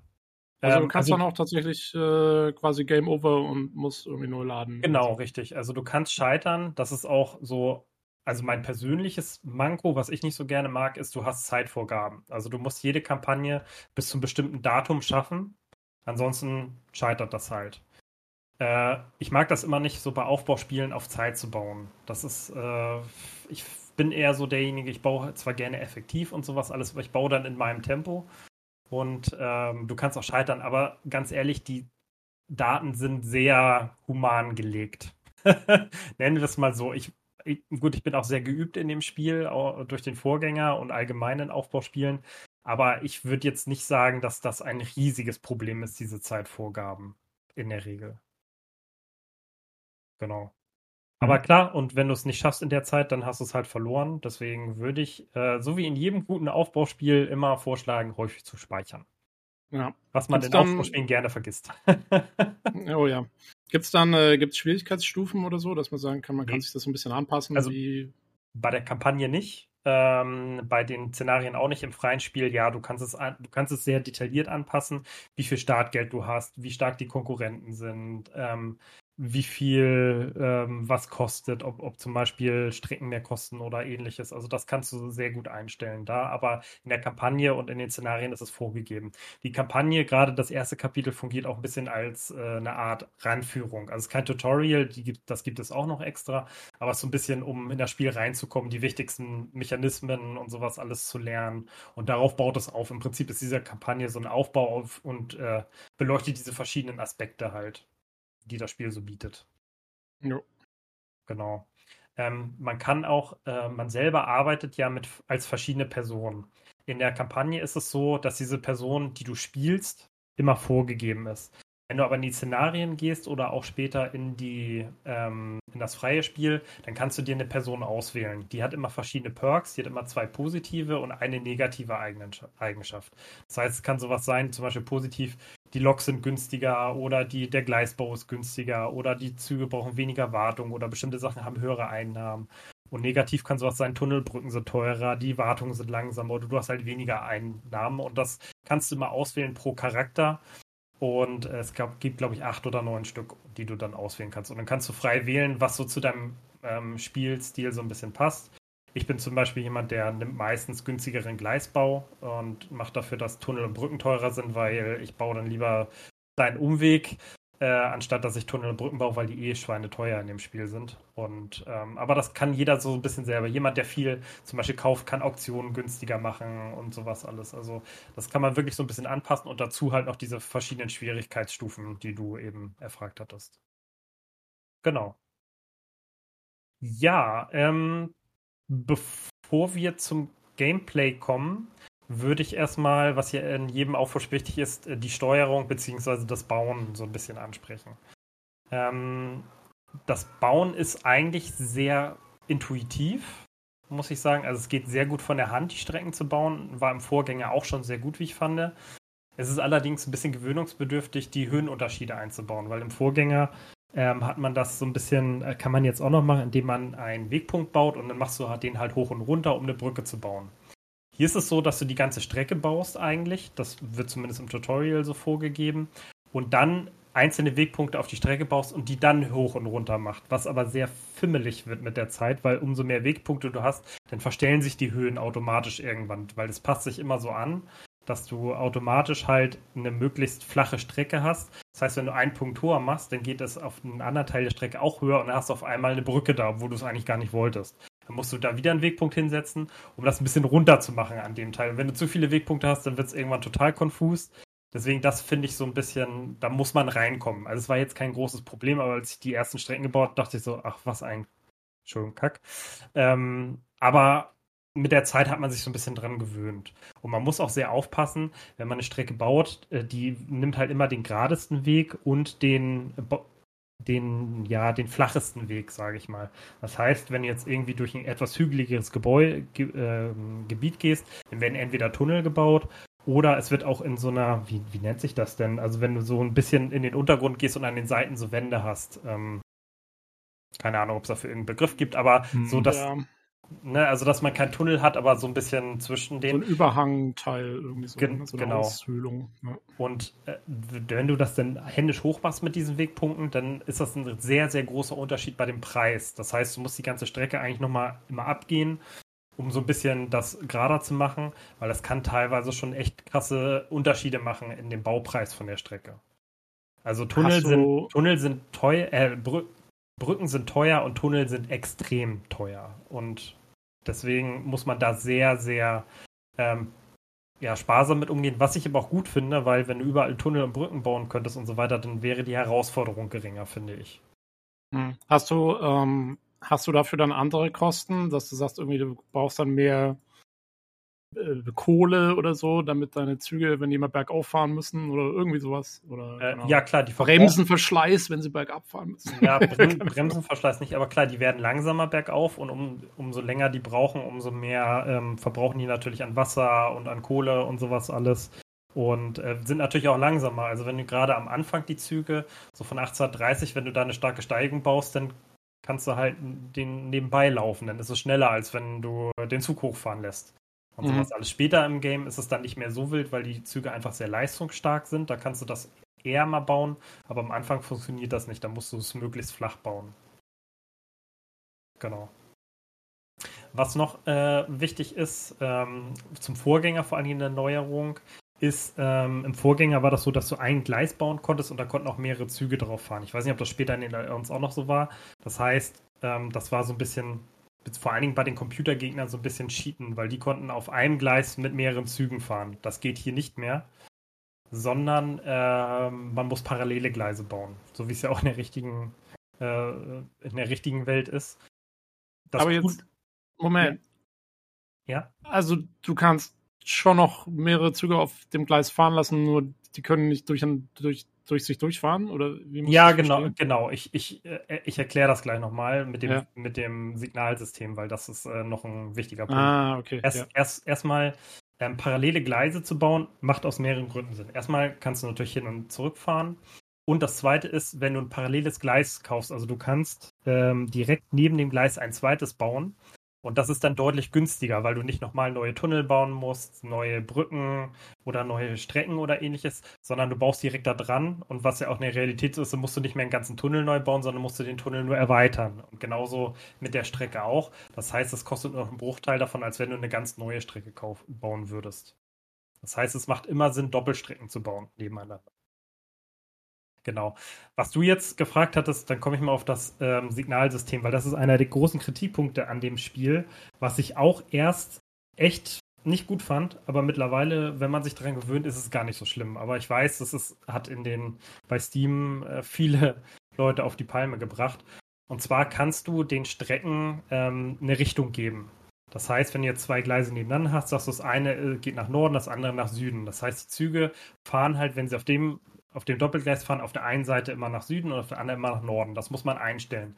Und dann werden automatisch auch Signale verteilt. Das heißt, die Signale werden immer so verteilt, dass äh, ein Zug dazwischen Platz hat und dann kommt das nächste und sowas alles. Das war im Vorgänger, musstest du das noch alles manuell machen. Oder konntest du das mit einem Klick zumindest hinmachen. Der Nachteil hier ist natürlich, dass wenn du nur eine Einzelstrecke hast, die, wo der Zug in beide Richtungen, zum Beispiel du hast irgendwas angeschlossen und er soll ein Zug in beide Richtungen auf diesem Gleis fahren, dann hast du diese Signale nicht.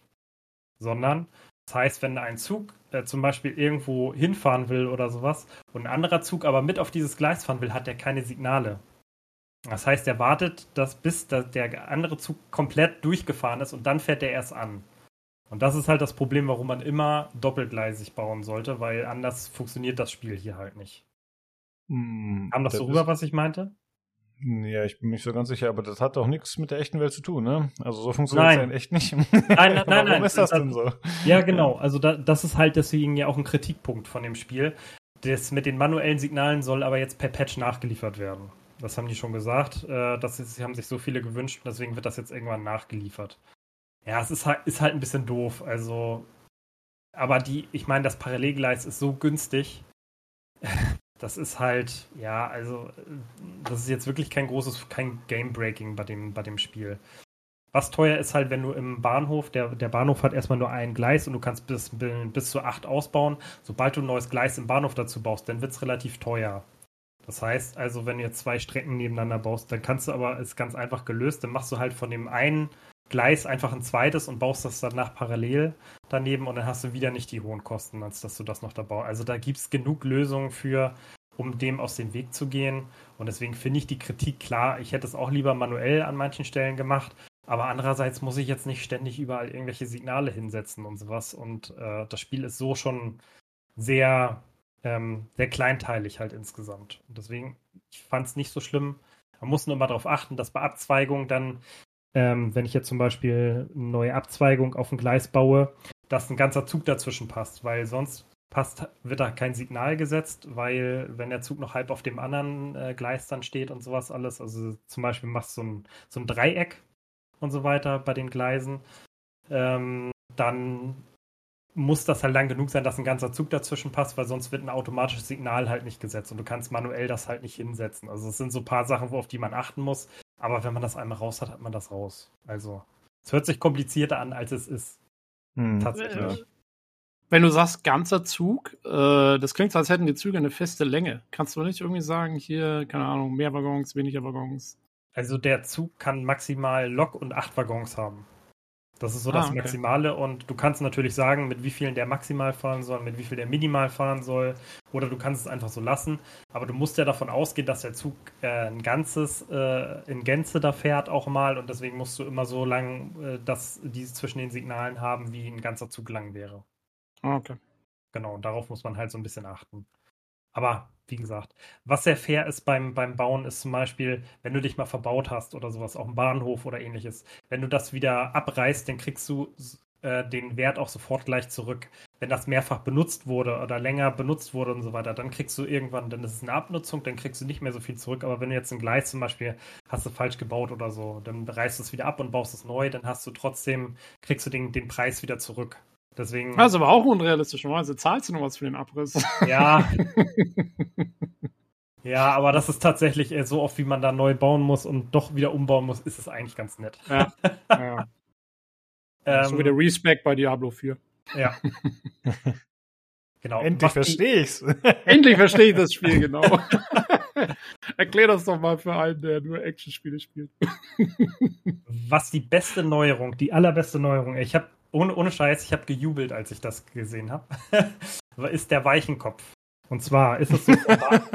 es hört also ich habe ganz, ich hab ganz ehrlich, ihr werdet, ihr, ihr versteht das nicht, wenn ihr Spielen, die nicht gespielt habt und vor allem den Vorgänger nicht.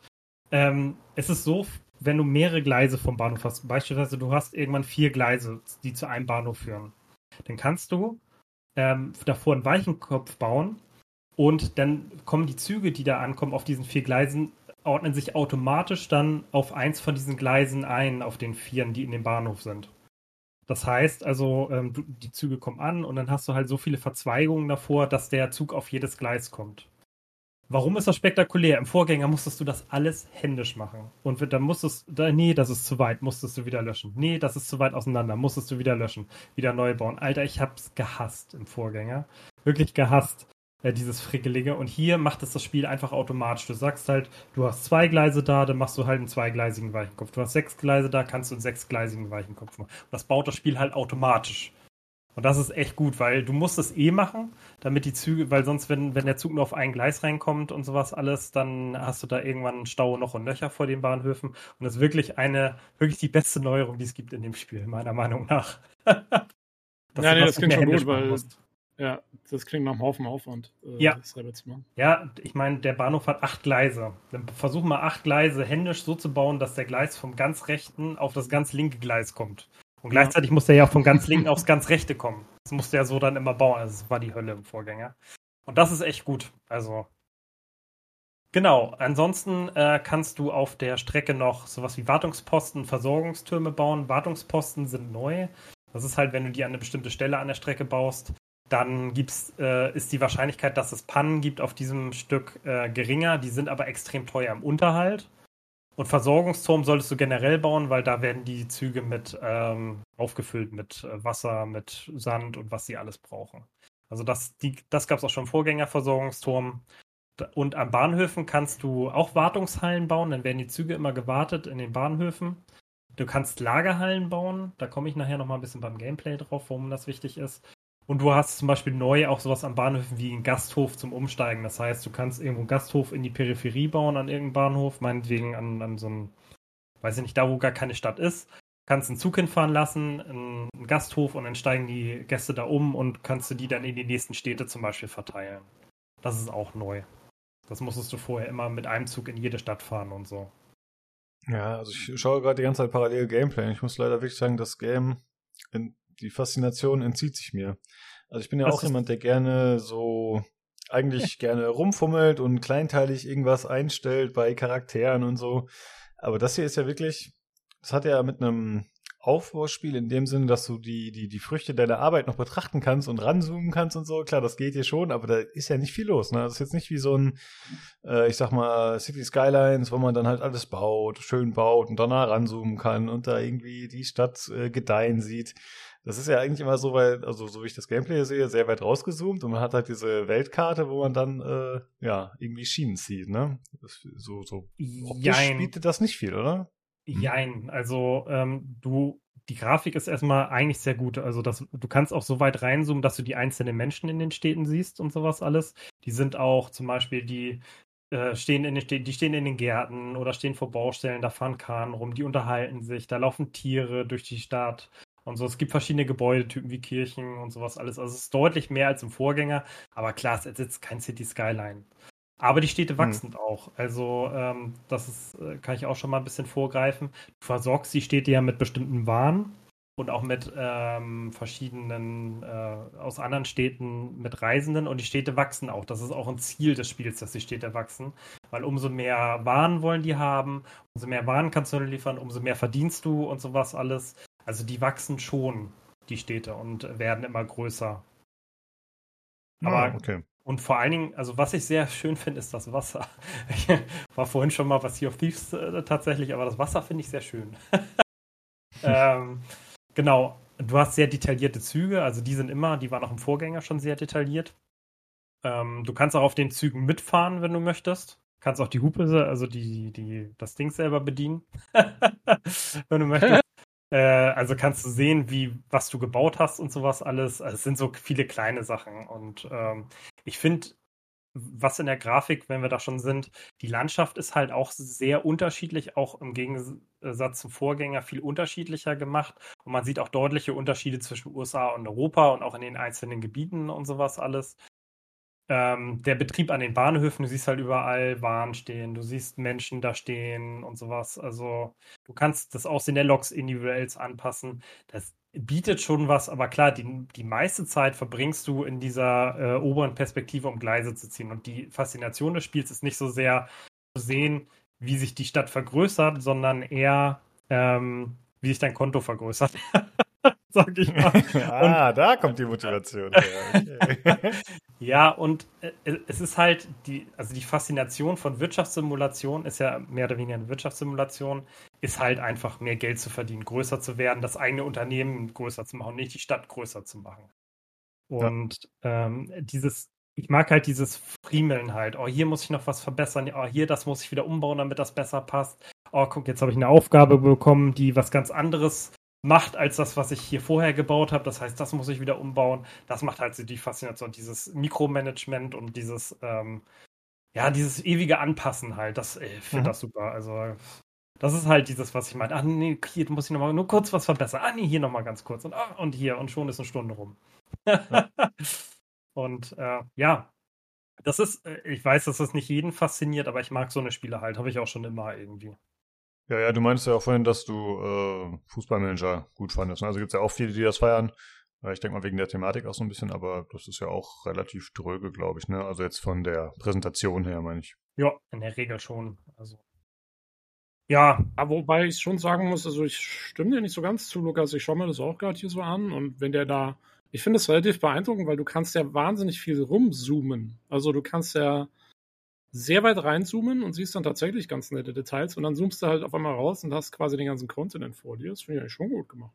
Ja, das schon, aber ich habe nicht den Eindruck, dass äh, Reinzoomen häufig vorkommt. Das ist so mein Eindruck, dass man halt eher Im immer auf dieser rausgezoomten Ebene spielt und da halt, von da erkennt man dann wirklich die Schienen nur noch als Linie, die durch den Kontinent führt, so weißt du. Also ich habe das Gefühl, dass man bei diesen City-Bildern, dass man da noch mehr davon hat, selbst wenn man komplett rausgezoomt ist. So.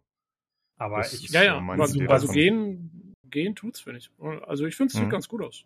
Aber ich zoome bei City-Bildern City auch nie so groß rein, weil auch da geht es um Effektivität und sowas alles. Also, das ist vielleicht ja, auch. Du willst ja auch in SimCity nur, dass sich dein Bankkonto vergrößert. Natürlich. Die Leute sind mir scheißegal. Ja. Hauptsache, mein Gewinn maximiert sich. So schaut's aus. ja, genau. Ähm, hatte ich noch was zur Steuerung vergessen?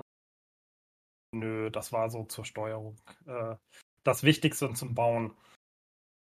Ja, kommen wir mal zum Gameplay. Ähm, das hat noch so ein paar Aspekte, ähm, die wir noch nicht hatten. Wie gesagt, also das Grundlegende, was man spielt, ist immer, man führt eine Eisenbahngesellschaft im Prinzip von Null an und baut diese auf.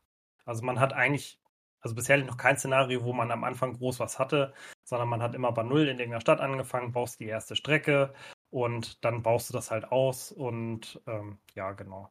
Es gibt drei verschiedene Arten von Zügen. Es gibt einmal Espre Espress, ja. Expresszüge, nicht Espresso-Züge, äh, gemischte Züge und Frachtzüge. Ähm, die es Expresszüge, jetzt fange ich da schon wieder mit an. Ähm, Äh, die sind hauptsächlich dazu geeignet, um Post und Personen zu transportieren. Frachtzüge wurden da, wurden da waren und gemischt ist halt, ähm, dass beides damit transportiert werden kann. Es ist halt so, dass zum Beispiel äh, Expresszüge eher nicht so einen hohen PS haben, sondern eher darauf ausgelegt sind, halt schnell irgendwie über wenig Steigung irgendwo hinzukommen. Dafür haben die sehr hohe Geschwindigkeiten. Frachtzüge haben halt wenig hohe Geschwindigkeiten, haben dafür aber sehr viel Zugkraft und können auch äh, Steigungen besser überwinden und gemischt ist halt, wie gesagt, was dazwischen. Das heißt, es führt dazu, dass man äh, Expresszüge meistens zwischen Städten einbaut oder gemischte Züge, weil man ja auch Waren zwischen Städten transportieren kann und Frachtzüge immer, um Waren in eine Stadt zu transportieren. Das ist so das, das Grundlegende. Genau, es gibt, wie gesagt, nur Dampfloks. Das sind, äh, ich konnte es nicht ganz rausfinden, ich habe es nirgendwo gelesen. Ich habe mal versucht durchzuzählen, es sind auf jeden Fall über 50 verschiedene Lokomotiven, die sich teilweise auch zwischen Europa und USA unterscheiden. Also, dass man da zu bestimmten ähm, Zeiten unterschiedliche Loks hat, dementsprechend. Genau. Ähm, die Ex äh, Expresszüge haben noch ein, eine Sache, die sie wichtig machen. Die sind halt schwierig zu bauen, weil Expresszüge sind halt wirklich dafür da, dass du möglichst schnell von A nach B kommst und wenn du das schaffst, dann ist es halt eine Expressstrecke und du verdienst deutlich mehr Geld damit. Das ist aber nicht so einfach, weil alles, was die ausbremst, also irgendwelche Wartungsposten, irgendwelche Versorgungstürme, irgendwelche anderen Züge und sowas, alles, das mindert halt diese Geschwindigkeit. Das heißt, du musst in der Regel für Expresszüge eigene Strecken bauen. Und das macht das auch nochmal zusätzlich ein bisschen anspruchsvoll, wenn du äh, eine normale Strecke und Expresszüge dazu baust, zum Beispiel. Äh, wie sind, also du hast gemeint, du hast jetzt diese drei, drei Zugtypen, aber du hast 50 Loks. Mhm. Sind dann die Logs, sind, sind es quasi dann Upgrades oder so? Haben die verschiedene Statistiken nochmal, so dass die irgendwie, keine Ahnung, am Anfang hast du nur so die olle Dampflok und dann später kriegst du eine bessere, die mehr Zugkraft hat? Oder wie muss man sich Ex das dann. Exakt. Ja. Also du hast am Anfang halt wirklich so ganz rudimentär eine, wo du nebenher laufen kannst und äh, dann wahrscheinlich noch schneller in der nächsten Stadt bist.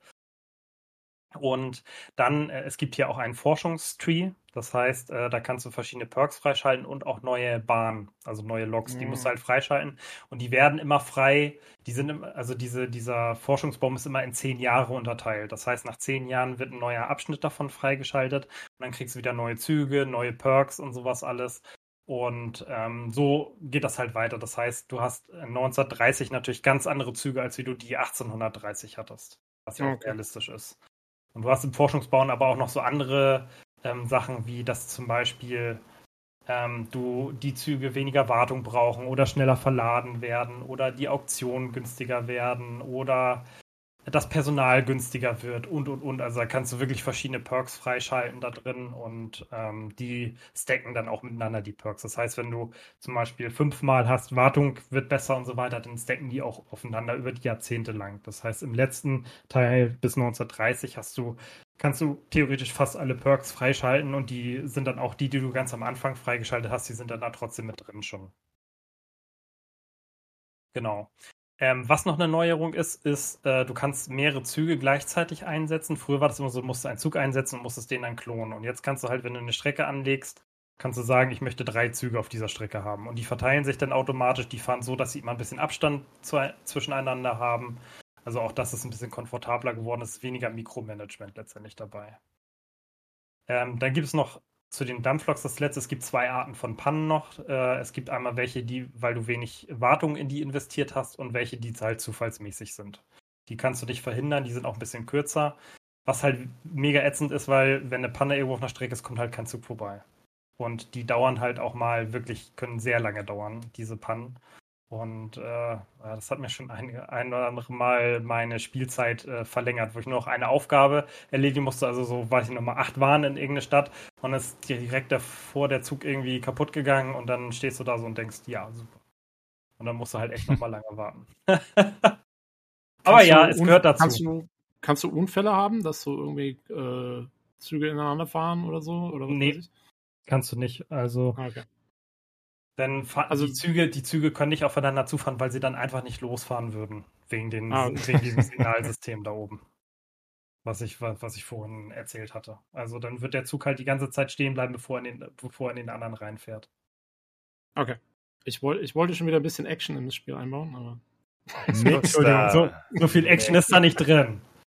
Es, es, gab doch in, ähm, Früher in SimCity und vielleicht auch in Cities Skylines, das weiß ich nicht, gab es auch irgendwelche Naturkatastrophen, die zuschlagen konnten oder die man auch, glaube ich, quasi rufen konnte. Da gab es auch so einen Godzilla-Verschnitt und so einen Scheiß, glaube ich auch. Kann man hier irgendwie, kann man hier irgendwie was heraufbeschwören? Kann sowas passieren? Kann eine Flut kommen? Kann ein Postraub stattfinden? Gibt's irgendwas? Nein. Bitte. Oh. Nein, ähm, also es war so, im Vorgänger ging das erst in den Add-ons. Die hatten halt irgendwann Add-ons zum Beispiel, wo ähm, du Skandinavien oben gespielt hast und zum Winter hin ist immer ähm, viel mehr Schnee gekommen und dadurch sind die Bahnen teilweise sehr langsam geworden oder stecken geblieben zum Beispiel. Das heißt, also im Winter ging es ja nicht so weiter. Das ist hier aber noch nicht drin. Ähm, was du hier hast, du hast, wenn du Konkurren äh, Konkurrenz hast und so weiter, äh, dann kannst du Saboteure selber ähm, ich wusste, dass ich euch kriege. Entweder anheuern oder du kriegst oder du kriegst die auch ständig äh, Saboteure, die deine Strecke äh, kaputt machen. Das heißt, du kannst damit entweder Bahnhöfe sabotieren, die Strecke, du kannst einzelne Züge sabotieren. Wenn du die Strecke sabotierst zum Beispiel, dann kann da für eine bestimmte Zeit kein Zug mehr langfahren. Bahnhof kann der Bahnhof nicht mehr angefahren oder Zug kriegt er halt eine Panne zum Beispiel und sowas alles. Die sind sehr teuer. Ich habe irgendwie das Gefühl, dass die Konkurrenz da ein bisschen cheatet, weil du kriegst irgendwie gefühlt alle also ich kann gar nicht so viel Geld verdienen, wie ich von den Saboteuren da reingedrückt kriege äh, die ganze Zeit. Und ähm, ja, also das ist so, was du machen kannst. Das gab es schon auch im Vorgänger, aber da war es deutlich günstiger, diese Saboteure zu, ähm, zu rekrutieren. Und hier ist es echt teuer. Also ich habe es auch nicht wirklich genutzt. Also du kannst die Saboteure halt dazu nutzen, zum Beispiel, wenn du dem Gegner schadest, dann fällt auch sein Aktienkurs zum Beispiel und dann kannst du es einfacher die Aktien aufkaufen. Wenn mhm. eine bestimmte Zeit seine Stadt nicht beliefert wird oder ähnliches, dann sinkt halt der Aktienkurs oder steigt zumindest nicht und sowas alles. Und dann kannst du halt einfacher das Unternehmen irgendwann aufkaufen, umso mehr Saboteure du zum Beispiel nimmst. Das ist so ein bisschen der Hintergrund, was man machen kann. Jo. Ja, okay. Also muss ich auf die DLCs warten. Ja. Ja, die DLCs. Zur Frage, ich, ich erzähle da nachher noch mal ein bisschen was kurz zu den DLCs. Mhm. Aber, ja. Äh, letzte Frage zu äh, so einem Zeug, aber äh, du spielst ja in einem ziemlich spezifischen Zeitraum, diese Kampagnen.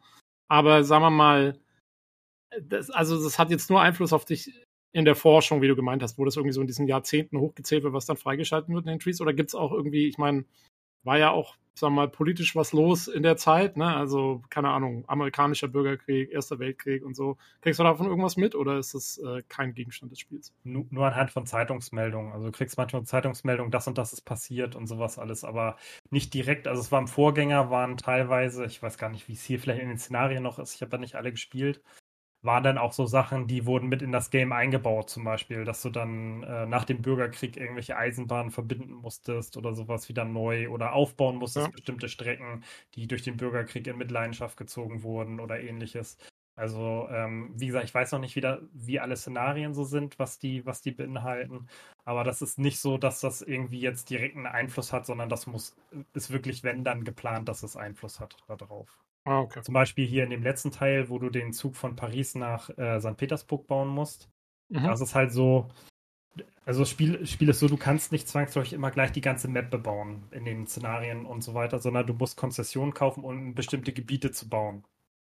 Und da ist es so, dass du immer bestimmte Aufgaben erfüllen musst, ähm, um in das nächste Gebiet zu kommen. Zum Beispiel in Deutschland gibt es manche Gebiete, die sagen, ey, wir wollen dich hier nicht bauen lassen, weil du bist ein Franzose oder irgendwie sowas, weil ja, genau. genau. ähm, und dann musst du dir halt erst den Ruf erbauen oder die so weit oder teilweise auch so weit schwächen oder ähnliches, dass du da dann bauen darfst und dir das erst kaufen darfst und sowas alles. Also es hat so ein bisschen geschichtlichen Hintergrund, aber darfst da jetzt nicht irgendwie, dass da irgendwelche Ereignisse groß ein, Einfluss haben auf das äh, Geschehen halt irgendwie. Ah, okay, na, das ist schon mal mehr, als ich gedacht hätte, ehrlich gesagt. Mhm. Genau. Ähm, was, was bei dem Spiel halt wichtig ist, sind die Statistiken und, die, und die Details und sowas alles. Oh Wunder, oh Wunder in einer Wirtschaftssimulation. Du hast zum Beispiel immer eine sehr detaillierte Stadtansicht, da verbringst du sehr viel Zeit mit. Ähm, welche Waren gerade fehlen, ähm, wie viele Passagiere sind, welche Waren überhaupt in der Stadt sind. Weil umso ähm, mehr, das, das, kennt man ja auch aus anderen Spielen, ähm, umso mehr Waren in der Stadt sind, die gefragt werden, umso schneller wächst die Stadt halt auch. Also ähnlich wie zum Beispiel bei so einem Anno oder sowas. Wenn du da die Bedürfnisse erfüllst und so weiter, dann kannst du die aufbauen, dann wird das größer und sowas alles. Und so ist es hier auch. Das heißt, du musst äh, das dahin liefern und irgendwann hast du auch Lieferketten. Das heißt, also am Anfang hast du wirklich nur, die Stadt braucht Getreide oder die Stadt braucht äh, Mais oder die Stadt braucht Holz. Und irgendwann hast du dann auch so Sachen wie Stahl, dann musst du halt in einer Stadt eine Stahlindustrie bauen musst dann halt den Stahl dahin bringen und das wird dann gebraucht für Konserven zum Beispiel. Und musst du ähm, dann von der Stadt in die nächste die äh, den Stahl bringen und sowas alles. Das heißt, das baut sich mit der Zeit auch immer weiter auf. Und ich glaube, es sind 18 verschiedene ähm, Gegenstände äh, oder Waren, die du insgesamt am Ende hast. Und auch die sind mit der Zeit, mit den Jahren, werden das immer mehr. Am Anfang hast du nur so ein paar grundlegende und später in den Jahren hast du, kommen dann auch immer mehr dazu. Und irgendwann ist es halt echt ein Kunststück, das alles unter Kontrolle zu kriegen. Brauchst du die auch selber? Dass du sagst, du brauchst jetzt Stahl, wenn du neue Lokomotiven bauen willst oder so, oder kaufst du die einfach für Geld von irgendwie die, die, kauf, so? die kauft man einfach für Geld. Ah, okay. Genau. Dann hat man Gebäude für die Stadtentwicklung, das heißt, man hat äh, ein Zuwanderungsbüro, eine Bibliothek, ein Museum, eine Universität und die kannst du immer bauen, ähm, wenn du eine bestimmte Einwohnerzahl erreicht hast. Das Zuwanderungsbüro, dann kannst du ab 30.000 zum Beispiel bauen, dann kommen mehr Leute. In der Bibliothek sind die Leute einfach zufriedener, das heißt, du musst weniger ähm, Bedürfnisse erfüllen. Museum kommen mehr Reisen in die Stadt und Universität brauchst du, sobald die Stadt 100.000 erreicht hat, musst du eine Universität bauen, damit die Stadt noch weiter wachsen kann, zum Beispiel. Also auch das kann man so ein bisschen beeinflussen. Genau. Ja, Ansonsten vielleicht noch, ähm, was ich gesagt hatte mit der Lagerhalle. Das ist ein, eins der wichtigsten Features überhaupt. Also jeder, der das Spiel spielt, Lagerhalle, wichtigstes Feature, was man machen kann. Warum? Früher war es so, äh, in dem alten Teil hast du eine Lagerhalle irgendwo in die Walachei gebaut und äh, hast da Waren hingeliefert äh, von irgendwelchen ähm, Industrien und danach hast du sie in die Städte verteilt. Das gibt es jetzt auch noch, aber diese Lagerhalle muss jetzt an Stä in Städten gebaut werden oder an Industrien. Also überall, wo du einen Bahnhof hast, kann das gebaut werden. Auch, du kannst auch theoretisch irgendeinen Bahnhof in die Walachei bauen und diese Lagerhalle. Anders kriegst du das nicht geregelt, weil wenn du irgendwann in jede Stadt, ähm, weiß ich nicht, 20 Waren oder sowas äh, bringen musst, kannst du nicht immer ständig einen Zug dahin fahren lassen. Das funktioniert halt nicht, weil dann hast du völliges Verkehrschaos davor.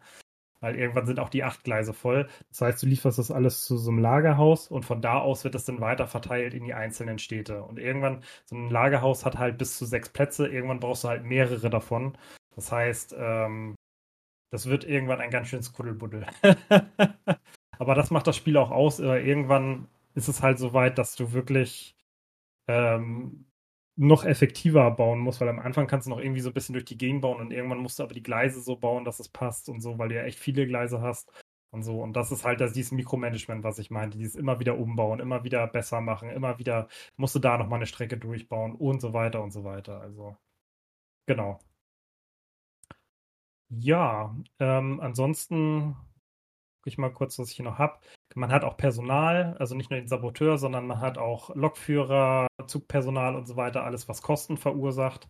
Das ist deutlich besser als im Gegensatz zum Vorgänger, weil im Vorgänger hattest du immer einen Zugführer, einmal Zugpersonal und einen Sicherheitschef an Bord. Du musstest die händisch immer zuweisen und die hatten dann noch bestimmte Eigenschaften, die entweder zusammengepasst haben oder nicht. Und wenn die nicht zusammengepasst haben, dann haben die manchmal eine Panne gehabt, weil die sich gestritten haben und so. Hölle im Vorgänger. Musstest du ständig das Personal wechseln. Und hier hast du einfach. Ja, ganz ehrlich, Katastrophe. Und hier hast du einfach Personal im Zug und du kannst mehr einsetzen oder weniger. Wenn du weniger einsetzt, dann ist der Zug halt nicht mehr so effektiv oder nicht mehr so schnell oder ähnliches. Aber ähm, es ist jetzt nicht mehr so, dass du das händisch alles machen musst. Und das ist ein bisschen realistischer. Du hast drei Lokführer zum Beispiel bei jedem Zug, mehr Zugpersonal und sowas alles. Also es ist ein bisschen realistischer gemacht. Und ähm, ja, aber das war jetzt nie so ein großes Thema, was ich hier hatte, das Personal. Genau. Ansonsten kannst du noch äh, Anleihen aufnehmen, so wie es in jedem gut, guten Wirtschaftssimulation ist. Aktien kaufen, wie gesagt, ähm, und Auktionen machen. Das habe ich, äh, bis auf die Anleihen, so Aktien und Auktionen habe ich selten genutzt, muss man ganz ehrlich sagen. Du kannst dann aber auch Industrien kaufen zum Beispiel oder ähm, Gebäude in der Stadt und sowas alles. Und dann wird eine Auktion gestartet. Da können deine Mitbewerber auch mitbieten. Und ähm, ja, das sind so die einzigen Auktionen, die, die man dann macht. Weil wenn man, wenn ich so eine Industrien habe, kann ich selber bestimmen, wie viel die herstellen, kann die vergrößern und verdiene natürlich auch mit, wenn die äh, Sachen produzieren und sowas alles da dran. Money, money, money und so. Genau. Ja, da, und das war's so im Groben. Äh, vielleicht nochmal ähm, ein paar Sachen zu dem Schwierigkeitsgrad. Also der ist relativ moderat, wie ich finde.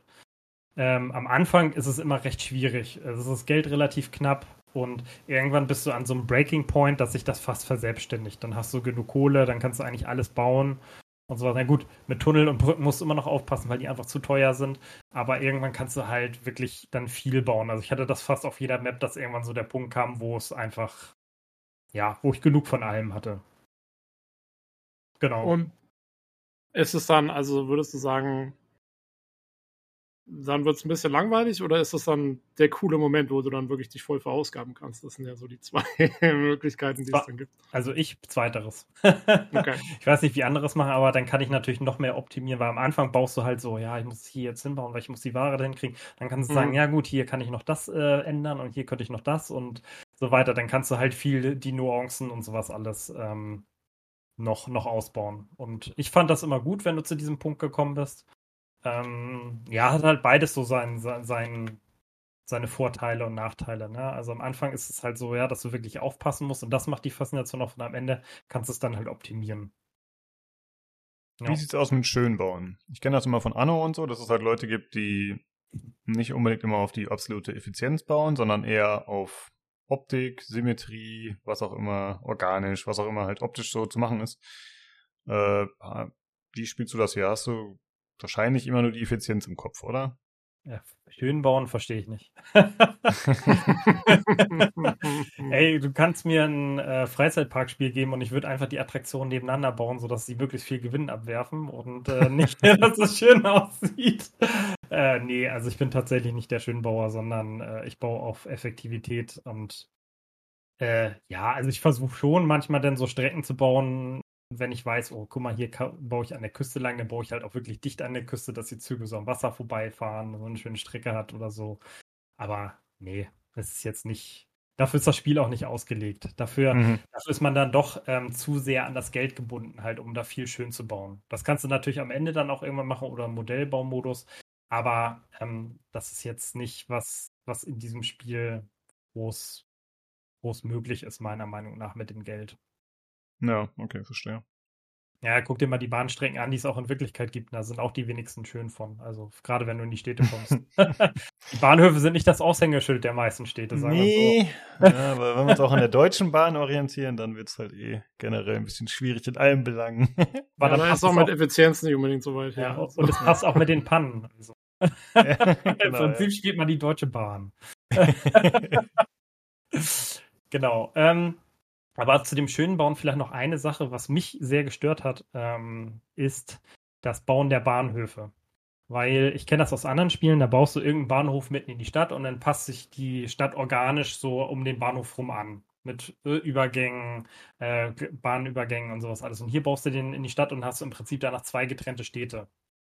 Und die haben dann keine Verbindung mehr miteinander und das also das würde, finde ich nicht so gut. Also das ist sehr unrealistisch. Du wirst ja nicht durch eine Bahnlinie getrennt, irgendwie, wenn, wenn das durch die Stadt gebaut wird, sondern äh, die Stadt bleibt ja trotzdem eine. Und so sieht es dann halt nicht mehr aus. Was dazu geführt hat, dass ich die äh, Bahnhöfe immer an den Rand der Stadt gebaut habe. äh, damit die Stadt nicht so, also wenn du so willst, ist es ein bisschen schön bauen, äh, damit die Stadt nicht so verhunzelt ist. hm. Okay, das macht aber dann nichts aus. Also Hauptsache Nein. du bist in der Stadt, aber wo in ja. der Stadt ist dann egal. Genau, also das ist in anderen Spielen anders. Da hast du nur ein bestimmtes Einzugsgebiet und sowas alles dann. Aber hier nicht. Da macht das, Hauptsache du baust in der Stadt.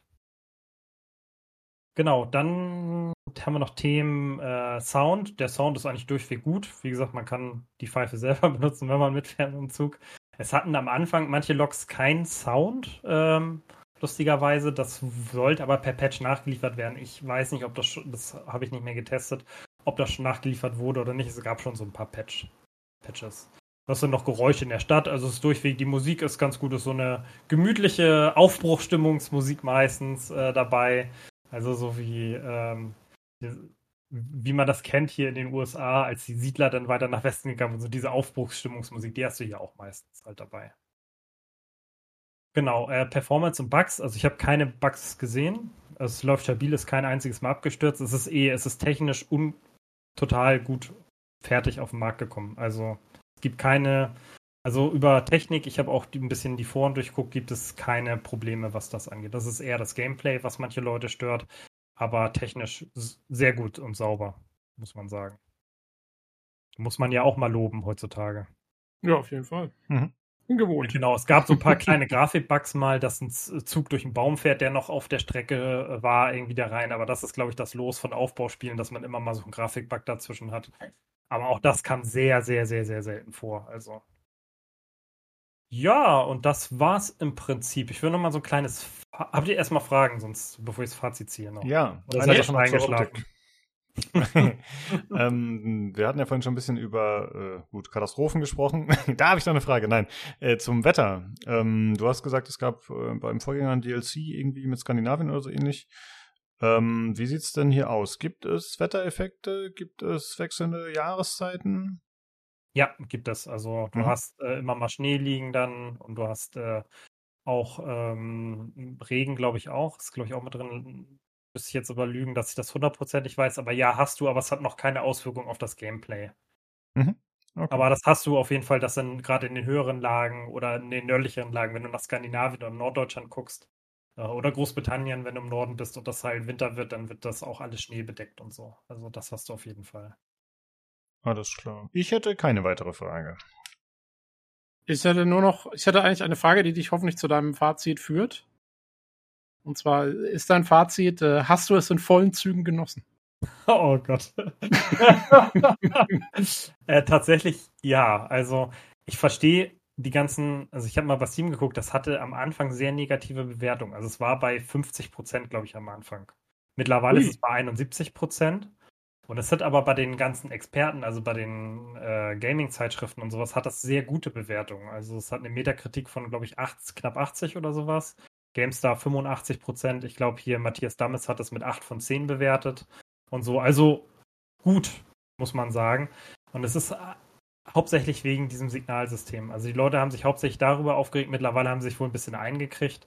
Und äh, ich habe das halt gesehen und dachte so, Alter, das Spiel macht mir total Spaß. Wie gesagt, ich habe bei manchen Neuerungen gejubelt. Wirklich gejubelt. Also hier, meine Frau hat mich dann schon doof angeguckt. Ähm, Tut, tut. ja, okay. So, ja, wenn ich meine Mütze hier aufgesetzt und meine Pfeife im Mund genommen habe und gesagt ja, habe, genau. der Zug fährt ab und so. Ja, nee, ich bin nicht Seehofer. so schlimm ist es noch nicht. nee, ähm, aber äh, ja, deswegen habe ich das nicht verstanden. Also ich fand es wirklich sehr gut. Also man musste sich an manche Neuerungen gewöhnen tatsächlich. Also dieses mit dem Signalsystem ist wirklich was, an das man sich gewöhnen muss. Genauso wie mit dem Gleisbau, der ist halt anders und so. Aber da war man schnell drin. Und wenn man den Vorgänger gespielt hat, ganz ehrlich, jetzt kein Hexenwerk, das zu ändern. Es ist nicht bockschwer, es ist herausfordernd, aber nicht bockschwer. Und es ist für mich eine Weiterentwicklung des ersten Teils in sehr kleinen Schritten, aber in guten Schritten. Also sinnvolle Neuerungen eingebaut. Ähm, sind kaum Sachen schlechter geworden. Also mir würden jetzt nicht viele Sachen einfallen, wenn, dann hatte ich dir ja gesagt. Ähm, von daher finde ich es ein gelungenes Game und es war wirklich das erste Mal seit langem, wie das war sogar mehr. Ich hatte ja hier mal im Podcast ähm, das ähm, Two Point äh, Campus und so weiter. Da hatte ich das nicht so extrem wie hier, dass ich die Zeit da drin verloren habe. Da hatte ich das auch ein bisschen, aber hier habe ich wirklich die Zeit drin verloren, häufiger. Und äh, ich wollte gestern wirklich, äh, gestern Abend wieder, nur das eine Szenario, dachte ich so, komm, machst jetzt die Aufgabe noch zu Ende. Dann hat die Aufgabe länger gedauert, dann hat das nicht geklappt. Und dann so, ach komm, machst du noch zu Ende. Und dann waren zwei Stunden rum für eine Aufgabe. Und es hat mir und es hat mir halt nichts ausgemacht, weil ich es einfach gefeiert habe. und äh, von daher, also ich kann nur sagen, wer so Wirtschaftssimulation, wer, wer hier Transport Tycoon, Railroad Tycoon, sowas mochte, Transport Fever oder ähnliches, der wird mit dem Spiel auch viel Spaß haben. Ähm, bei dem Vorgänger kamen auch sehr, sehr viele Add-ons immer raus. Das waren so Sachen wie Südamerika, Skandinavien, Japan, Afrika, also wirklich auch verschiedene Kontinente. Ich habe auch alle bis auf den letzten, das war Japan, glaube ich, den habe ich nicht mehr gespielt, weil das hier dann irgendwann äh, am Horizont war. Und ähm, auch da wird es wieder viele Neuerungen geben und die hatten auch immer besondere Sachen dann dabei. Also jedes Add-on hatte dann noch eine besondere Mechanik, so wie in Skandinavien halt mit dem, mit dem Schnee und so. In Südamerika war es dann so, dass die Strecken halt, da musstest du halt durch Urwald durchfahren und die Städte waren halt extrem weit auseinander. Das heißt, da musstest du dann eher auf die Bahn äh, dich, dich verlegen und nicht so sehr auf den Personenverkehr und sowas alles. Also die hatten immer auch bestimmte Schwerpunkte und haben was mit reingebracht, eigene Züge mit reingebracht, einen eigenen Fähigkeitenbaum und so. Also auch da wird es wieder ordentlich was geben und ja, also es ist nicht nur was für Eisenbahnfans, sondern auch für Leute, die halt äh, wirklich einfach gute Aufbauwirtschaftssimulationen mögen. Das wäre so mein mhm. Fazit. Ja, es ist auf Steam auch mostly positive bewertet. Also das sind auch immer noch die ein oder andere negative Bewertung, aber insgesamt kommt es doch ziemlich gut an wohl. Ja, mittlerweile halt, ne? Wie gesagt, es hat sich, ja. hat sich stark verbessert, äh, was das angeht. Ja, also man, man, wie gesagt, man muss es mögen, aber ich, ich mag's und äh, ja. hoffe, hoffe, dass der eine oder andere, der den Podcast hört, vielleicht meine Faszination verstehen oder teilen kann mit dem Spiel oder äh, vielleicht wird der eine oder andere auch aufmach, ausmachen und sagt so, ach du Scheiße, wer weiß. Schreibt es äh, gerne in den Feedback-Channel. genau. Wir können sie akzeptieren. ja, ich hoffe, du nimmst mir nicht übel, aber für mich ist das echt gar nichts. Ich glaube, äh, ja, du zockst ja gerne solche Aufbau-Games, aber das ist, glaube ich, echt eins der Games, die wir so im Podcast hatten, wo ich am wenigsten mit anfangen konnte. So. Also ist für mich vollkommen fein, wenn du das spielst und magst und ich verstehe auch die Gründe, warum du es magst, aber für mich ist das echt so, so unattraktiv. Aber ich bin meistens auch schon zu voll zu bauen. Also selbst so ein City Skylines oder so, das äh, halte ich nicht lange durch. Und wenn dann noch so eine, ich sag mal, für mich zumindest für mein Gefühl so ein bisschen dröge Präsentation dazu kommt, dann wird es echt schwierig. Ja, aber da, da, dafür gibt es ja auch so viele Spiele. Also es muss ja nicht jeder immer alles mögen. Es gibt halt auch Spiele, ja. ganz ehrlich, da verstehe ich die Faszination. Sci-Fi-Spiele, ich kann dir genau zwei sagen, die ich gut finde. Das sind Mass Effect und äh, Star Wars, die Star Wars-Spiele, also hier so Jedi mhm. Knight und so. Und dann mit dem Rest kannst du mich jagen. Also, und äh, Tobi feiert die Spiele zum Beispiel total ab. Also von, von daher ist ja alles gut. Ne? Ja. Das habe ich so. Gut spiele auch nur Mass Effect und die Star Wars Spiele. Mich wundert es fast, weil es gibt ja auch relativ viele so Sci-Fi-Aufbau und Strategiespiele und sowas. Ja, um, ähm, Setting, äh, ich kann damit wirklich nichts anfangen mit dem Setting. Ja, ja okay. Einfach, okay. Es ist ein, fair. Ja, ist ich habe früher Sci-Fi gerne geguckt und geliebt und irgendwann kam so ein Punkt, wo ich gesagt habe, nee, ich habe früher auch Freelancer und sowas alles gerne gespielt. Ich würde auch Stellaris gerne spielen, aber ich weiß, das würde ich nach einer Stunde wieder ausmachen. So. Ja, woran liegt das genau? Also ich finde, man kann Sci-Fi immer so ein bisschen so vorwerfen, dass es ein bisschen generisch wirkt häufig. Äh, was ist bei dir da so der Punkt, warum du sagst, dass es dir nicht so gefällt? Ich kann es dir ehrlich nicht sagen. Mhm. Es ist einfach so, ich weiß es nicht. Also ich mag lieber Fantasy-Setting oder vor allen Dingen realistische Settings mag ich halt eigentlich sehr mhm. gerne. Also dass man so, deswegen spiele ich ja auch sowas wie so eine ähm, Berufssimulation oder sowas mache, so wie Hausflipper oder sowas, weil das ja realistische Sachen und sowas sind. Also sowas spiele ich tatsächlich, tatsächlich lieber als Sci-Fi und weiß mhm. nicht, ob es daran liegt, dass dass das teilweise zu abgedreht, aber es ist Fantasy auch. Ich kann es dir ehrlich gesagt nicht sagen. Also, aber Mass Effect zum Beispiel ist für mich immer noch eine der besten Spielereien, die es äh, jemals gab, jemals geben wird. Und äh, von daher, also es gibt auch positive Ausnahmen. Ja, ich empfehle es nur mit der Better Ending Mod. Denn die macht ist das Spiel perfekt. Genau. Beste. ja. Ja, okay. Äh, vielen Dank, Marcel, dass du uns das vorgestellt hast und äh, hoffentlich kommst du trotzdem wieder. Auch wenn Railway Empire nicht unser Ding ist, oder meinst du? Ja, beim dritten Teil komme ich dann wieder. ja! Mal gucken, was ist da für Ringe. Nein, ja. äh, es kommen ja noch dieses Jahr noch so ein paar Spiele, äh, die vielleicht gut sind und sowas alles. Da wird sich bestimmt ein anderes Thema ergeben. Ich spiele ja, also ich war jetzt auch mit äh, vorher mit drei sehr unterschiedlichen Spielen. Ich war ja mit Two Point Campus, mit Hogwarts Legacy und haben wir noch mit Pentiment. Das sind ja drei völlig unterschiedliche Stimmt. Spiele. Also ich spiele ja. ja wirklich sehr, sehr viele Sachen. Also von daher. Ja, wir haben es ja auch im zuletzt, im zuletzt gespielt Segment äh, gehört. Du hast ja durchaus Range. Ja, also von daher, aber das ist tatsächlich hier einfach ein Spiel, was ich unglaublich gerne spiele und deswegen wollte ich es einfach mal vorstellen. Auch, ja. Ja, sehr gut. Cool. Das doch schön. Ähm, was machen wir in der nächsten Folge, Tobi? Ist das da schon Starfield-Zeit? Nee, ne? Eine nee, Folge du noch dazwischen. Noch ja, ich habe keine Ahnung. Entweder wir finden irgendjemanden, der Baldur's Gate spielt und machen im August eine. Wie, ja. Wir müssen fast noch eine im Juli machen. Also, äh, ich sag mal so, Ende Juli kommt Achtung, Sci-Fi, äh, The Expanse, das Telltale-Ding raus. Äh, das werde ich spielen wahrscheinlich. Mal gucken, ob das hinhaut. ansonsten, ja, liebe Zuhörer, wenn ihr irgendwas habt, was im Juli rauskommt, was ihr spielt, worüber ihr voll Bock habt, ähm, ihr habt ja gerade gehört, selbst wenn wir nicht unbedingt was mit der Materie anfangen können, sagt uns gerne Bescheid, kommt vorbei, stellt's vor. Ähm, jo, wir labern gerne drüber. Wir haben noch keine großen Pläne, glaube ich, jetzt für die nächsten paar Folgen. Also, ja, die Gelegenheit ist da. Äh, ich sehe das jetzt gerade noch, muss ich leider auch anbringen, obwohl du gerade so schön den Deckel drauf gemacht hast. Es kann sein, dass ich am dem Wochenende 29. 30. nicht kann. Müssen wir mal gucken, ob wir das irgendwie hinkriegen. Aber sonst nehmen wir vielleicht mal einen Freitag oder so auf. Können wir auch machen. Wenn... Du warst ein paar Monate nicht da oder ein paar Wochen und der Podcast lief trotzdem. Ich glaube, äh, das Nein, ohne mich läuft nichts. äh, jetzt ist der Olli auch noch im Urlaub. Ja, deswegen, gucken, genau. Ja, müssen wir mal gucken. Kriegen wir schon irgendwie hin, denke ich. Äh, genau, wenn ihr noch Fragen habt zu Railway, äh, Railway Empire 2, der Name, ey, dann äh, könnt ihr das, wie der Marcel gerade schon sagte, im Feedback-Channel gerne loswerden. Da geht er bestimmt noch auf Fragen ein, wenn notwendig. Ansonsten könnt ihr da natürlich auch das generelle Feedback lassen. Da freuen wir uns immer drüber. Äh, alternativ könnt, achso, das ist natürlich äh, discord.gg slash pcgc. Und alternativ könnt ihr uns auch eine E-Mail schreiben an pcgcpodcast at gmail.com oder noch über Twitter unter dem Handel at podcastpcgc. Vielen Dank fürs Zuhören. Vielen Dank, Marcel, dass du da warst. Und dann würde ich sagen, schaltet auch nächstes Mal wieder ein zum PC Games Community Podcast. Ciao. Tschüss. Tschüss. Schreibt in den Feedback-Channel, wenn ihr mal wieder so richtig Dampf ablassen wollt. Oder für die Kissenschlacht.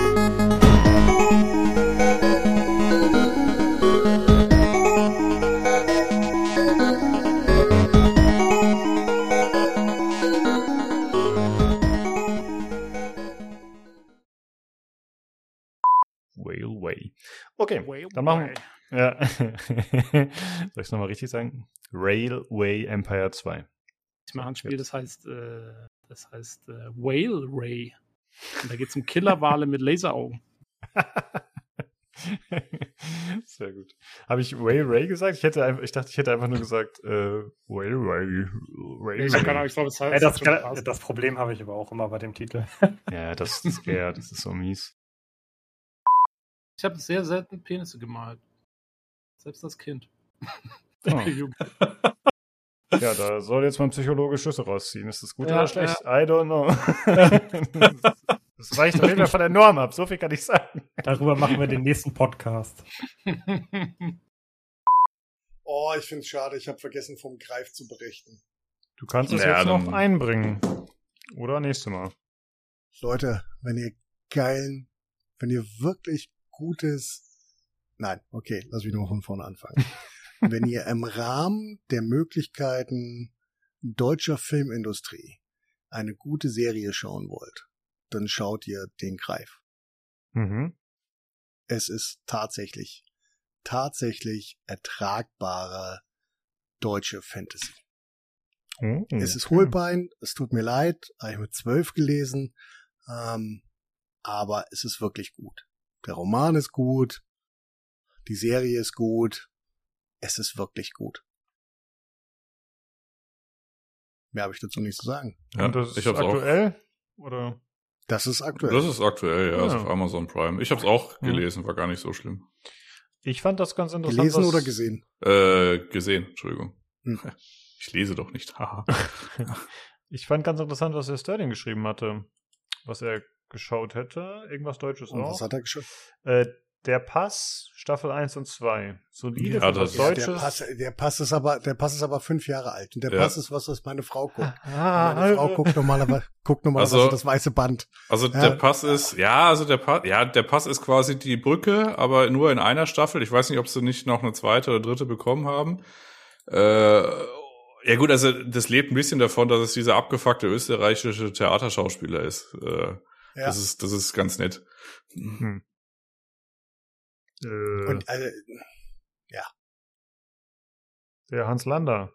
Der ist der Einzige, der mir nee. einfällt, aber der Ozza, nicht. Ovcharek heißt und der ist komplett fertig mit seinem Leben. der ist wie, ich weiß nicht, wie hieß Schimanski? Wie heißt der Typ? Äh, ja. Götz George? Ja, genau. Genau wie Götz George auf äh, zwei Kilo Ketamin und noch einem Schuss äh, Kokain hinterher. Okay, ich bin neugierig ja. geworden. ja, sehr gut. Ja. Ja. Das ist aber auch vier Jahre alt, möchte ich nur mal nebenbei erwähnen. Ja, ich habe ja keine Ahnung.